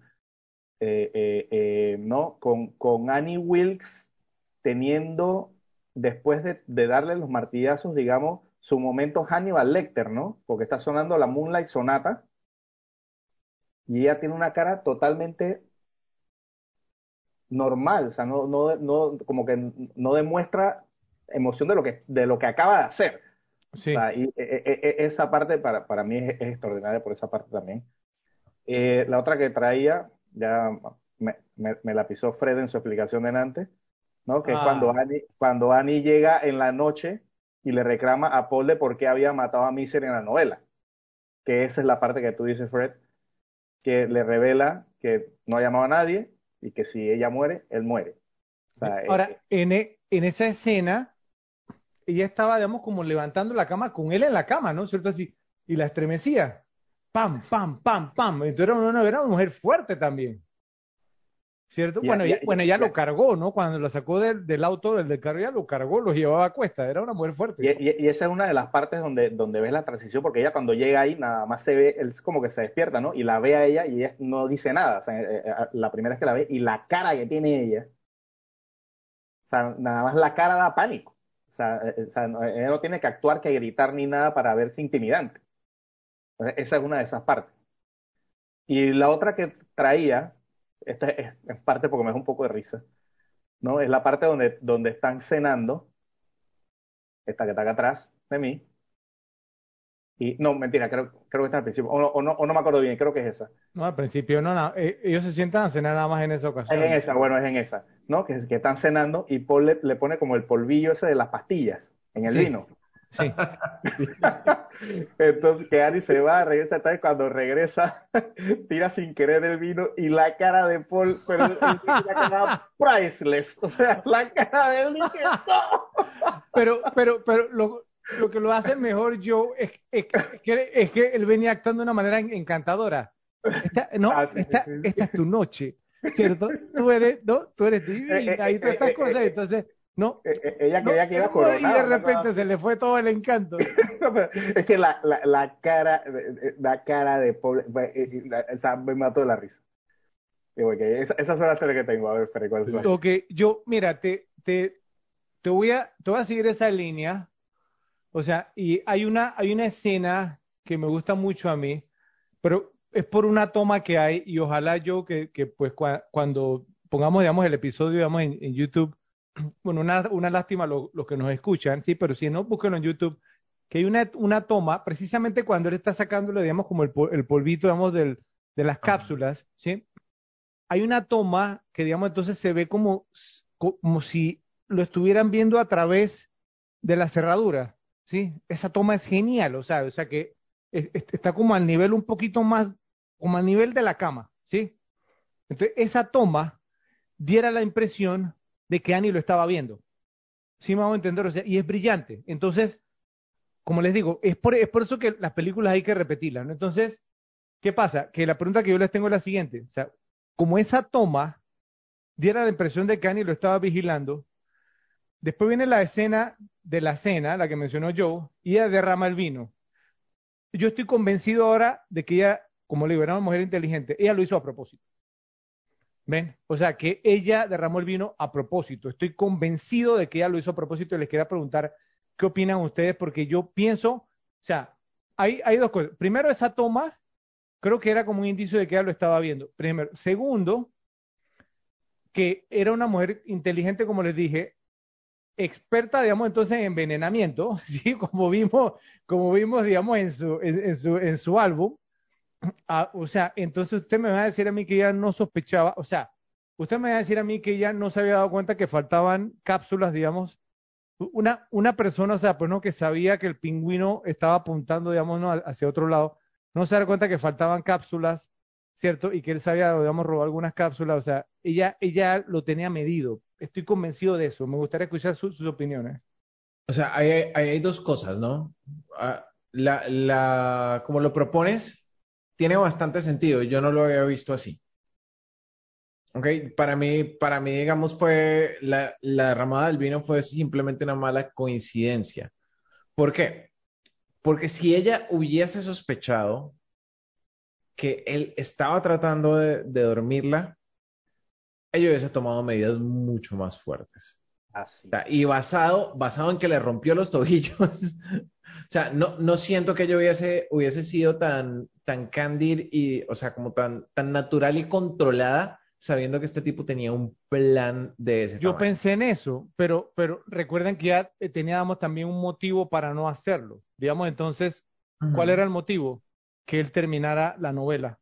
¿Sí? O sea, porque ya sabía, digamos, que si ya le hacía, digamos, el tema de, de, de, lo, de, lo de los tobillos, él iba a que, o sea, ustedes vieron la escena, digamos, donde después de, de que ella le da los mazazos en los tobillos, ella está afuera, ella lo saluda y él le da, digamos, entonces como lee entre líneas, ¿no? Si es cierto, el finger le da el, el dedito y eso, eso es después de. Entonces, o sea, ella sabía, digamos, pues que, que, que si lo hacía, ¿cierto? o sea, pues que iba a afectar, digamos, todo el tema del libro, pero ya el libro iba bastante avanzado.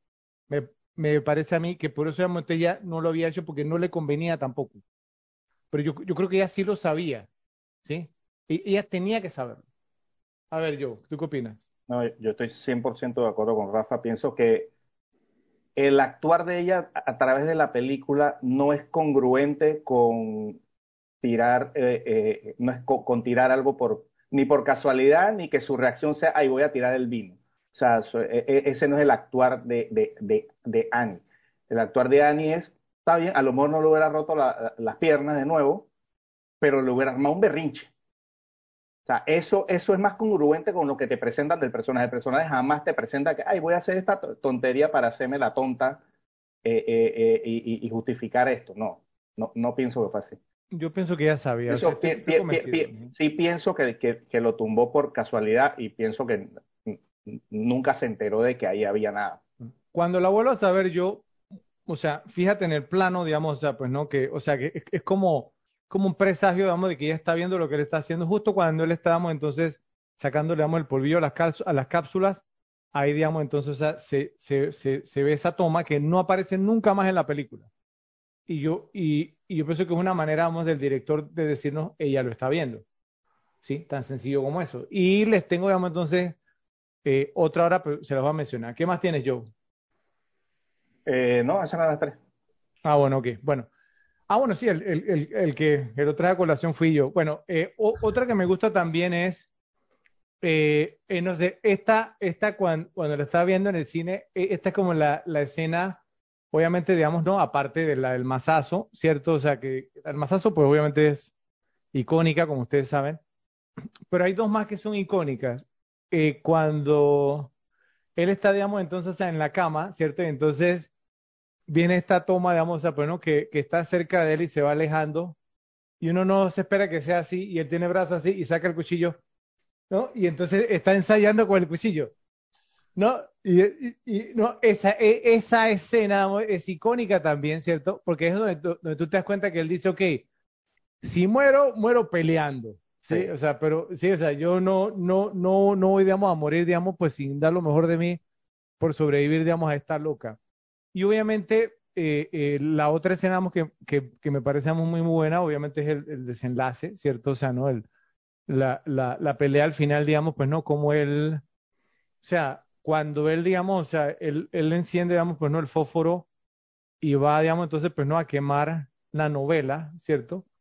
Eh, que estaba escribiendo, digamos, de, de la cara de ella, y ella tiene una cara de horror total cuando él va a quemar, o sea, el, el, digamos, o sea, cuando amenazamos con, con quemar el manuscrito. Y entonces ella, ella le dice, no, no, no serás capaz. Y él dice, ¿cómo que no? Si aprendí de ti. ¿Cierto? Y, y no, no, es, es, que es genial. Ahora, hay, hay, hay un par de momentos también que me gustaría como resaltar, ¿no? ¿Sí? Que es, digamos, que me, me dan risa, ¿no? Porque eh, Paul, Paul Sheldon, o sea, yo, o no sé, digamos, el, el tema, digamos, de que, o sea, a mí me encantó cuando, cuando ves la película entonces porque él, él, está con la máquina de escribir, entonces está como así, como que la levantaba, ¿no? ¿Cierto? Entonces, ah, ejercitándose. Sí, sí, yo la primera vez que la vi, yo decía, bueno, él está, digamos, como entrenando, ¿cierto? fortaleciéndose, pero era también un presagio de que el, pla el plan de él era usar la máquina de escribir para, sí, para matarla, ¿sí? para, para atacarla. Es buenísimo, es buenísimo, o sea, está muy bien hecho. Eh, también, digamos, cuando, cuando, llega el policía, sí, eh, Buster, y entonces, entonces el, el, el, el, pobre Polo, o sea, él estaba viendo por la ventana y se viene la policía, viene la policía y entra Annie corriendo con la inyección y Polo no, y lo tenían como un felpudo. Vamos y lo inyectan y él queda como que, uh, sí, o sea, él, él no tenía chance, él no tenía chance. Y, o sea, y, y, a culparlo, que todo esto es por culpa tuya. sí, sí, sí, correcto, o sea, pero, pero eh, eh, esa escena siempre me ha dado risa, ¿cierto? porque yo, yo no podía creer, o sea, pues que él no, o sea, que él no anticipara que ella iba a entrar, digamos, a hacérselo, ¿sí o sea, ya le estaba bien, o sea, por, por, lo menos, digamos, de la cintura hacia arriba, yo creo que él pudo haber dado como un, un poquito más de pelea, no sé qué opinan ustedes. ¿No, no, no te recordó esa entrada un poquito a, a, a Norman Bates? Un poco, sí. Cuando salió de la habitación. Ajá, sí, también, también, eh, eh, exactamente igual, pero, pero es la reacción de él como de que no, no. y ella, pum, y entonces ya una vez, digamos, que, que lo inyecta, entonces el tipo queda, y no, y no sé qué le habrá inyectado, por, porque de un, o sea, sur, surtió un efecto inmediato, ¿no? ¿Cierto? Sí, o sea, los, hasta lo que yo sé, los antihistamínicos, o sea, te van entrando y vas quedando inmediatamente. Creo que, o sea, Paul Sheldon pudo haber sido un poco más inteligente. Es que ese era el punto. Rompe el vidrio que tienes al lado. Tira la máquina de escribir. Exactamente, rompe el vidrio. Él estaba al lado de la ventana. Claro, tira la máquina de escribir por la ventana. Exactamente. O sea, hay cosas, o sea, bueno, estamos pisando otra categoría. categoría. Eso es otra categoría. Sí, estamos pisando, eh, bueno, estamos pero... pisando la categoría. Bueno, y, y, la, punto... y, lo, y, lo, y, la otra escena es uh -huh. cuando, o sea, bueno, es, es la muerte de Buster porque no me gusta así, pero, pero, o sea, digamos, obviamente yo me la esperaba así, yo, pues, obviamente, pues, o sea, yo sabía que, o sea, era uno de estos personajes que estaba, digamos, o sea, ya tú lo veías y dices, este, este no va a sobrevivir a esta película, ¿sí? Pero le quería preguntar a ustedes si, ustedes sabían, pues, si él iba a morir, si imaginaban que él iba a morir, si pensaron que iba a morir de la manera en que murió. ¿Y qué les pareció esa escena cuando Andrea lo mata con la escopeta por la espalda? Yo, yo no pensaba que él, iba, que él iba a morir de esa manera. O sea, sí, sí pensaba de alguna manera que él, o sea, moría, pero que iba a morir más heroicamente. O sea, que iba, que iba a morir en el rescate real de, de Paul. Y obviamente me gustó de su muerte, que, que no fue una muerte digna y heroica. El personaje es cool, pero, pero me gustó que no cayó en el cliché de la muerte, de la muerte heroica luchada y ya, simplemente le dispararon cuando le tenían que disparar, se apagó, chao. Eso, okay. eso me gustó de la película. Joe, ¿qué opinas tú? Eh, altamente probable que la primera, pues no me recuerdo al 100%, pero altamente probable que no lo haya venido a venir la primera vez. Pero esta última vez que lo vi, yo, dice, eh, yo dije, este es un plano y una música de que aquí va a pasar. En ese, justo en ese momento. Este, este, este es un plano de, de, de, muerte, de muerte. Es, un pla, es un plano de muerte. Y la, y la musiquita que tenía en el momento, o sea, eh, eh, estaba un poquito, no, un poquito sí. obvio para, sí. para el que lee un poquito el plano, estaba un poquito obvio, pero probablemente la primera vez sí no me dado cuenta. Sí. Ok, pero, pero esa escena, digamos, de Buster llegando a la casa de Annie es muy buena por, por, por, porque también está esa escena donde, donde lo, los dos se asoman, ¿no? Digamos, como quien dice, ¿no? Y entonces ella le dice, ¿quieres chocolate? Él dice, ok, está bien. Y, entonces, y los dos se asoman al mismo tiempo y te dicen, no, está actuando de una manera muy no, sospechosa. Y, y, y, aparte que la escena está, está, está visto lo que va a pasar, porque obviamente el tipo se va, regresa, ya ve al tipo, ya tú sabes que ese tipo de ahí no va a salir con vida. estás esperando el momento. Bueno, bueno, eh, bueno, que esas fueron las mías, entonces escojamos la, la mejor escena es la del mazo, ¿cierto? Sí. La, la, icónica, ¿verdad? Yep. Aunque Ralphie la vea con los ojos cerrados. sí, bueno, entonces, Repes, esa es la mejor escena que hemos elegido Eh, Mystery, bueno, de, de hecho, miren cuál tengo, digamos, yo detrás de mí, ¿cierto? Ani con el mazo. Vamos a ver qué dicen los repes en la sección de comentarios. Pasamos ahora a las líneas de diálogo más citables. Dale, Joe.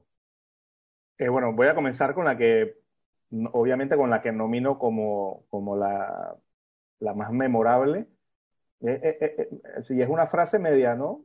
Se pudiera decir que, es como un, como un cliché de la vida, ¿no? Que todo el mundo lo repite, pero es esa. Y es soy, soy tu fan, fan número uno, soy tu fanático número uno. Pienso que eh, esa es la película, ¿no? Como, es como la muletilla de la película, ¿no? Lo que más se repite, ¿no? Ella lo repite constantemente, que es la fan número uno. Pienso que esa es la, la, la más memorable. Eh, tengo varias más, ¿no? Este, la primera, eh, que es con, con Paul y Annie, ¿no? Paul, eh, sosteniendo la página enrollada del manuscrito, ¿no? Esa parte que mencionaron en antes. Dice, rec- rec- rec- ¿recuerdas cómo durante todos estos años nadie sabía quién era el verdadero padre de Misery? O si alguna vez se reunirán, está todo aquí. Finalmente se casa con Ian o será con Winter. Aquí está todo. Y enciende el fósforo, ¿no? Y Annie le dice, Paul, tú no puedes, ¿no? Y tan se le cae todo lo que tenía en la mano. Y, y, y le dice Paul, ¿por qué no? Lo aprendí de ti. Tremenda le echa línea. llama, le echa la, le pone llama, le echa la llama al, al, al manuscrito y se quema esa, esa, esa escena. Tremenda línea. Sí. Eh, la otra que me gustó fue esta de Annie, ¿no? ¿No? Cuando, cuando revivieron todo el tema de Misery, que dice, Misery está viva, Misery está viva, oh, toda esta casa va a estar llena de romance, oh, voy a poner mi disco de Liberace. Y le pregunta, y le pregunta a Paul, ¿te gusta Liberace, verdad? Y Paul así es que, Bueno, sí. Dígale que no, ¿verdad? voy a decir otra y paso la batuta, y esta es de, de Annie también, ¿no? Y que dice, ahora ha llegado el momento, puse dos balas en mi arma, uno para mí y otro para ti. Oh, cariño, será tan hermoso. Las palabras que todo hombre quiere escuchar. Sí, exacto. Lo más romántico que existe. Sí, sí, A ver, sí. Rafa. No, pues, hoy yo me hackeó a mí. Pero bueno, por ahí tengo, y, y digamos, eh, esta está un poquito larga, pero voy a tratar de hacer mi, mi mejor eh, esfuerzo para, para leerla y que quede bien. Entonces es precisamente cuando, cuando Annie se sale de control por el tema del lenguaje, eh, del lenguaje obsceno, entonces le, le, dice a Paul, es la, eh, es la insultadera, Paul. No hay nobleza, no hay dignidad en ella. Y Paul, pero son, son niños del gueto, son niños de, de los, mm, sí, del, del gueto. Yo era un niño sí. del gueto. Todo el mundo habla así. Y dice Annie, no, así no es. Entonces, que en la tienda de, de mascotas llegó, no, Wally, dame una bolsa de ese alimento para cerdos y una libra de esa eh, maíz para vacas. Y en el banco digo, oh, señor Mallinger, aquí está un gran bastardo cheque. Entonces dame un poco de su bla, bla, bla, dinero. ¿Sí ves? ¿Sí ves? Así ves, ves, lo que me hiciste hacer y se va toda histérica. Estaba ponchi, ponchi, ponchi. No, esa y- mujer. y- y- y lo que más da risa de esa es que eh, después comienza a, sal- a saltar la carretilla de vulgaridades, ¿no? Supuestamente que no decía vulgaridades, entonces ya después cuando se raya comienza a decir cualquier cosa. Y, y, y, el cambio, o sea, es que, es que el cambio de Kathy Bates ahí, los ojos que se le ponen como de este tamaño. Es increíble. Entonces, bueno, y las otras que traía eran las, las mismas que trajo, que trajo Joe. De, de lo de Soy número uno, me gustaría complementar un poco. Es, eh, soy tu fan número uno. No tienes nada de qué preocuparte. Vas a estar muy bien. Yo soy tu, tu fan número uno. Y es como, como ese, darle ese reassurance, darle como esa, Sí. esa, esa sensación de seguridad que en la posición de, de indefensión que estaba Paul eran palabras tranquilizadoras, pero pues era un presagio de lo que ya sabemos que venía. Ok, muy bueno, muy bueno. Bueno, eh, yo tengo algunas, ¿cierto? Eh, una la mencioné hace un momento, ¿cierto? Cuando ella le dice, nunca sabrás el miedo de perder a alguien como tú si eres alguien como yo. Creo que en ese momento la audiencia sentía lástima por Annie. ¿saben? Cuando ella dijo eso. O sea, y, yo creo que eso era lo que buscaba William, eh, William Goldman, ¿cierto? Bueno, y, Rob Reiner, o sea, pues no, cuando tomaron la decisión de no cortar el pie a Paul Sheldon. Empatía. Porque necesitaban el tema, vamos, digamos, sí, de la empatía, digamos, entonces hacia Annie Wilkes, todavía después de ese acto atroz. Bueno, otra, eh, esta, digamos, esta línea en inglés, digamos, es tremenda, ¿cierto? No, no se ayuden, digamos, ustedes puedan traducirlo por lo menos explicarlo. Cuando ella dice, eh, eh, eh, ¿cuál es el nombre del Dego, que es como decir el italianucho que pintó el techo? ¿Cierto? O sea, porque ella utiliza como la palabra Dego, ¿cierto? Que es un, insulto, o sea, un racial slur, o sea, es como un insulto racial o en este caso vamos hacia los italianos, ¿cierto? Entonces ¿cómo es el nombre del italiano? Yo sé que, pintó el techo y llega y le dice Paul y dice, eh, eh, Michelangelo, Miguel Ángel dice, sí, sí, es ese. Bueno, eso, ¿cierto? Y, y Misery, digamos, son las únicas dos cosas perfectas, eh, perfectas, digamos, entonces en, este, en esta vida, que no sé qué. Pero la manera como ella hace el delivery de, de esa línea, o sea, creo que una actriz, digamos, de menor categoría le hubiera dado como mucha importancia a ese insulto, ¿sí? pero simplemente lo, lo hice tan casualmente y ahí es donde tú te das cuenta que una persona que no está como aware of her surroundings, ¿cierto? Como que no está anuente de las cosas que dice, ¿cierto? O sea, y, y cómo pueden ser interpretadas. Otra línea que me gustó mucho, la, la, la tercera fue cuando ella dice, eh, eh, Don, don Perignon, don, Perignon, cuando habla de la serie don, don, Periñón, ella dice Don Perignon y, y viene y viene y le contesta igualito. Sí, sí, Don Perignon. me encanta, me encanta, me encanta esa línea. O sea, ahí, ahí donde, donde Paul Sheldon se da cuenta como de que dónde vine a dar yo. Pero, Inteligente, pero no es muy culta. Exactamente, exactamente. Pero, pero ahí viene el tema, entonces, o sea, pues que yo concuerdo totalmente en la mejor línea y la línea icónica de esta película, soy tu, soy tu fan número uno. Entonces tengo esta pregunta. ¿Qué celebridad, si ustedes tuvieran la oportunidad de conocerlo o conocerla en persona, provocaría que ustedes se, acerca, se tienen que acercar y probablemente le saldría, soy tu fan número uno. ¿Quién sería esa persona? Así esporádicamente hablando. A ver, Ralphie, ¿quién, quién eh, provocaría eso en ti? ¿A quién te le acercarías en un aeropuerto o en un hotel si ves a esta persona y te dice, soy tu fan número uno? ¿A quién le, ¿Con quién lo harías? Miércoles, dame, dame un par de minutos para pensarlo, no, no porque no encuentre una, sino porque hay muchas. no, no, pero la primera, la primera persona que se te viene a la cabeza. ¿Cuál ¿Quién? Dave Grohl. Dave Grohl de los Foo Fighters y Nirvana. Ok. Ah, hay dos, sí, Dave Grohl y Corey Taylor. Ok. el cantante de Slipknot. El tipo es un escritor brutal. Sus libros me encantan. Ok, esas dos personas te harían, digamos, entonces acercarte y decirle, soy tu fan número uno. Ok, muy, muy, muy seguro de sí mismo, Ralph. Me, me gustó. A ver, Joe. James Hetfield, sin duda. James Hetfield, el vocalista de Metallica, ¿en serio? Ok, ¿y qué, te pareció el video hace poco que se puso como emotivo? Creo que fue en Brasil que estaba, no sé si lo viste. Sí, sí. Y los años.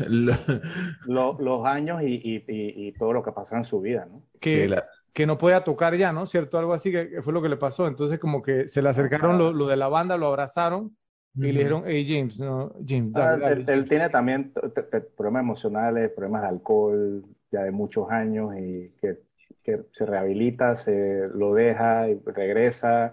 Eh, creo que eh, eh, la esposa al final ya lo dejó. y, todo, todo eso le ha afectado. la, infancia, la infancia del tipo fue bien heavy porque su papá lo abandonó ya estando relativamente grande, o sea, consciente y su mamá murió de cáncer cuando él estaba bien pelado, creo que como 15, 16 años. No solo eso, sino hay como una historia de que eh, eh, eh, la mamá de él era como de, cristiana ortodoxa. De una, de estas religiones y él nada, nada que ver, entonces parece que como que la mamá murió y como que nunca lo, nunca lo perdonó, o sea, esto es una cosa bien, bien traumática. Ok, interesante, interesante. Pero bueno, entonces, la mejor línea, soy tu fan número uno.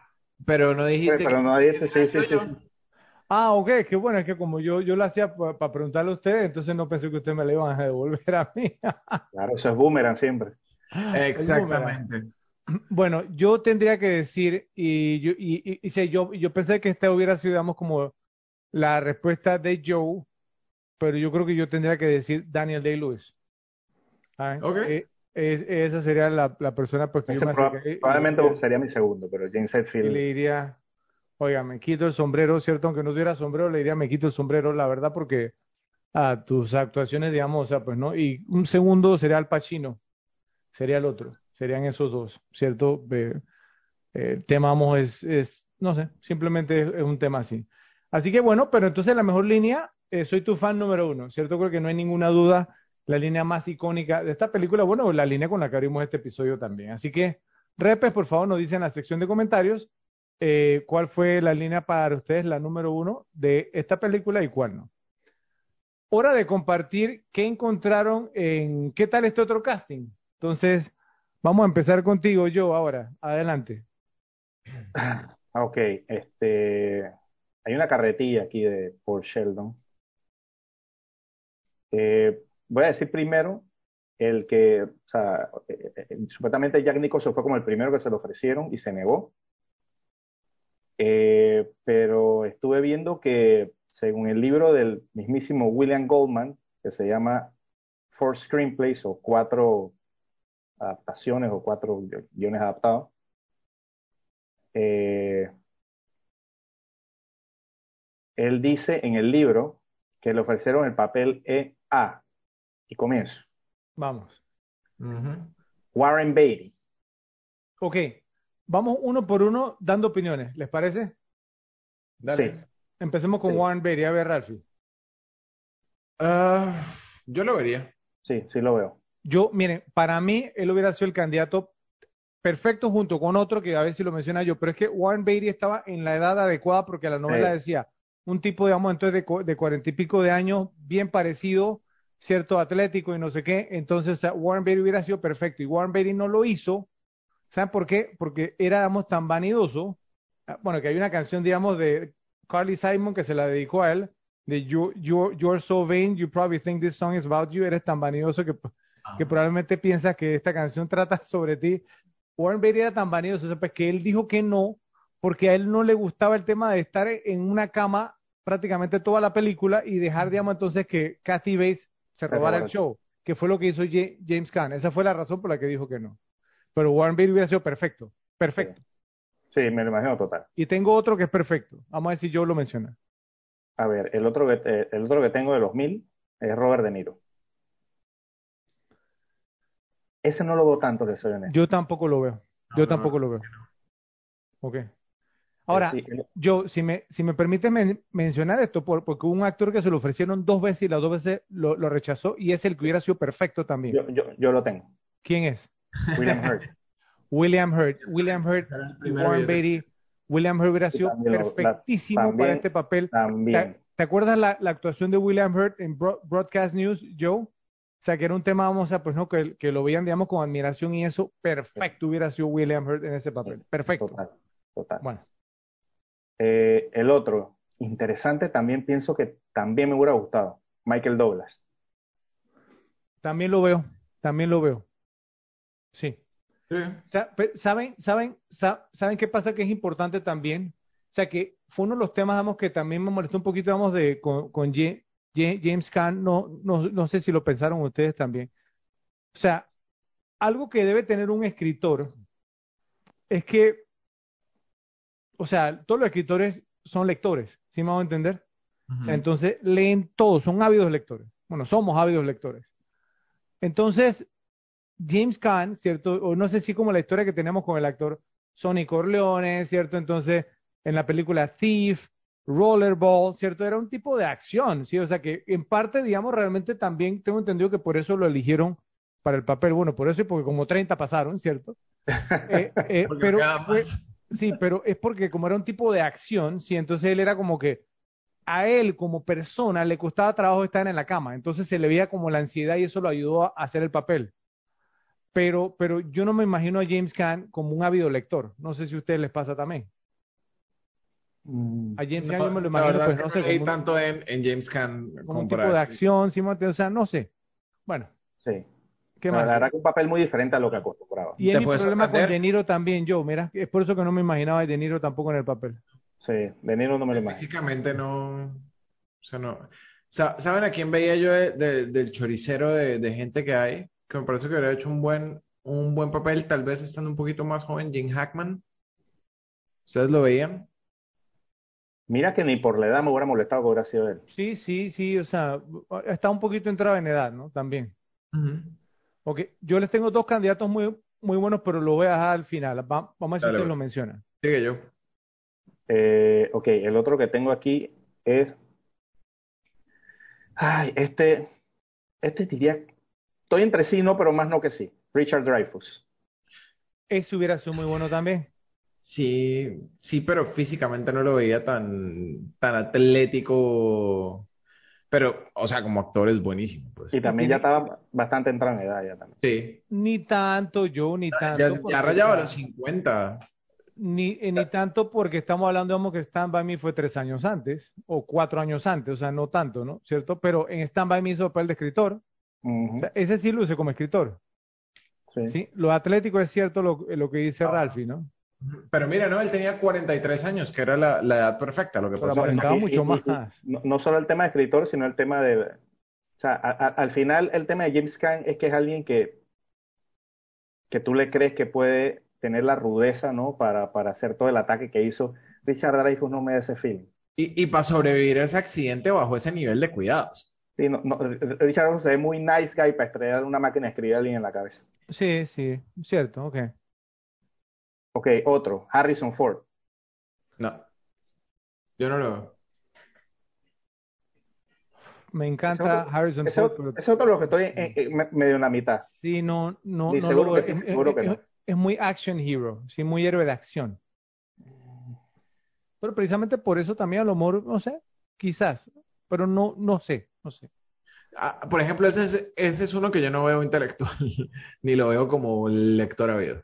Miren, miren, miren que hablando Indiana, de eso, Indiana a, Jones es muy a- intelectual, a- ¿verdad? a- a Bruce Willis eh, le hicieron el casting en la obra de teatro, no, eh, no sé si vieron eso, ¿no? Pues y él la hizo, pues ya un poquito entraba en edad, ¿no? Cier- cier- cierto, no, digamos, pero tengo entendido, no sé, nunca vi videos ni nada, pero tengo entendido que no lo hizo mal, ¿cierto? Y Bruce Willis, ¿quién más héroe de acción que ese, no? ¿Sí? Bueno, Bueno, a, a- a ver qué les parece, qué les parece este. Morgan Freeman.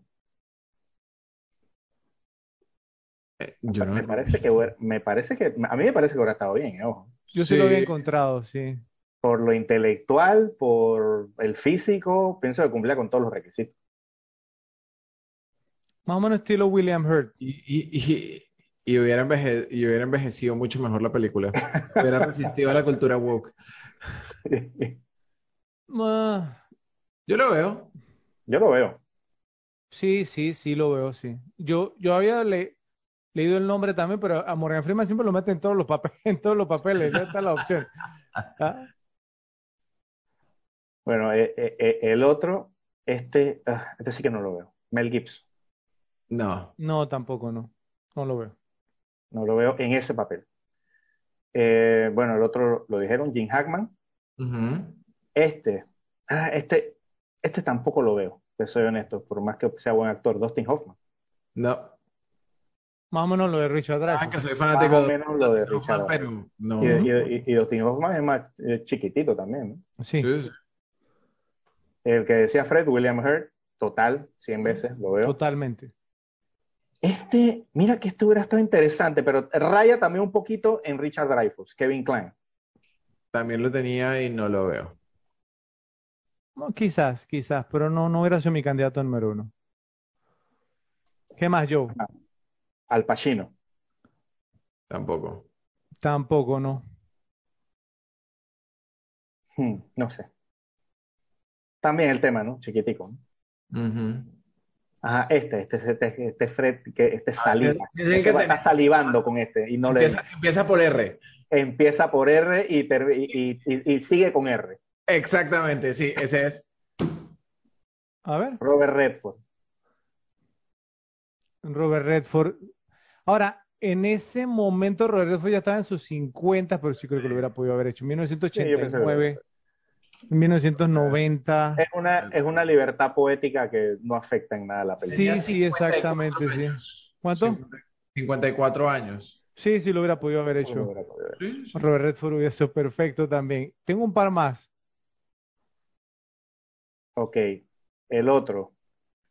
No, por la época, no sé si tanto, me hubiera, eh, lo hubiera visto más como 10 años después en, en ese papel, Denzel Washington. O sea, lo hubiera visto en la, en la época de, de, de, Training Day, una cosa así, lo hubiera visto en ese papel. No, no sé, la verdad. No sé, es como un temita más o menos lo, lo, lo, lo que pasa con Harrison Ford, no sé. O sea, es mejor actor que Harrison no, Ford. No, no, no, tiene tanta pinta intelectual.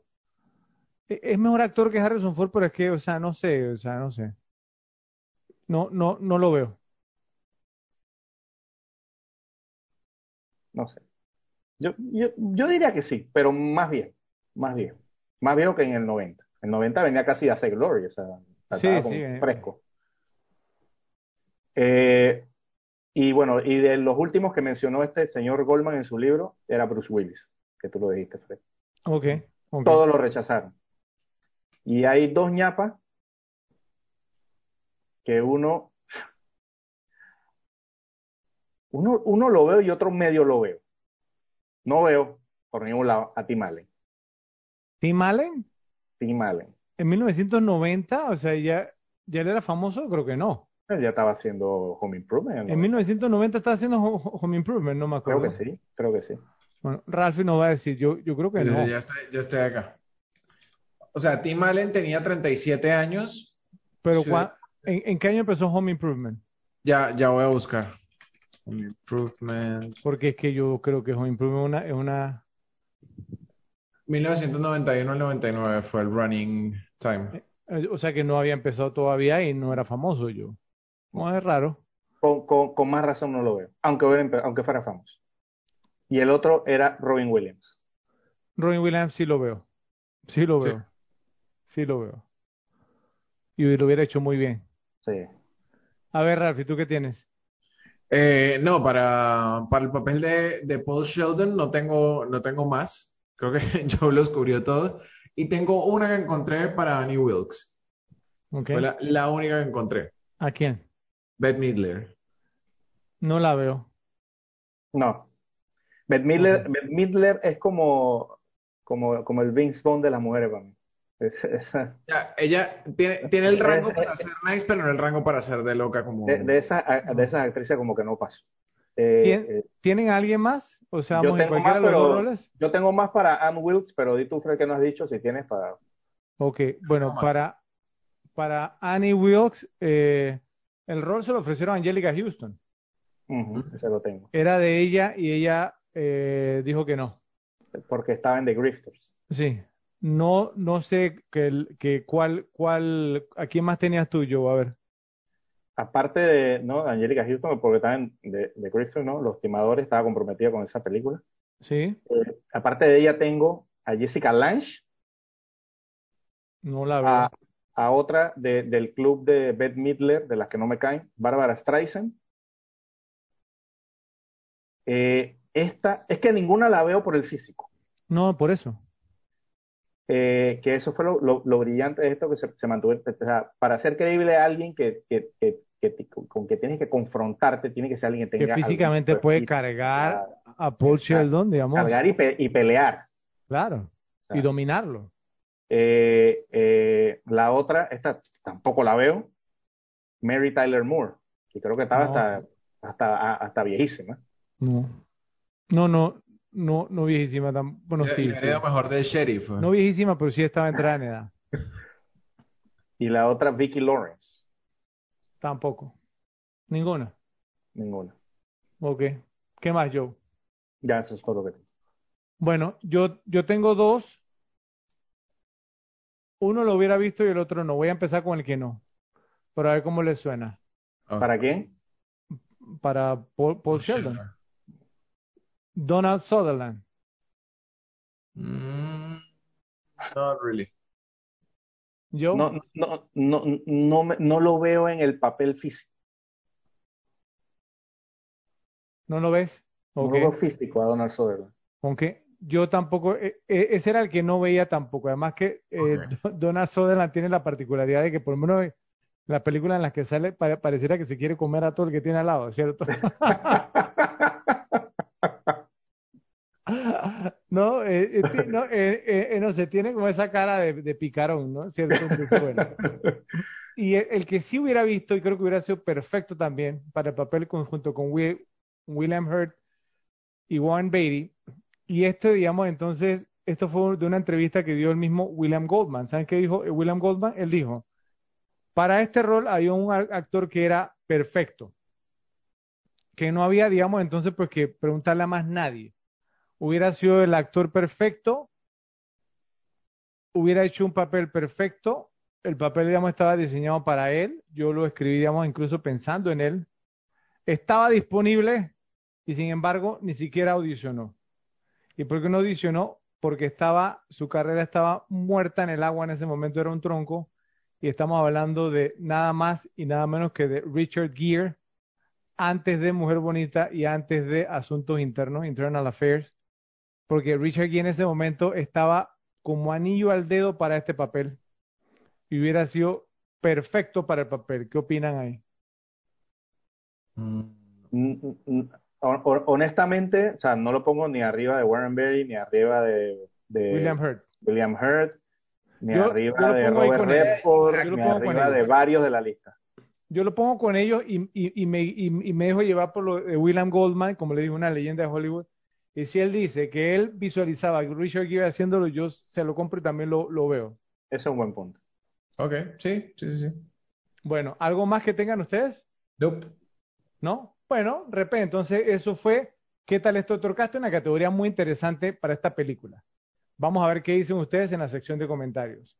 Entramos a, ¿cómo es que se llama ese actor? Entonces vamos a empezar ahora contigo, Ralphie, adelante. Mira que para mí fue una categoría súper difícil esta, porque realmente no hay mucho casting, o sea, no, no hay, Yo tengo dos. no hay muchos personajes. Yo traigo una. Y para mí es Jen Christopher, la que hizo como la, la presentadora de noticias. ¿Ok? Y la logré localizar en solo un par de cositas, entre las cuales está eh, El Príncipe del Rap o The Fresh Prince of Bel Air, que estuvo en un capítulo. Y en, incluso está en la serie que ustedes mencionaron ahorita de la reportera. eh, La reportera de Murder, crimen, sí. Sí, y la reportera del crimen. Realmente, y estuvo en series como L.A. Law, etcétera, pero ya después de, de cierta época empezó a hacer, fue mucho, mucha actuación de voz. Y eso es para mí la, digamos, cómo se llama este actor.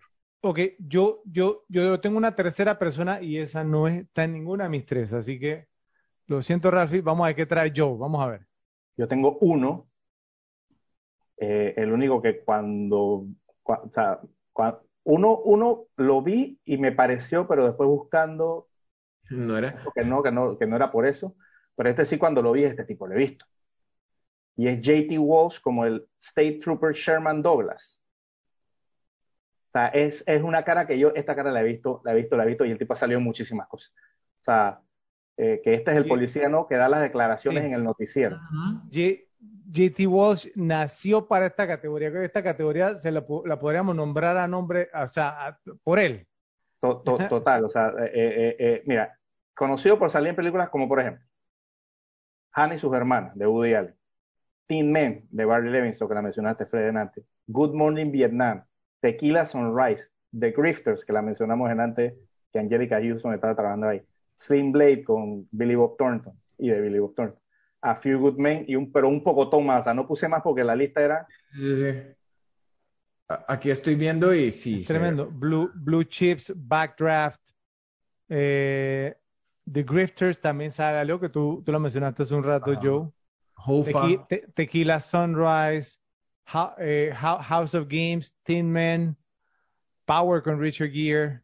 O sea, es, es un actor, digamos, él falleció ya lamentablemente, pero él Sí. estuvo A Few Good Men, tú la mencionaste, Needful Things.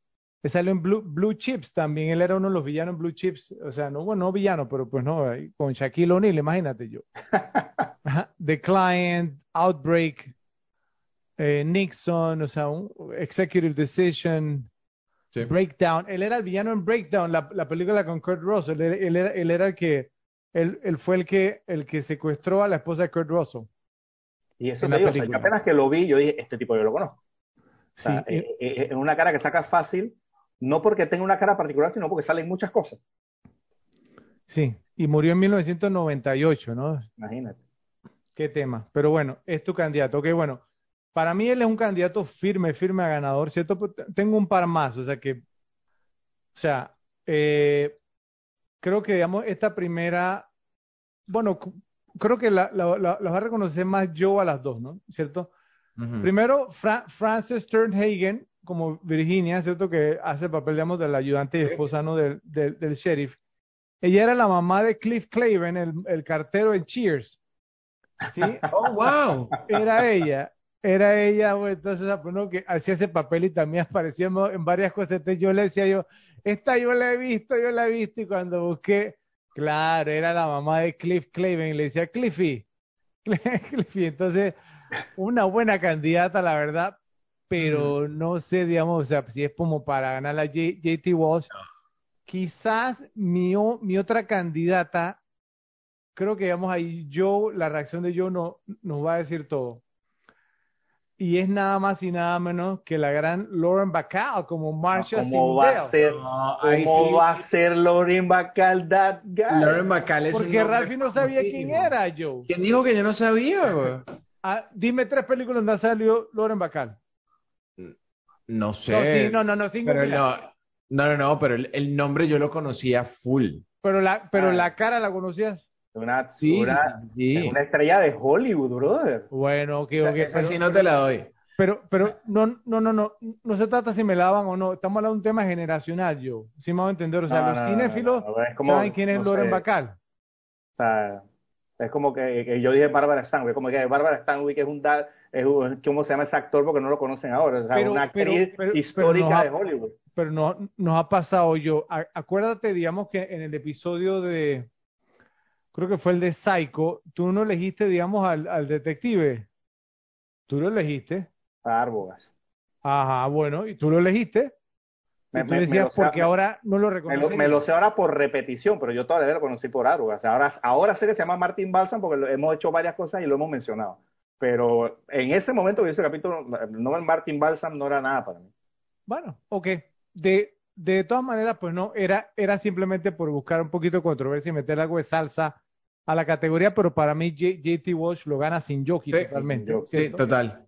Totalmente, así que, o sea, pues creo, creo, yo, yo sí sabía que este iba a ser un anime por, por, a- además que él sale porque menos de dos minutos, menos de un minuto, Ujú. Y de cuidado. una vez, boom. Cierto, J- JT Walsh, yo, JT Walsh está en esta pel- película, no me acordaba. Y bueno, yo, yo, yo sí me sabía el nombre J- JT Walsh, pero sé que, obviamente, porque la, la persona promedio, o sea, pues digamos, el fanático de las películas promedio, o sea, no se lo sabía. Así que, bueno, JT Walsh gana, digamos, entonces, eh, la categoría, ¿cómo es que se llama ese actor? ¿Creen, digamos, entonces que le podríamos poner el nombre de JT Walsh a la categoría? ¿O no lo amerita? Creo que otro creo- actor, otro actor. Creemos, creo que hemos hecho algunos que, que también salen en cosas que, Sí. Que, que, que- que- en bastantes cosas que no se han puesto. Así que no se lo que hemos puesto. Ok, ok. como. No, ha- no hay problema. Bueno, llegó el momento de entregar el premio Christopher Walken para quien fue el roba escenas. Entonces, adelante, Joe. En esta, bueno, en esta tengo una sola candidata Creo que va a ser la misma que yo. y es Frances Sternhagen como Virginia, la esposa de. Unánime, unánime, Sí, Total. unánime. Yo, yo Vamos. tengo, te- tengo un candidato alternativo. ¿Ah, sí? Sí. A ver. Que, que podría competir. O, o- A ver. ok, va- vamos a ver si Joe adivina quién es. O sea, a ver, A Joe. ver. ¿Quién Adivina. que puede ser? ¿Quién puede ser el esposo? O sea, esos son los, o sea, No, el- no, no. la, la- la película está basada en los dos principales y en estos dos. O sea, O sea- el- los demás que salen salen cinco segundos. Ri- Richard Farms- Farnsworth tuvo mucho tiempo en pantalla para, para, o sea, para mi gusto era, y era demasiado principal. La otra es Misery the Pig. Misery el cerdo. Un candidato, Joe, un candidato. Tú sabes Ah, que mi o sea, tema con los No, animales. no le va, no le va a gas- ganar a Frances Sternhagen, pero, pero se merecía su mención honorífica a Misery the Pig. Porque, o sea, desde que apareció, genera, genera muy buena impresión. Y cuando sale en la escena que Paul le, le muestra el dedo a Annie, Misery the Pig se la gana ahí. Pero, pero digo, o sea, en la, en la primera escena donde aparece que la lleva Annie al cuarto, ¿cierto? Entonces Paul tiene esta cara como de mucho disgusto. El, ¿creen ustedes que el disgusto era porque era un cerdo, ¿cierto? Porque le daba asco, o que el disgusto era, digamos, porque se llamaba Misery y él odiaba el personaje de Misery.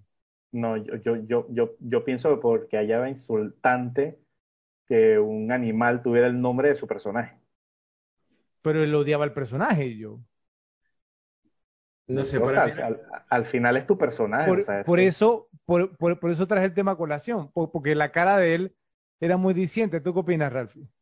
O sea, a mí, a mí al final creo que, que era más bien el tema de él quería olvidar el personaje y de que ya, ya el personaje existiera en algo animado, en algo que tuviera vida. Era como que, no, yo quiero matar a este personaje y está, está continuando vivo, no solo por Annie y su proyección loca, sino por Misery the Pig, por el cerdito.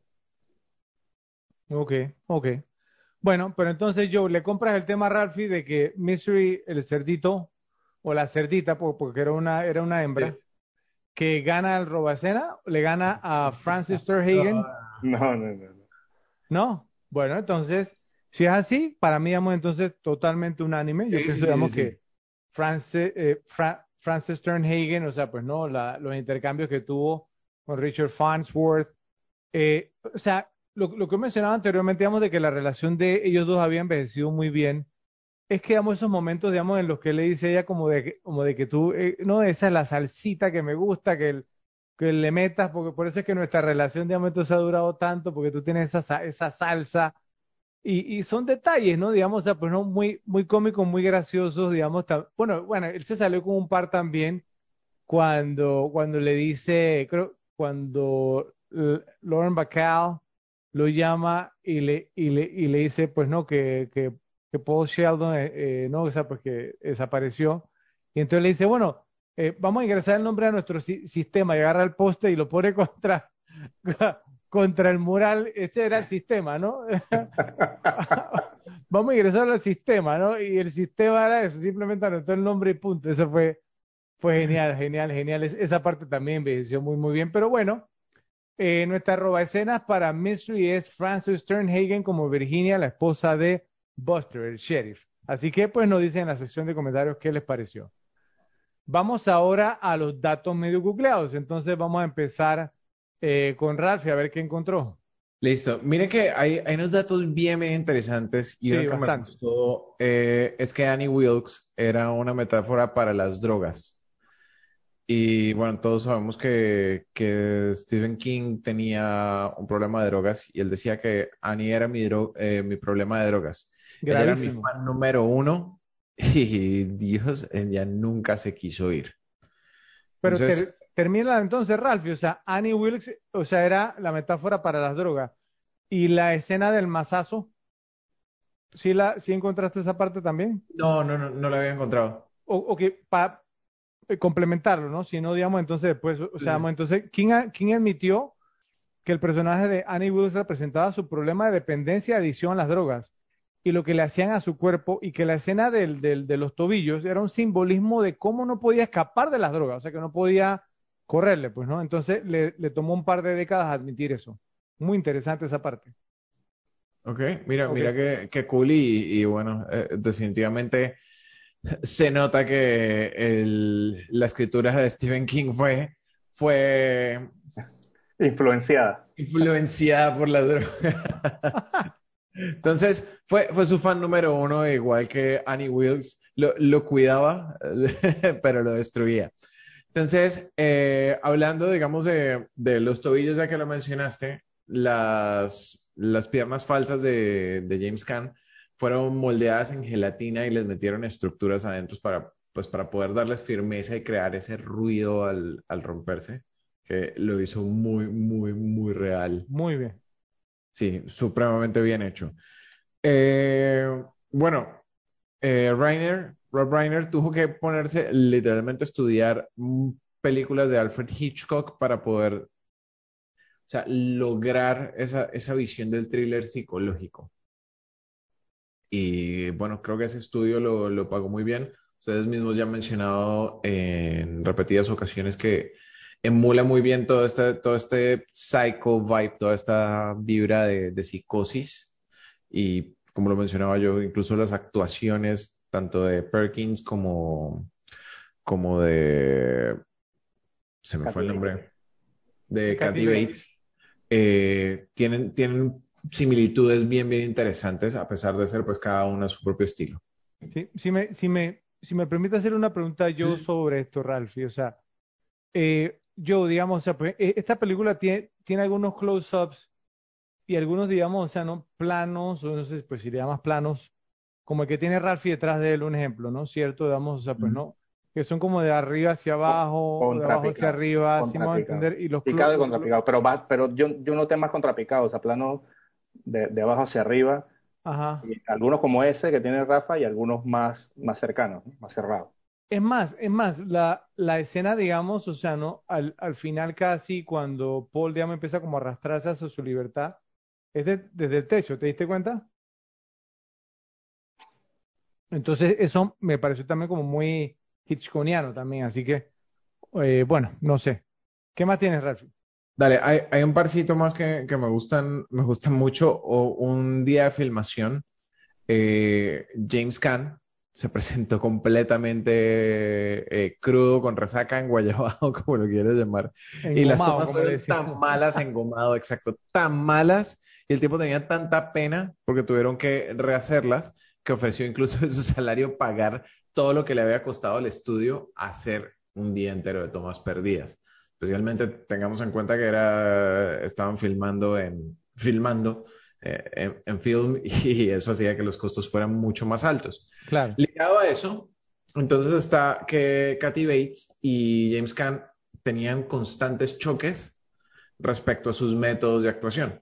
Mientras Bates, como lo mencionaba Alfredo, al principio viene del teatro, entonces es un actor de método y, y- y es una persona, digamos, bien, bien metódica en, en cómo prepararse, cómo ensayar. Caan era todo lo opuesto. El, método de Caan es, entre más natural me salga, mejor. Lo bueno es que ese conflicto ayudó a, a- a generar el personaje de Kathy Bates, a generar el personaje de Annie, porque le dijeron, ok, tienes este, digamos, este choque de, de aproximaciones a la actuación, aprovecha toda esa, frustra- esa frustración y canalízala en el personaje. Y Así ya sabemos cómo funcionó. Y el último, para ya pasarles la batuta, eh, es que ustedes mencionaban, no recuerdo quién de los dos fue, creo que fue Fredo, que tanto The Shining como, como esta película tienen locación En Colorado. en Colorado. Sin embargo, eh, esta película fue filmada en Nevada, específicamente en Genoa. Ok, muy bien. ¿Qué, nos trae Joe? Ok, eh, Stephen King quedó bastante impresionado con la actuación de Kathy Bates en esta película, tanto que más tarde escribió dos papeles más para ella. El papel principal en su novela Dolores Claiborne fue escrito pensando en Bates, y más tarde Bates protagonizó la adaptación cinematográfica de esta película, en el 95. King también escribió el guion de la miniserie de televisión The Stand, de 1994. Su novela original fue presentada, en, en su novela original fue presentado un personaje llamado Ray Flowers. Al enterarse que Bates quería participar en la miniserie, King, vol- King volvió a escribir el papel como una mujer que se llamaba Ray Flowers, nada más que el otro era R-A-Y y este era R-A-E, que, que es la misma pronunciación pero de mujer, Tremendo. eh, solo para que Bates pudiera interpretar el papel. Ok, entonces, otra que tengo, esta me pareció muy interesante. James Caan aceptó el papel principal después de que Jack Nicholson lo rechazara. Caan había rechazado previamente el papel ganador del Oscar de Nicholson en One Over the Cuckoo's Nest o Atrapado sin salida Increíble. en la que la víctima también, o sea, en la que también es víctima de una enfermera psicópata, psicótica. Louis Fletcher, que también, ¿no? La enfermera Ratchet, quien también ganó el Oscar por ese papel de la enfermera psicótica. Entonces, o sea, increíble, ¿no? O sea, eh, eh, James Caan rechazó One Flu, lo cogió Jack Nicholson, y Jack Nicholson reclamó esta y lo, y lo cogió James Caan, ¿no? O sea, todas las similitudes, ¿no? Eh, otra que tengo, eh, para, para, ampliar un poquito lo que tú, tú, mencionaste, Rafael, todo el tema de Rob Reiner, que él estudió prácticamente todas las películas de Hitchcock, se la vio para, para, para esto. Pero, pero dice que, que Reiner tenía tanto en la mente a Hitchcock que James Caan dice que una vez lo escuchó reprenderse a él mismo un día en el set. Y dice que él mismo se decía a él mismo, ¿quién te crees que eres? Alfred Hitchcock. O sea, él hablándose a él.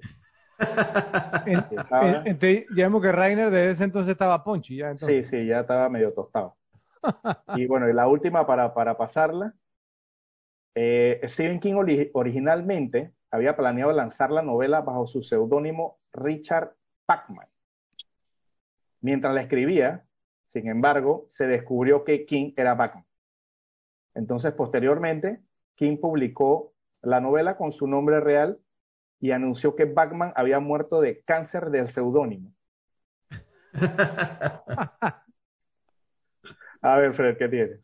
Bueno, ustedes ya mencionaron, digamos, como los más jugosos que trae yo, entonces yo voy a cerrar con uno solo, nada más. Dale, pues.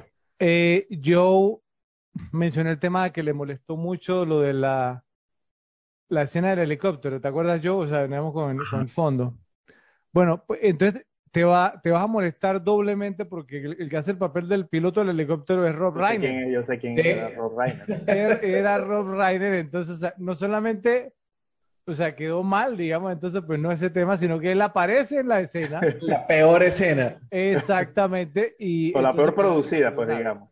Imperdonable, imperdonable, así que ese era, ese era el que traía ahí yo, pues él, él hizo su cameo, su aparición especial estilo Hitchcock, ¿cierto? También. ¿verdad? Simplemente, pues, o sea, que quizás el que, a menos que sea muy fanático, digamos, de Rob Reiner, no lo hubiera reconocido, ¿sí? Además, pues que Rob Reiner, él venía de, de hacer, digamos, bueno, era famoso antes de, de ser conocido como director por, por haber hecho el papel, digamos, de, de Meathead, de papanatas, digamos, en una serie eh, de comedia que se llama All in the Family. En los 70. y después entonces em, empezó a dirigir cintas, entonces empezó a, hizo This Spinal Tap. Como Ron Howard, ¿no? Exactamente, sí. Y después hizo, ¿no? When Harry Met Sally, cuando Harry conoció a Sally, hizo The, The, Princess Bride, que creo que es una de las favoritas de Ralphie. Eh, la princesa que quería soñar. Spinal Tap también. Sí, esa la, la acabo de mencionar. Mm. Eh, eh, o sea, pero, o sea, ya, o sea, miren, Rob Reiner, o sea, pues si, si él hizo hizo eh, When Harry Met Sally, cuando Harry, eh, digamos, y Sally se conocieron, e hizo Mystery y después hizo A Few Good Men.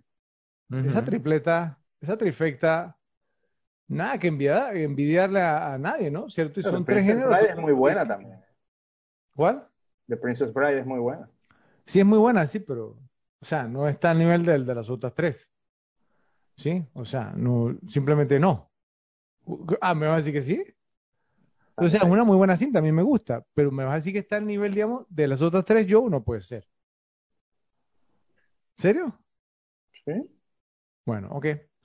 Los, los repes nos dirán esto si están de acuerdo con lo que acaba de, decir yo. A mí me gusta The Princess Bride, me gusta, ¿sí? Muy bueno. Y, y yo obviamente ya, ya sabemos que está en el top ten de, de Ralphie, pero... Pues con, la insistidera de, con la insistidera de Freo para que lo acompañara a verlo, pues...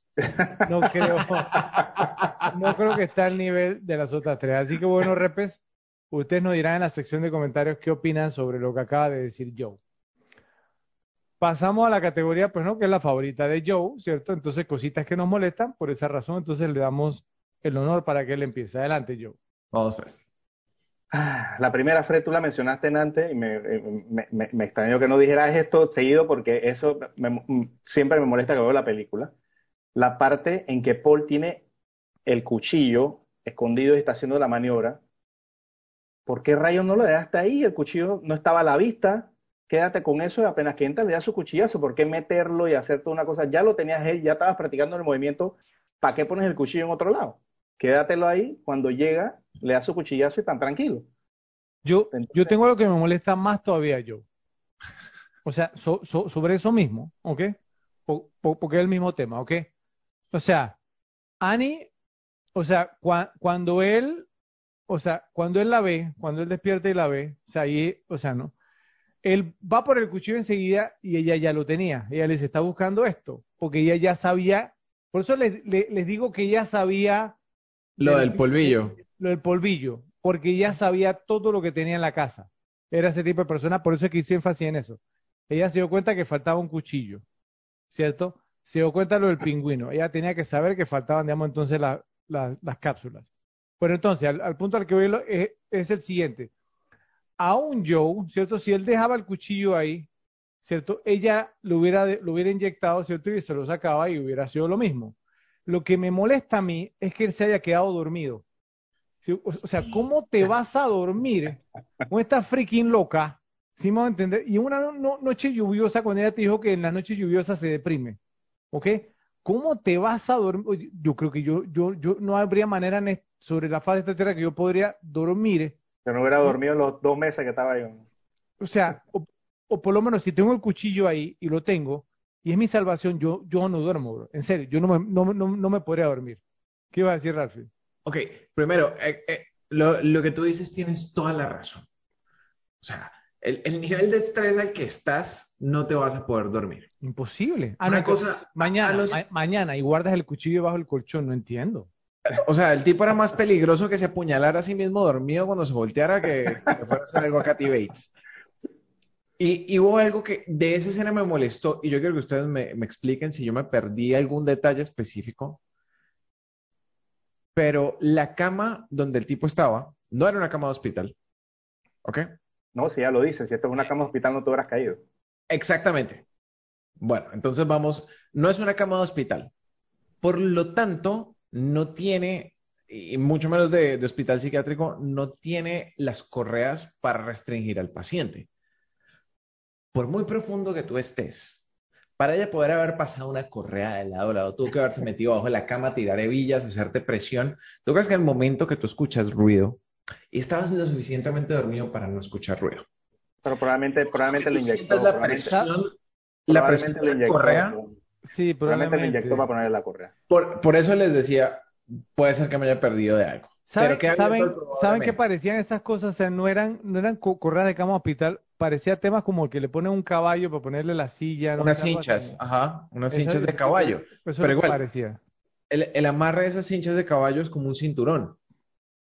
Tú tienes que pasarlo por debajo de la cama y no tienes los brazos lo suficientemente anchos para desde abajo de la cama amarrarlo.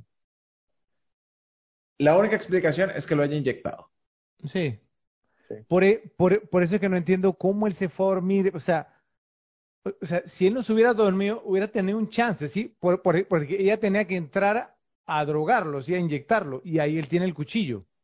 ¿Sí? O sea, y, y, y, tiene una oportunidad. ¿Cómo te quedas dormido? O sea, si tú sabes que ella se va a dar cuenta del, del cuchillo, no lo entendí. Esa es la parte que más me molesta a mí. ¿Qué más? ¿Qué más tiene yo? Ok. Eh, esta es otra que en algún episodio lo mencioné y lo, vuelvo a mencionar, y más que siempre cometen el error de cuando hacen este tipo de tomas, que cometen este error, cometen el error de ponértelo cerca como para que te des más cuenta, ¿no? Y es eh, la, afeitada, la afeitada sin tener un pelo en la barba. O la cara está ultra afeitada y se ve que le ponen la, la crema y están afeitando a alguien que no tiene pelo. Oye, Déjale que le crezca el pelo dos días y hace la toma. ¿Y qué tal si la actriz, digamos, no es buena para, para afeitar? y bueno, pero no sé. Pues no, le pones a afeitar el cuello, le pones a afeitar una patilla que, que acá no. Sí, sí, sí, Si vas a hacer una escena así, entonces haz un, un plano más abierto que no se, que, que no se vea a un, a un pie de distancia que el tipo no, no, no tiene pelo. Pero, pero te, te, molestó tanto eso yo, digamos, en la película del oeste lo hacen. No, no es que me moleste arruinar, pero me parece un error tonto que pasa siempre. ¿En cuál? En, Hasta en, los comerciales. En, en, cuál de la de Clint Eastwood sucede? Creo, creo que en High Plains Drifter, ¿no? Hay una escena de esa, ¿no? Que, está en la, en, la barbería. Ajá. Eh. Y, igual. bueno. Bueno. Molesta también. Eh, Fred, lo, lo, acabas de decir, ¿no? la otra, el disco rayado. El trueno del rayo a la misma vez. Sí. Cuando lo vi, yo dije, yo lo voy a mencionar. O sea, eh, eh, no, entonces, entonces está con la escena, en la escena esa, ¿no? Que le, que le, que le muestra que tiene la pistola, entonces y que la escena, ¿no? La escena de la pistola, entonces ¡tum! el trueno del rayo ahí para darle el, el, el, fondo y, lo repiten varias veces y varias veces y varias veces. Y la, y la luz en la cara, en la cara de ella. Sí, sí, sí, sí, sí. Entonces, eh, Efecto dramático un error de primaria que yo no sé cómo nadie lo entiende. O sea, he, visto pocas películas que hacen, que lo hacen bien, o sea, que ponen uno y después el otro. Creo, creo que es eh, Poltergeist, ¿no es? Puede ser, no, no me acuerdo exactamente, pero ¿Cuál es, ¿cuál es la escena, digamos, donde entra el niño al, al, al, al, cuarto de los padres y le, y le y, empieza como a contar que el papá le dice, cuando sale, digamos, entonces pone el relámpago, tú empiezas a contar. Comienza a contar. Em, empieza a contar y entonces, mientras más cuentas, significa que se está alejando. Y entonces el niño empieza a contar y entonces después cuando empieza a contar, uno, ¡pum! Y, llega el es Poltergeist, ¿no? Juegos diabólicos. Exacto, exacto. Eh, ahí lo hacen muy bien. Claro, claro. Eh, eh, y bueno, y la última que tengo sea, yo, yo no sé si esto a usted le llama la atención o si hay alguna manera de justificarlo. Probablemente si, ¿no? Si, como decía en JFK, puedes probar que un elefante se puede guindar de un hilo. Pero, pero, pero, esto me parece un poquito rebuscado. No sé qué tanto pase, digamos, no sé, a menos si es un pueblito demasiado pequeño, pero no sé si es normal tener una cobertura periodística eh, eh, eh, como la había, ¿no? En el libro ese de que, que, tenía Annie de, las memorias, que era como un álbum de fotos, para, para eh, fulanita de tal nombrada jefa de enfermera. Fulanita de tal la pasaron al pabellón de enfermeras de no sé qué. o sea, para, ser noticia, yo por lo menos aquí jamás he visto una noticia como esa, esa de, de, de, fulanita la, cambian de pabellón en el hospital para otro pabellón para ser enfermera, o sea, una cobertura periodística, pero como que fuera un, un cargo, no sé, o sea, eh, increíble cargo, o sea, la tipa tenía como 30 recortes de periódico ahí, de nada más de cuando era enfermera, ni siquiera cuando pasa el tema de los asesinatos y eso, o sea. Yo, eh, esa cobertura ah, periodística me parece un poquito jala de los pelos. Poquito, yo sí, la verdad. Más que nada para justificar, ¿no? Que tuviera ahí en el libro el tipo se supiera la historia. Yo, yo sí se la daría en estos pueblitos, sobre todo, por ejemplo, en Montana, que tienen pueblitos como de 300 habitantes, pues, ¿qué más pones en el periódico? Ah, bueno, pero esto no es Montana, está en Colorado. sí, exacto. Te un ejemplo, o sea, el, pueblo nunca, nunca establece. y, mi, y mi pregunta es, ¿en un pueblo de 300 personas hay periódicos? No tienes mercado para eso.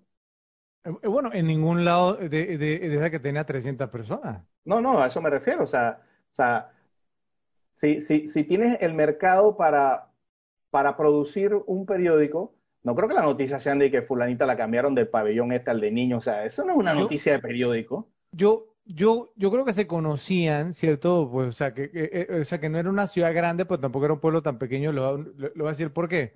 ¿Se acuerdan, digamos, la escena en, en la que el sheriff repara en Annie que Annie, o sea, que casi se choca con un carro y, y ella insulta al otro como que yo caca, tú, no sé qué.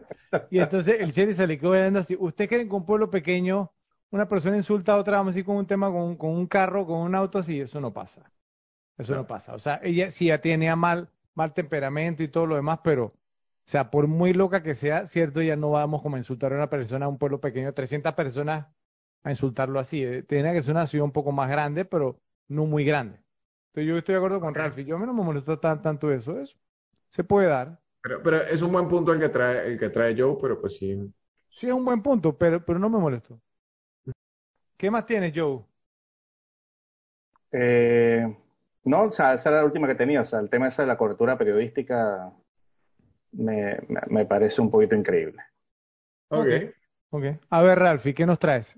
Bueno, yo ya, yo ya había mencionado un poco el tema de cuando llega el sheriff, ¿ok? Y el tipo está al lado de la ventana. ¿Por qué no rompió la ventana en vez de, de, de, pelear como, como Joey y Chandler cuando se agarraban? O sea, si, lo que necesitas es hacer ruido y escándalo, rompe una ventana. O sea, no, en una gran... Grita, grita. Exactamente. Entonces, eso, eso me molestó. O sea, fue como que O sea, el tipo supuestamente era inteligente. Ok.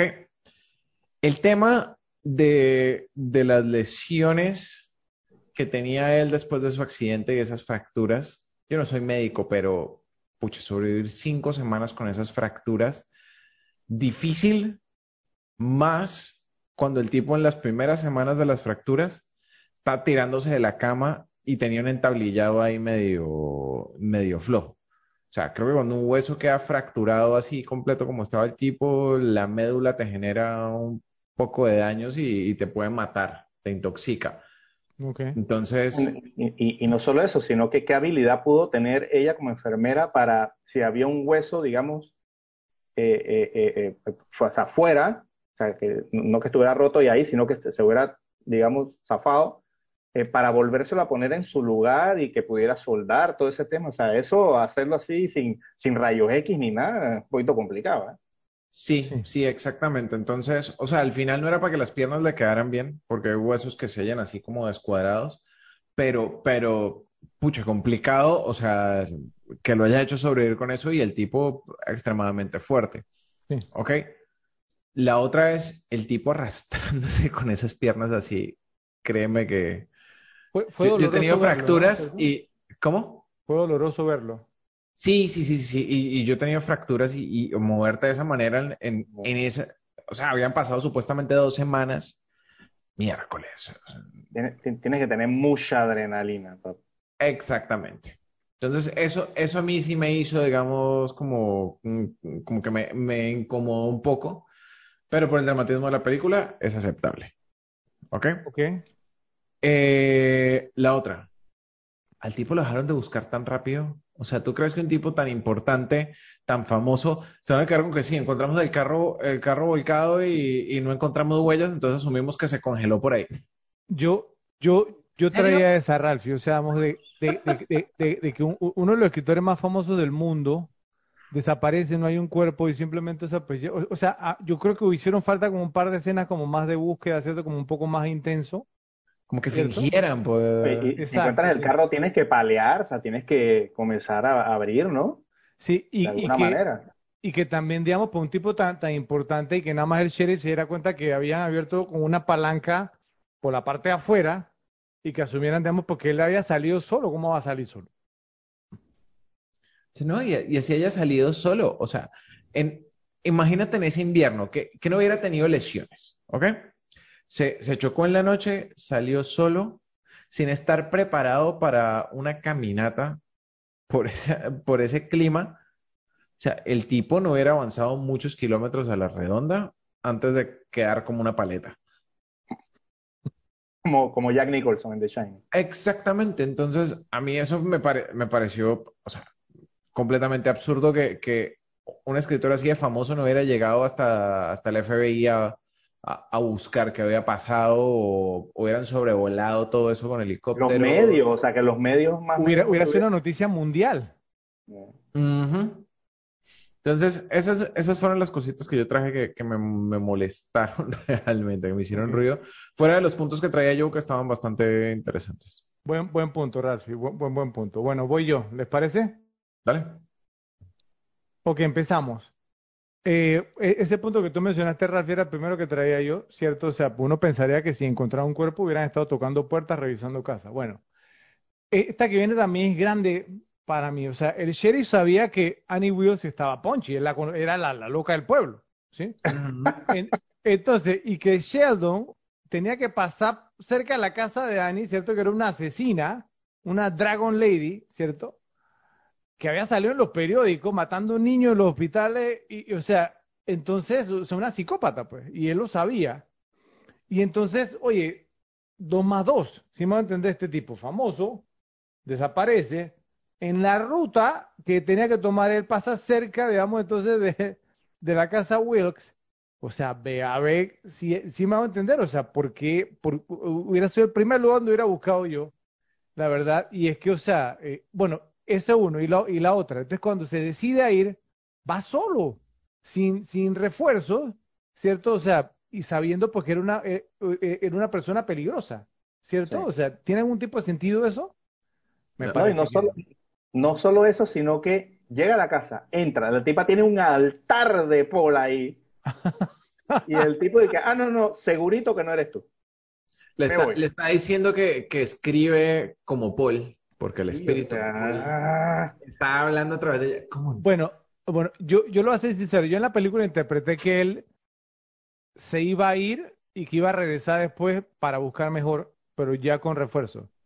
Y lo que no entendí, digamos, fue, fue por qué entró, digamos, a tan, tan descuidadamente, ¿cierto? Y bueno, eso le costó la vida, ¿no? ¿Cierto? Pero yo, yo pensé que él no se había comido el cuento especialmente por la actitud sospechosa de ella. Bueno, otra. eh, la, la primera, que fue la primera salida, ¿no? Fue la primera, sí.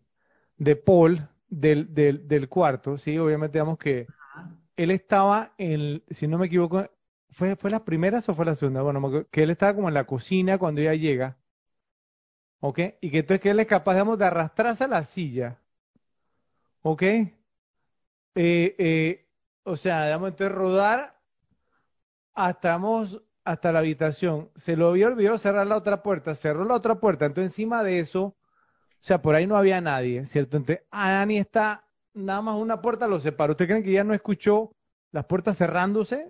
Pues por eso que, les digo que ella tenía que saber lo, el tema de, de, la, de que la quería drogar, ¿sí? Porque ella tuvo que haber escuchado las puertas. Fueron, dos portazos de él. Uno, cuando cerró, digamos, la puerta de la sala, y ahí sonó pram, y ella estaba afuera, estaba ahí en, en las, las escaleras que se le cayó, no sé, el papel. Y dos, cuando él cierra la puerta de su propia habitación. Después ella entra y lo ve todo sudado, ¿no? Y le dice, ¿qué te pasa, pobrecito? Él dice, no, me tienes sufriendo aquí sin, mi- sin, mis píldoras, que no sé qué. Y entonces ella le dice, bueno, pues que te llevo a la cama. Y él insistió, no, no, no, no, no, actuando todo sospechoso. Ella tenía que haber sabido, o sea, por favor. Sí, o sea, eh, o sea, bueno. Eh, otra, Annie, Annie tenía un fotoálbum de las atrocidades que había cometido en su vida, o sea, y así, digamos, en, en la sala, o sea, así, cuando llegan las visitas, entonces, ¿qué, ¿cómo era el tema? Pero, pero eso, eso sí es un, eso sí es un comportamiento normal de, lo- de los asesinos. claro, está bien, pero guárdalo en el ático, en el sótano, yo no sé, pero lo, lo vas a tener en la sala para la vista de todos. Sea, y, y, y le permitió la entrada al policía. El policía le hubiera hecho, qué sé yo, permiso y, y ve todo el historial de la mujer ahí, lo que sea. Bueno, que probablemente ella lo sabía, ¿no? Pero es que volvemos, tampoco, tampoco estaba, tampoco era oculto. sí. O sea, no es que fueran fotos de los cadáveres, es que, es que era lo que salió en el periódico. O- o- otra, después de todas las atrocidades que vimos que había hecho Annie, ¿por qué no estaba en prisión? ¿Por qué no estaba en prisión? ese es un buen punto. Porque sea, por- si hubiese por- sido un tema de, de, de que fue por insanity, por, o sea, por, por problemas mentales, estaría recluida en, un, en una casa pero probablemente fue por fue fue a una institución y salió O quedó soltaron. absuelta por falta de pruebas. no o la o la, o, o la soltaron por porque digamos que eh, se recuperó entre comillas pero no fue tal cosa no Bueno, y la última, que, que tiene algo que, que creo que Ra- Ralphie mencionó algo similar, o sea, ¿no? A Paul Sheldon le destrozaron lo- los dos tobillos con un mazo, pero un año y medio después, porque creo que decía 18 meses, está caminando por las calles de Nueva York con un bastoncito. O sea, ¿es probable Volvemos. eso? O sea, o sea, porque eso, Eh, eh, esas eh, piernas eh, quedaron eh. vueltas nada. es, es probable con muy buena cirugía pienso que es probable ¿Qué opinas, Ralphie? O sea, porque fueron los, los dos y ya él tenía Ella, ella al inicio ya dio como una buena de- descripción de las fracturas que había subido- sufrido en las piernas.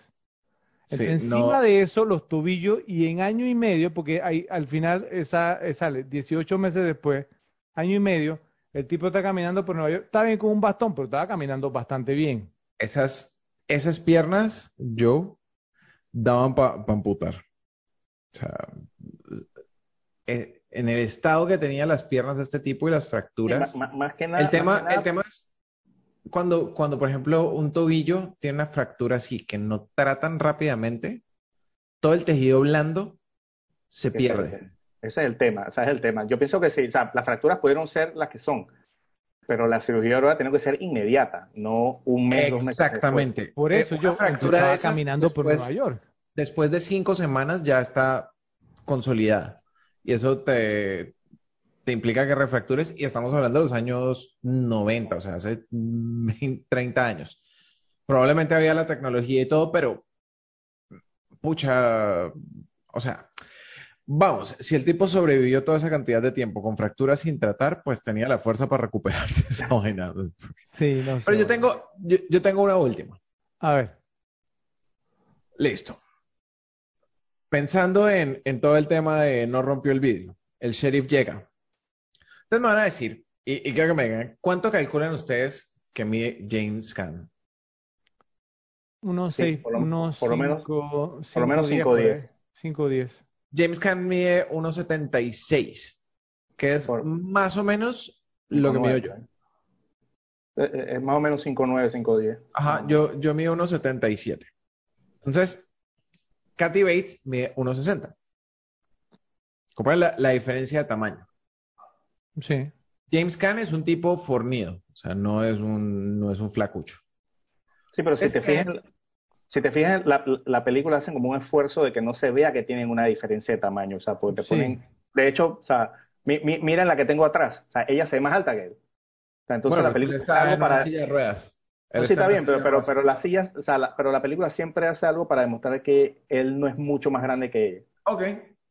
Porque igual, por, y, y hagamos la, la, digamos, la comparativa entre, entre tú y yo de tamaño, yo creo que estamos bastante similares. ¿Tú crees que tú serías capaz de cargarme a mí desde esa habitación al sótano como un peso muerto, drogado, así de rápidamente, como para abrirle al sheriff y que el sheriff no sospeche nada? Ahora, un, un temita. Yo creo que ella, ella no lo cargó de la habitación al sótano. Ella lo- eh, en, la, en la silla de ruedas lo llevó hasta la puerta del sótano y de ahí lo cargó abajo. Y después ya guardó la silla de ruedas.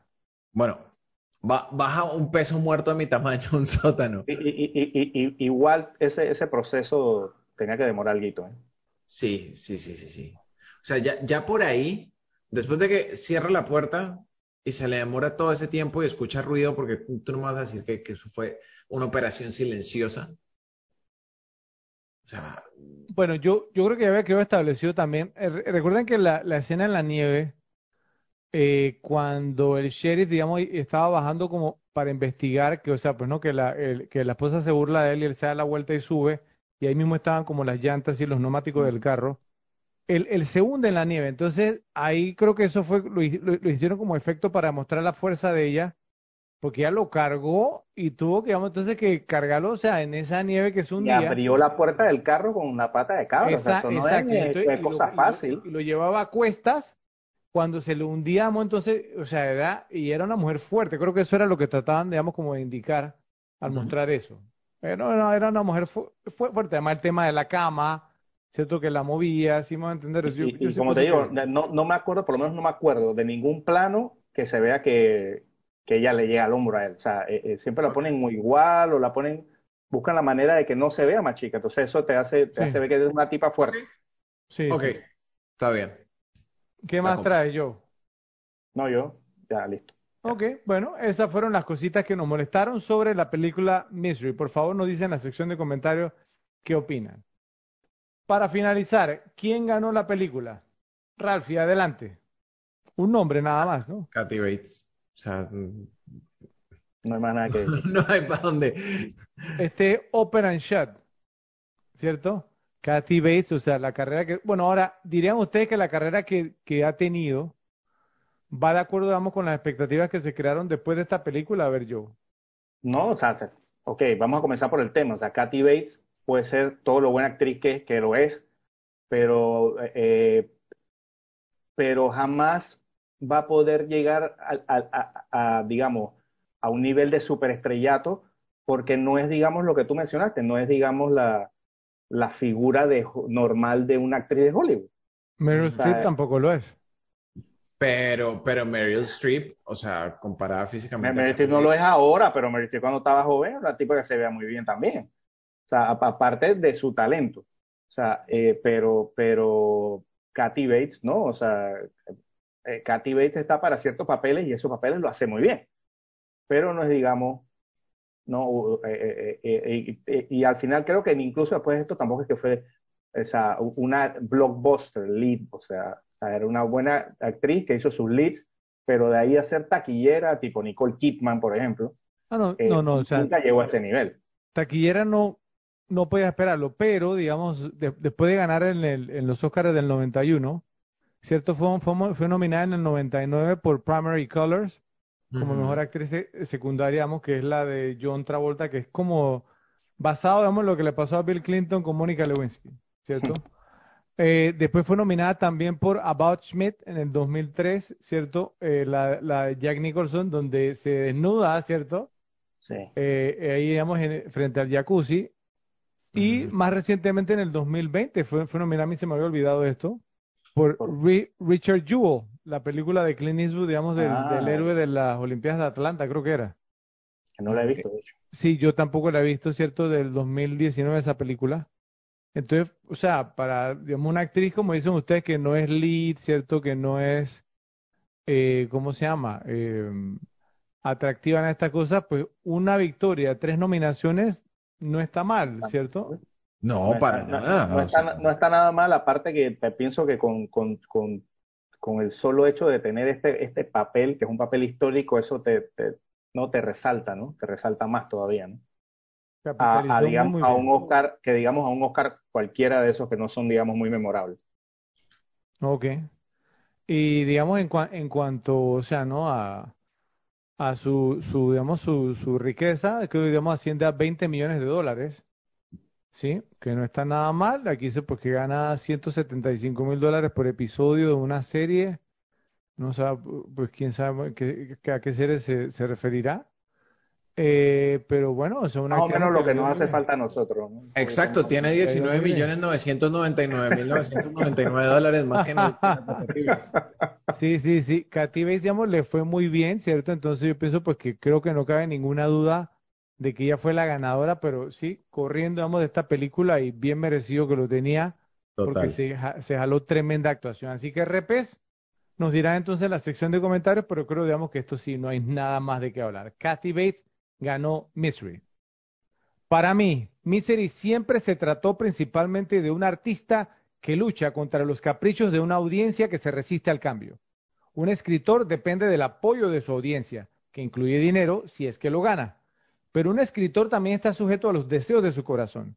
De esta manera, Misery dice mucho sobre todo tipo de fanatismos de la cultura pop que se vuelven completamente irracionales en su devoción dogmática.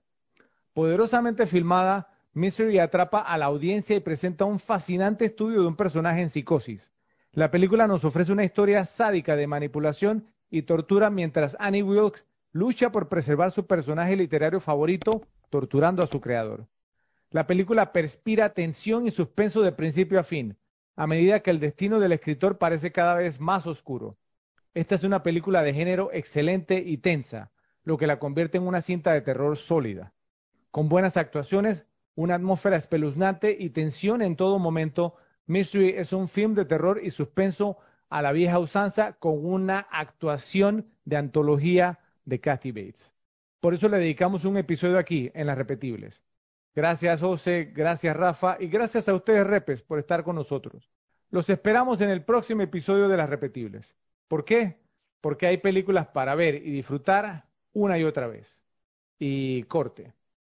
Gracias por ver este video. Esperamos que te haya gustado. Recuerda suscribirte, darle like, hacer clic en la campanita para recibir notificaciones y compartirlo en tus redes sociales. Te esperamos.